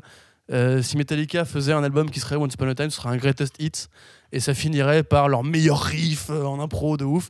Parce que là, pour le coup, c'est vraiment, je crois, une des, des scènes les plus violentes qu'on ait vues dans un Tarantino. Moi, à contrario, moi, je m'y attendais pas du tout à cette scène. Où, euh, je, crois, je croyais naïvement que ça allait être un Tarantino tout calme, tout ça. Parce que, contrairement à Benji, en fait, moi, je vis les films. Et du coup, euh, bah, je m'y attendais pas, en fait, vu que tout le reste du film est plutôt calme et pas du tout violent. Et euh, concernant la violence, justement, par rapport au personnage, moi, ça m'a pensé- ça m'a beaucoup fait penser aux 8 salopards, notamment avec le personnage féminin où j'ai marqué dans le 8 salopards, c'est le personnage qui morfle le plus, tu vois. Et euh, là, dans Once Upon a Time, même si des fascistes, tout ça, je trouvais les personnages féminins, la, le- la mort en fait des personnages féminins beaucoup plus violente que celle du personnage masculin. Parce que même s'il fait, il se fait bouffer les couilles, c'est violent certes, mais je trouve ça moins violent que voir une femme se faire euh, taper la Oui. tête contre, euh, contre la table. Enfin, je trouve ça vachement violent, moi. Ouais, c'est c'est euh, c'est violent. Après, pour moi, c'est clairement un cri de rage de Tarantino Oui, complètement, oui. contre ces, ces connards de hippies qui, euh, qui ont tué Sharon Tate. Moi, je pense qu'il faut pas euh, il faut, il faut pas aller plus loin par rapport à ça. C'est vrai que j'ai vu beaucoup plus de gens, comme je disais tout à l'heure, s'offusquer du fait que Tarantino était violent envers des femmes plutôt que de se pencher sur les raisons qui poussaient ces femmes blanches à, s'enrôler avec, avec Manson. Je rappelle que l'une des raisons, c'était que c'était des white suprémacistes et qu'ils ils voyaient d'un très mauvais œil euh, la complicité de Sharon Tate avec les, avec les élites. Euh, donc euh, voilà, je pense que c'est quand même intéressant de, de le rappeler. Certes, les morts sont là pour choquer. Je trouve qu'effectivement, il y a un déséquilibre entre, entre les morts masculines et féminines, mais au final, euh, chaque individu qui a participé au meurtre des Tate avait la même idéologie nauséabonde. C'est toujours bon de rappeler que 53% des femmes blanches ont voté pour Donald Trump. Euh, voilà, moi je pense que c'est ce genre de petites statistiques qui- qu'il faut rappeler de temps en temps parce que, euh, comme je disais tout à l'heure, vraiment, Tarantino, on peut lui dire plein de choses. Le traitement des personnages racisés dans ce film est quasiment inexistant et moqueur quand il y en a un petit peu comme Bruce Lee. Ouais. Et les, les Mexicains aussi. Qui... Les Mexicains aussi, un peu, et voilà, même si euh, là, voilà, c'est le c'est son choix de faire des personnages racistes. Et il y avait déjà malheureusement un contexte déjà très raciste à l'époque. Euh, Il y a Corentin qui s'amuse avec le chat, c'est très mignon. Euh, mais voilà, après, c'est vrai que c'est très, très violent. Moi, je vois ça aussi comme une explosion de violence qui a secoué les États-Unis à la fin des années 60. Euh, J'en parlais euh, tout à l'heure, mais c'est vrai que dans ce- ce- ce- cette décennie, a quand même été très violente, mine de rien. C'est l'année à, partir desquelles on a commencé à comptabiliser, si je ne dis pas de bêtises, les tueries de masse. Euh, c'est clairement pas anodin que euh, les 60s euh, se soient terminés par un meurtre de masse, même si là, en l'occurrence, c'est un autre meurtre qui, s'est produit. Et en plus, en état de légitime défense, ce qui protège un petit peu Cliff Booth. Moi, j'avais aussi envie de revenir sur le, dialogue initial entre, entre Rick Dalton et les jeunes dans la voiture. Le dialogue avec ce, faux suspense de est-ce que je pointe mon arme sur Rick? Et j'étais en mode ouais non les gars on sait que vous allez pas tirer parce que sinon Moi, j'y croyais. hein. Ah, moi, j'y ai, j'y ai pas cru. Après, voilà, je comprends qu'il fallait un petit peu ajouter de dramaturgie, d'intensité au moment. Après, j'ai bien aimé aussi que Tarantino, il joue pas sur le morbide en mode est-ce qu'elle va mourir, est-ce qu'elle va pas mourir? Et euh, autre point aussi qu'on avait remarqué, euh, je crois que c'était avec toi, Maël, euh, qu'à partir du moment où il y a la troisième partie, donc de la journée du 9 août, la voix commence véritablement à tout, à tout narrer comme si quelqu'un racontait l'histoire et qu'en plus c'était le, stunt- le stuntman qui raconte l'histoire. Je trouve que c'est pas anodin que la voix commence à partir maintenant. Je pense que c'est la partie du film qui commence à rentrer dans une narration fantasmée plus que jamais, dans une narration de fiction où tout ce qui va se dérouler ne s'est pas déroulé comme ça. C'est Tarantino qui, euh, qui redit, euh, qui redit l'histoire. Et euh, ok, il y a quelques défauts, mais globalement, j'ai trouvé la fin un petit peu cathartique, je vais pas mentir. Et même si effectivement c'était un peu trop violent pour mes yeux, et je trouve qu'il aurait un petit peu pu se calmer par moment, ça reste quand même une fin, euh, je trouve, assez, assez drôle, assez ironique, pas cynique, mais euh, on, sent qu'il avait un message à faire passer euh, au propos de ceux qui croient en la suprématie blanche. Et ça, désolé, mais à chaque fois, ça me fait rire. Bah, c'est vrai que la fin, sur le plan stylistique, euh, elle est aussi assez intéressante, tu vois, euh, dans, euh, dans la réflexion de Tarantino sur la réflexion formelle de Tarantino sur le cinéma. Parce que donc tout, tout au long du film, j'ai remarqué les manières dont Tarantino faisait des, pastiches du cinéma de genre et, des films Z dont il s'est inspiré tout au long de sa carrière. Euh, certaines fois, il en refait. Certaines fois, il, il incruste DiCaprio euh, dans des scènes de films très connus, euh, dans, dans des classiques, fait, euh, voilà, ouais. qui, qui l'ont inspiré. Et, euh, et, et, et à, la, à la fin du film, moi, je, trou- je trouvais ça très intéressant qui, qui réussissent à faire, euh, à faire fusionner le film de genre et le film de série Z avec un film qui juste là, jusque-là était resté euh, relativement sage. Tu vois, très relativement. Il y avait déjà eu d'autres inclusions de genre. Par exemple, euh, la, scène où Brad Pitt euh, euh, découvre le, le camp des, des femmes qui sont avec Manson, qui, qui est vraiment un film d'horreur, en fait, tu vois. Et ça, ça nous fait presque penser à justement des choses très récentes comme Get Out ou des choses bien antérieures comme la quatrième dimension Il a des yeux aussi. mais euh, a- a- avec ces- cette ambiance très tendue euh, du, du film d'horreur euh, qui a certainement inspiré Tarantino.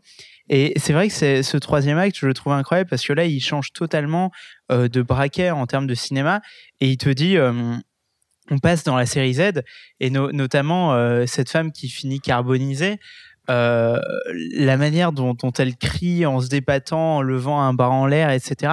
Il y a un côté quasiment film de zombie. C'est- C'est-à-dire qu'à ouais. partir de ce moment-là, c'est une sorte de zombie et, et elle crie assez pouvonnée et c'est complètement absurde et c'est horrible et ça fait mal aux oreilles, etc. Et euh, il y a un côté très jouissif de, de Tarantino qui reprend ce côté un peu sale gosse de euh, je fais n'importe quoi avec le cinéma et, euh, et, et dans le sens où je disais qu'il savait jouer avec le public, j'ai eu l'impression que la salle a, ressenti cette sorte de décharge extatique de, liberté cinématographique parce que dès le moment où le film a vrillé euh, dans ce côté complètement délirant, je crois que les gens se sont sentis libérés quoi on a entendu des rires, euh, des cacophonies, des, des applaudissements. Il y a il y a, il y, a, il y, a, il y a une femme à un moment dans la salle qui a dit euh, euh, A- a- arrêtez de, de hurler, c'est insupportable. Et après, tout le monde s'est remis à rigoler et à applaudir. entendu, tout le monde s'en foutait. Il y, avait un côté, euh, c'était devenu carnavalesque, quoi, cette séance. Alors oui, en fait, euh, donc les spectatrices devant nous qui étaient euh, au-delà de ces des véritables connasses, mais on va pas disgracer là-dessus. En fait, non, non, non. Moi, j'ai, pas envie. Donc, en fait, euh, à un moment donné, donc il y a un dialogue entre, euh, si mes souvenirs sont bons, c'est le dialogue qui a lieu après, euh, après le bordel dans la maison. Euh, Rick Dalton va vers euh, le portail de chez Sharon Tate, puisque Jerry Ring entend que euh, il s'est passé quelque chose, mais qu'est-ce qui s'est passé? Et donc il y a tout ce dialogue sur ah Rick Dalton, oui, je connais cet acteur, machin. Et le truc c'est que Rick Dalton, et je pense que c'est fait exprès, reste à bonne proximité du, du portail. Il ose, il, il ose pas se rapprocher. Il crie parce qu'il a encore le sentiment qu'il doit se faire entendre qu'il est tout, intimidé parce que ça reste quand même Sharon Tate, Polanski, c'est le hit couple de, de, l'époque. Donc ensuite, euh, du coup, on a ce dialogue un peu surréaliste où on a Jay et euh, Eric qui se crient dessus parce que euh, l'un est, coincé au portail en plus dans cette tentative de vouloir se rapprocher justement un petit peu plus du, du réel, qui, est sur le point de l'ouvrir d'ailleurs. Et on a l'autre côté Eric qui est vraiment en retrait, qui, qui pas, qui ose pas s'avancer. Et du coup, bah, les connasses devant nous ont dit mais, mais arrêtez de mais arrêtez de hurler machin. J'avais envie de leur dire mais si vous comprenez pas les intentions du réalisateur, c'est simple, vous prenez la porte et vous arrêtez de faire chier tout le monde du réalisateur en passant par le public. Petit aparté Ouais, et j'ai trouvé ce, moment assez intéressant puisque c'est Sharon Tate. On, en- on ne voit que la voix de Sharon Tate d'abord. Et ça, j'ai trouvé ça assez, assez beau, qu'on n'entende que sa voix via euh, l'interrupteur qui dit Ah, mais oui, je vous connais. Ça y est, venez, venez boire un verre. Et ça y est, le portail s'ouvre. Le paradis s'ouvre. Et ça y est, enfin, il rencontre. euh, il Le, rencontre le paradis Sharon du Tate. cinéma s'ouvre littéralement. enfin, ouais, c'est ça. Et enfin, il, il, il met un, il, il met un pas l'un devant l'autre et ça le mène vers un ange qui est. Oui, qui est mais exactement, Tate. exactement. Et c'est pour ça que la fin de Rick Dalton, il est vivant, mais on pourrait très bien se dire, bah, il a atteint le paradis, quoi. à Tous les... Métaphoriquement, il a atteint le paradis. Il a fait sa bonne action en protégeant en plus euh, Sharon Tate, donc il pourrait très bien euh, atteindre une, autre forme, puisque maintenant, il, est un sauveur maintenant. Et c'est ça qui est intéressant, c'est qu'il n'est plus seulement acteur, mais il est aussi sauveur. Et c'est ça que, que j'aime beaucoup, c'est qu'il il, indirectement, ah, voilà, indirectement, il sauve Sharon Tate. Et en fait, j'ai- j'aime bien l'idée que euh, Ta- Tarantino ne montre pas ça que avant que tout soit terminé. C'est qu'il y, a- un rapport de proximité entre les deux maisons, mais il faut attendre que la conclusion se déroule pour que les deux se, rencontrent. Et c'est ça que j'aime beaucoup, c'est que c'est la fin qui sonne le début de ce qui va être un autre film, de, une autre projection de notre fantasme. C'est que bah, dans une réalité parallèle, si ça se trouve, il y a Rick Dalton et Sharon Tate qui ont fait des films ensemble avec Polanski, euh, avec euh, Cliff euh, qui se remet de sa blessure et qui fait le cascadeur. Mais ça, ensuite, j'aime beaucoup vraiment ce, portail. Pour moi, c'est vraiment une métaphore super importante du film. Et je trouve que la, la scène finale, il rend vraiment justice. Alors après, euh, pour euh, m'avancer un petit peu sur le, dernier plan, euh, beaucoup avaient dit oui, c'est très mélancolique, tout ça. Effectivement, c'est très mélancolique. J'ai trouvé pas mal d'amertume, mine de rien, parce qu'on sent que c'est ce que Tarantino aurait voulu, mais c'est ce qu'il ne peut faire qu'à travers la pellicule. Et en ça, c'est à la fois autant mélancolique que plus que jamais fantasmé. J'ai pas trouvé ça triste. Par contre, je disais, oui, beaucoup tr- trouvent que c'est triste. Moi, je trouve pas ça triste, mais je trouve juste que c'est mélancolique et c'est euh, un caprice de petit garçon qui pourra jamais s'exaucer. Attends, attends deux secondes. Euh, juste pour, pour casser vos fantasmes sur les deux personnes, en fait, la meuf me répondait à moi parce que j'ai été lui dire range ton portable, s'il te plaît, espèce de. Voilà. Et du coup, c'est pour ça que la meuf m'a répondu arrêtez de gueuler. C'est qu'en fait, mon, mon, mon- rire, qui est notoirement euh, communicatif, euh, je pense, a dû les, in- les interloquer. Donc, à mon avis, elle se vengeait en mode genre, mais si vous m'avez fait du bruit. Voilà, c'est pour ça. Le, le moment est drôle, non, mais c'est une conne, c'est tout, voilà, point. Mais juste d'ailleurs, un message personnel à tous ceux qui vont voir les films. Si vous allez au cinéma, vous rangez vos téléphones, le mode avion, et, et voilà. Point. Vous êtes des enfoirés si vous regardez vos messages pendant un film. Si vous l'avez déjà fait, ne le faites plus, s'il vous plaît. C'est vraiment très irrespectueux. Juste, euh, parce que j'a- j'avais déjà dit tout à l'heure, et je suis complètement d'accord avec toi. euh, le moment justement où, s'ouvre ce portail, c'est le moment où Tarantino décide qu'il a mérité de s'approcher de Sharon Tate et à travers le personnage de DiCaprio qui peut-être est le personnage où il met le plus d'humanité, de la faire rentrer dans le réel en fait. Il y a un côté miraculeux, il y a un côté angélique comme tu disais chez Sharon, chez Tate, chez Margot Robbie, euh, qui ne s'autorise pas d'approcher trop près, sauf au moment où il l'a sauvée et où donc en fait ça devient, ça redevient un personnage qui n'est pas un personnage qui a vécu un drame dans la vie réelle, ça redevient un personnage d'un film. Et donc, dans le cas d'un personnage d'un film, il se sent, en tant que réalisateur, la légitimité de l'approcher et de toucher sa grâce, en fait. Et c'est à ce moment-là que je me suis dit, il a trouvé la bonne façon de finir son film. Moi, plusieurs fois, je me suis dit, ça y est, c'est la fin. Je me suis dit, ça y est, c'est la fin, ils ont buté les mecs, c'est fini. Ou même, je me suis dit, en fait, quand Cliff quitte le, le ranch, ça va être un film à la frère Cohen où il se passe rien. Si vous avez vu Inside Lewin Davis, c'est un film où il se passe quasiment rien, en fait. On suit la journée d'un mec euh, qui est un raté dans sa carrière d'artiste folk, qui n'y arrive pas, et le film se finit par une sorte de boucle temporelle. Et les Cohen adorent faire ce, genre, de choses. Et je me suis dit, ça va être ça, en fait. Sauf que non, il accomplit quand même le miraculeux, et comme il l'avait com- l'accompli en tuant Hitler, et comme il l'accomplit en anoblissant un noir qui devient une sorte de héros à la Siegfried, et comme il l'a- il l'accomplit avec Louis Salopard, où à la fin, t'as un raciste et un noir qui sont réconciliés devant euh, l'horreur du, fanatisme. Et là, je me suis dit, il, tu vois, il lui reste encore un truc à dire. Et c'est pour ça que cette fin, vraiment, euh, je trouve qu'elle vraiment, elle déjoue tout.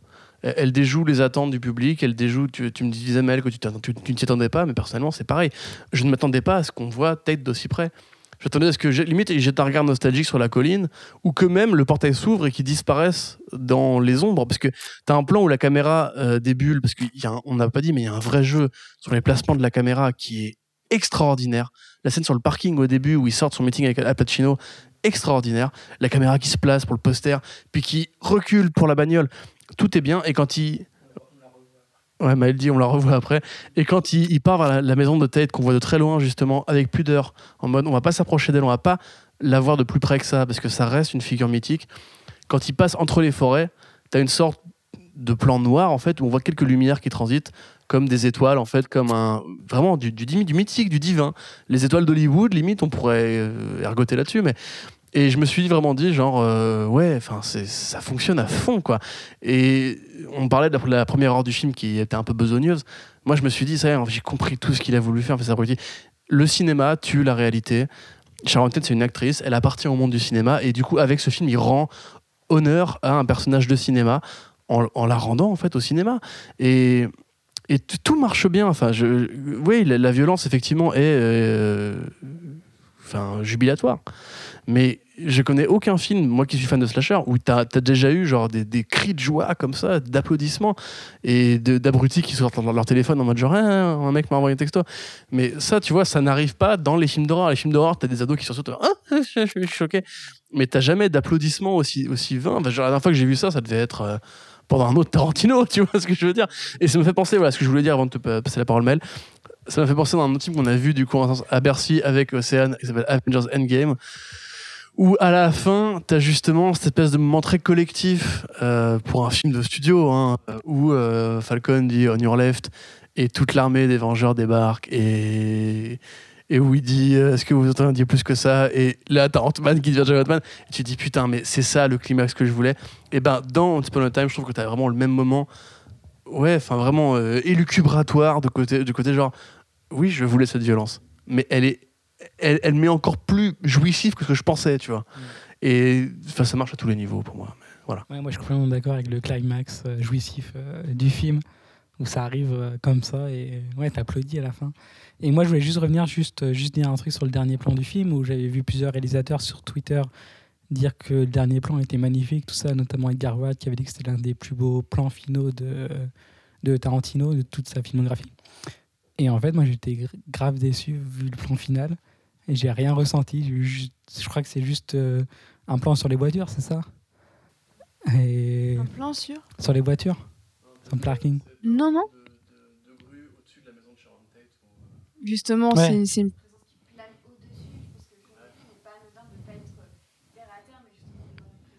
Ouais, ok, ouais, c'est celle-là, ouais. Ok. Euh, J'ai pas, j'ai pas ressenti. En fait, j'ai été déçu. Je m'attendais à ressentir plus de choses face à ce Bah, en fait, je pense tout simplement que euh, aux États-Unis, la tragédie de Sharon Tate, ça a été un traumatisme, un énorme traumatisme. Et je pense que là, c'est plus une question peut-être pas de culture, mais tous les réalisateurs qui en parlent, à d'autres exceptions comme, euh, comme Guillermo del Toro ou même comme euh, Edgar Wright, ils sont tous américains. Hmm. Je pense qu'ils sont tous, euh, on leur a tous parlé de cette tragédie. Euh, oui, sur, euh, sur l'impact culturel des meurtres, euh, ce que tu dis, ça me fait penser à quelque chose. Donc déjà, les meurtres, c'est vrai qu'ils représentent la fin d'une époque.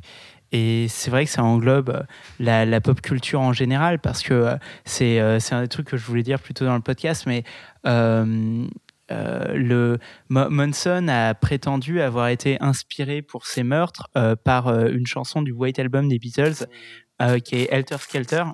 Et, euh, et c'est assez amusant parce qu'en fait, dans la scène de dialogue sur la pop culture, euh, donc des trois meurtriers, il y a deux références à l'album blanc des Beatles.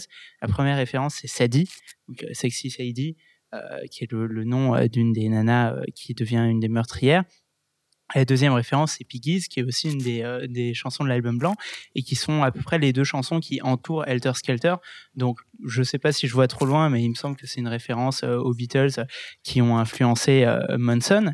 Et c'est vrai que il y a, beaucoup de gens qui interprètent bah, justement sur le plan historiographique les meurtres de Manson comme étant la fin des années 60, fin d'une d'une une utopie euh, des hippies qui pensaient euh, justement avec le Summer of Love euh, pouvoir trouver l'amour et l'utopie par la drogue, par la liberté, par la culture hippie. Moi, je sais que avant d'être au courant des meurtres de Manson, j'ai toujours vu la fin du Summer of Love comme la mort des artistes. Tu vois, la, mort de Jimi Hendrix, la mort de Janis Joplin, qui sont tous morts d'overdose dans leur vomi, des trucs affreux, qui normalement mettent un, mettent un point assez net à cette utopie hippie. Et en fait, Tarantino, ce qu'il fait à la fin de ce film, Et ce qui fait de ce film, d'une certaine manière, un film aussi nostalgique, mais un film fantasmé, c'est de retirer ce point à la fin des années 60. En fait, de dire qu'est-ce qui serait passé si les années 60 ne s'étaient jamais finies? Finalement, euh, Sharon Tate n'est pas morte et on pourrait cet univers peut-être que Jimi Hendrix ne serait pas mort d'overdose, etc. Et qu'est-ce qui serait passé historiquement si l'utopie des années 60 ne s'était pas cassé la gueule euh, pour ces raisons-là? Et c'est super intéressant. Et c'est vrai que ce dernier plan, euh, et c'est la dernière chose sur laquelle je voulais revenir parce que c'est vrai que j'aime beaucoup la musique et notamment j'aime énormément la musique dans les films de Tarantino. Euh, J'étais très surpris du choix musical, qui est un choix qui au, au départ est, est presque flippant en fait. Il y, a, il y a un côté un peu film d'horreur à la musique qui euh, joue à la toute fin du film. Et euh, je, je m'étais dit c'est possible qu'il nous tire le tapis de sous les pieds et qu'au dernier moment on se rende compte, je sais pas, que c'était euh, le trip euh, de euh, Cliff Booth ou parce que ce choix musical me faisait, me rendait incroyablement sc- sceptique de ce happy ending. Et ce morceau, je le trouve incroyable et du coup j'ai très envie de le réentendre, que ce soit dans une BO qui sortirait sur iTunes ou bien en revoyant le film plusieurs fois, parce que c'est une sorte de morceau de piano qui est incroyablement doux, qui est, plein d'espoir et en même temps qui est fait sur une sorte de, nappe très dissonante euh, qui, nous donne l'impression que quelque chose n'est pas normal. Et c'est pour ça que la fin est un peu douce amère. Et je pense que Tarantino nous le communique avec ce choix de morceau. Parce qu'effectivement, c'est un happy ending euh, qui est plein, euh, plein d'une joie incroyable euh, et qui est quelque chose d'angélique. Et en même temps, on sait, si on connaît l'histoire, euh, que ça n'est pas arrivé. Et du coup, je pense que euh, c'est le moment euh, opportun pour euh, conclure ce podcast. Et, euh, et donc, bah, si vous pouvez donner des Des tout notes petits des derniers mots, ah bah pourquoi pas, notons le film. Tout petit, tout petit dernier mot sur le film. Et puis ensuite, on dit au revoir à tout. Euh, tu veux une note sur combien pour le film? 10 Euh, pff, Moi, je, là, à chaud, euh, je mettrais 7,5 sur 10. Donc ça fait quand même 15 sur 20. Ce qui est quand même pas si mal. C'est pas si mal que ça. Euh, globalement, je trouve que le film souffre des mêmes problèmes que globalement euh, l'ensemble de la filmographie de Tarantino. Euh, le racisme en moins. Donc c'est déjà ça, c'est un premier pas pour l'ami Quentin. Euh, ça reste une, une déclaration effectivement à Hollywood fantasmé que Tarantino n'aura pas autant connu que ce qu'à mon avis ce qu'il aurait euh, souhaité le, le connaître. Une très belle déclaration d'amour aussi à Sharon Tate, aux techniciens du cinéma aussi, aux cascadeurs, aux, euh, aux gens qui s'occupent des lance-flammes, aux réalisateurs, aux costumiers, aux acteurs aussi. Ça me semble important de le préciser parce qu'on n'en a pas beaucoup parlé, mais le film montre quand même beaucoup de coulisses. Et je trouve que c'est intéressant de parler des techniciens parce que sans eux, il n'y aurait pas de film. On est OK pour dire que sans acteurs, il n'y aurait pas de film, mais sans technicien, il n'y en aurait pas plus non plus. Et sans projectionniste non plus, d'ailleurs. Donc, euh, c'est un point qui me semblait important. Je pense clairement que c'est la, la déclaration d'amour ultime de Tarantino euh, au cinéma.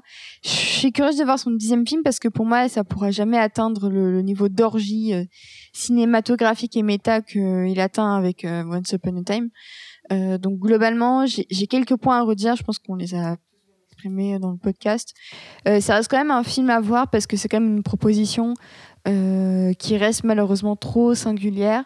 On rappelle que le film, c'est seulement le deuxième film original à atteindre la barre des 100 millions de dollars au box-office américain. C'est seulement le deuxième film après Us. J'ai bien aimé ce, ce, ce plan de, de quatre personnes qui s'avancent dans le monde vers une maison. Ça m'a un peu rappelé Us. C'était- rigolo.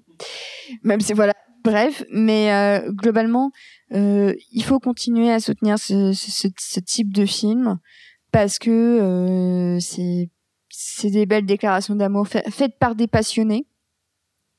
Donc euh, certes, euh, comme je dis, c'est pas parfait, mais euh, globalement, malgré quelques longueurs, j'aurais j'aurais bien retiré d'ailleurs cinq minutes par-ci par-là. Globalement, ça reste quand même un, assez bon cru pour pour pour Tarantino en tout cas. Bah, exactement pareil, moi je lui mettrais 7,5 sur 10 aussi, parce que c'est une belle lettre d'amour au cinéma, je trouve, à Sharon Tate, au cinéma des années 60, au western, tout ça. Et ouais, qui, qui a quand même des défauts qu'on a cités dans ce podcast. Et pareil, je suis très curieux de voir le deuxième film de Tarantino, voir si c'est un Star Trek ou pas. Euh, moi je serais chaud, mais ça m'étonnerait. Mais voilà, du coup. Euh, Ouais, putain. Euh, mais en fait, c'est con. Non, non, même pas, non. Loin s'en faut. Mais le truc, c'est que je m'en voudrais d'être un, vrai pur fanboy, puisque je suis quand même euh, le seul mec proche des 30 ans. Et, de ce portrait très social qu'on fait du Babtou trentenaire euh, absolument euh, subjectif sur Tarantino qui ne voit pas les critiques. Et les limites de sa filmographie, parce que clairement il y en a, et on les a évoquées, et je pense qu'il y en a vraiment très clairement dans ce film, très particulièrement, parce qu'il a il a l'air de s'en battre les couilles et de provoquer, et je, dans ma nature, ce serait normal de lui en vouloir, mais euh, comme je l'ai dit, je m'attendais à, être très déçu, puisque la figure du génie que, que, que qu'est Tarantino euh, m'agace. Et je suis pour l'idée que le cinéma est un art collectif. Je suis pas forcément pour l'idée que, comme tu l'as dit, hein, les coulisses, les techniciens, les producteurs, mais on peut les célébrer à l'époque, on peut les célébrer aujourd'hui. Tarantino n'est rien sans son chef-op, Tarantino n'est rien sans son étalonneur, Tarantino n'est rien sans, ses comédiens. Et le fait qu'on on ait à ce point une sorte de figure tutélaire euh, d'artiste qui parle de ce qu'il a envie de parler m'agace au plus haut point, mais mine de rien, après avoir lu toutes les critiques, après des années de, de peur de voir justement le de Sharon Tate devenir un torture porn, après tout ce que j'ai lu et vu et vu tweeter, parce que c'est un peu la mode aujourd'hui de tweeter un petit peu justement ces, ces grands chefs blancs qui effectivement ont plein de trucs à, à se reprocher. Euh, je m'attendais vraiment à ne pas aimer. Quand la première demi-heure, j'ai trouvé qu'il y avait beaucoup de citations de d'autres filmographies qui, qui me paraissaient effectivement un peu longues. Le sexisme ambiant, particulièrement avec le personnage de la fille d'Andy McDowell, euh, Océane de moi. Margaret Crowley, voilà. Euh, tout ça, je lui reproche euh, bien volontiers. Et oui, il faut continuer à lui reprocher tant qu'il n'aura pas mis de l'eau dans son vin. Maintenant, très clairement, euh, je me suis pas pris une baffe de cette magnitude plus forte qu'Under the Silver Lake encore. Il y a vraiment que Tarantino qui arrive pour moi à, gérer à ce point-là le, décalage, l'humour, la cinématographie, le- cet amour vibrant du cinéma qu'il a et qui, il n'y a aucun autre exemple de ça. Aucun autre cinéaste n'est aussi cinéphile que lui, même pas Scorsese. Je trouve pas de référence ou d'amour du cinéma à ce point-là, ou aussi méta, ou aussi maestro euh, que chez lui. Quand j'ai vu cette fin avec Sharon Tate qui parle enfin euh, à DiCaprio et, et les scènes où elle danse et, et cet amour qu'ils ont euh, entre les deux, Pitt et DiCaprio, ou cette scène de violence qui a aucun sens mais qui m'a quand même fait kiffer. Non, vraiment, voilà, le maître euh, est encore là. Et c'est triste parce que justement, on aurait envie que euh, les générations se renouvellent et qu'il y en ait plus de, femmes aux cinéastes, qu'on ait plus d'hommes noirs cinéastes. Et on en a plein et on en a envie que ça continue, on a envie que ça se développe. Mais à l'image du film, euh, changer de génération ne veut pas dire qu'il faut, faut annuler en fait les génies d'autrefois. Et moi j'ai envie de dire que Tarantino est le DiCaprio de la réalité. C'est cet acteur merveilleux qui a encore plein de choses à dire et qui est encore capable, après l'alcool, après la, dépression nerveuse, après avoir plein de potes qui, ont mal tourné ou qui tuent leur femme, euh, il est encore capable d'une grande scène. Et pour moi, ce film, c'est la grande scène de, euh, du personnage de DiCaprio dans le film, en fait. Et je le trouve vraiment brillant et j'en suis sorti avec des étoiles plein les yeux. J'étais un petit peu trop choqué pour en parler. Euh, trois heures après ou cinq heures après, ça se décante un peu. Je vais mettre de 9 sur 10 parce qu'il n'y a pas de noir dans le film et que c'est sexiste, cela très clairement. Mais c'est un Tarantino et je savais à quoi m'attendre. Et ça ne veut pas dire que j'approuve tout ce qu'il dit et que j'approuve tout ce qu'il fait. Maintenant, quand je vais voir un Tarantino, je sais ce que je vais voir. Et pour moi, ça reste une leçon de cinéma à nul autre pareil. Si on parle de film référentiel, je trouve très loin au-dessus de Ready Player One. Mais ça n'a genre rien à voir. Pour moi, Ah non, la- effectivement, ça Tarantino promène la, la culture pop qu'un mec comme Spielberg par exemple. Et euh, ouais, même Dunkerque, j'ai pas kiffé autant. Donc ouais, non, pour moi, ça reste le daron. Et, et à la fois, j'espère que justement, tu en parlais, j'aimerais limite que ce film soit son dernier. Que ce soit son leg ultime, où il synthétise toutes ses limites, toutes ses faiblesses et toutes ses qualités, et qu'on n'ait rien ensuite pour pouvoir le digérer, réfléchir à ce qu'il a amené au cinéma et passer à autre chose. Parce qu'un dixième film, je pense que je pourrais pas justement resupporter cette, avalanche de sexisme et ce manque de personnages noirs vraiment intéressants ou ces clichés, ces archétypes. Donc j'aimerais que ça s'arrête là et que limite justement ce soit un Star Trek parce que Star Trek serait un film de studio. Donc euh, voilà, je suis Team Mail, Star Trek sur les réseaux sociaux. voilà. Moi aussi. Euh, et toi, toi, t'es quand même passé très près du 10 sur 10. Moi, je, je vais, je vais, je vais, je vais rester, je vais rester sur un sage 8 sur 10 euh, que j'attendrai de, de, euh, de décroître ou d'accroître au revisionnage parce que ce, film, j'ai énormément besoin de le, revoir. Euh, mais c'est vrai que euh, tout, tout comme en musique, cette année, je peux, peux pas dire. non, non, mais bah, d'ailleurs, Yandy n'est pas sorti, tu vois. Mais, euh, mais, euh, mais euh, mes statistiques euh, Last.fm me montrent que cette année, j'ai pas écouté grand chose d'autre que Igor de Tyler the Creator et Beware of the Dog de Stella Donnelly. C'est c'est à peu près les deux grands albums que j'ai écoutés cette année. Et le reste, euh, je les ai écoutés un petit peu. C'est vrai qu'en fait, en, en cinéma, il y a malheureusement pas grand chose qui me touche autant qu'un Tarantino. Simplement parce que j'ai mes sensibilités et j'ai les choses qui me touchent. Euh, du coup, je vais rester à 8 sur 10. On verra ce que donneront les revisionnages. Euh, mais c'est vrai que ce film, je l'ai trouvé euh, jouissif. J'ai trouvé incroyable pour un homme qu'en est à son neuvième film dans une carrière qui est si longue. Parce qu'évidemment, je dis neuvième film, il y a des réalisateurs qui sont bien plus prolifiques et bien plus jeunes. Mais à l'âge qu'a Tarantino, au moment dans lequel il est dans sa carrière, faire un film aussi dingue que ça, parce que c'est un film dont... Et je ne sais pas si c'est ma projection euh, ou si les gens étaient vraiment dans cet état-là, mais quand je suis sorti de la salle, j'ai eu l'impression qu'on qu'on marchait tous un petit peu comme des pingouins, qu'on était tous un petit peu, euh, un petit peu choqués de, de ce qu'on venait d'avoir sous les yeux, parce que euh, le mec se permet encore des choses qui nous, qui nous retournent complètement. Donc, j'ai trouvé que c'était un grand film. J'ai trouvé que c'était un super film de Tarantino. Et euh, bah, pour être honnête, j'ai trouvé ça franchement incroyable. Et je crois que sur ce, bah, on va pouvoir vous dire salut à tous. Et puis, euh, merci de nous avoir écoutés sur cette conversation complètement folle et beaucoup trop longue. Euh, et ben voilà, je pense que c'est le moment où on peut vous dire au revoir. Au revoir. Au revoir. Au revoir. Salut, salut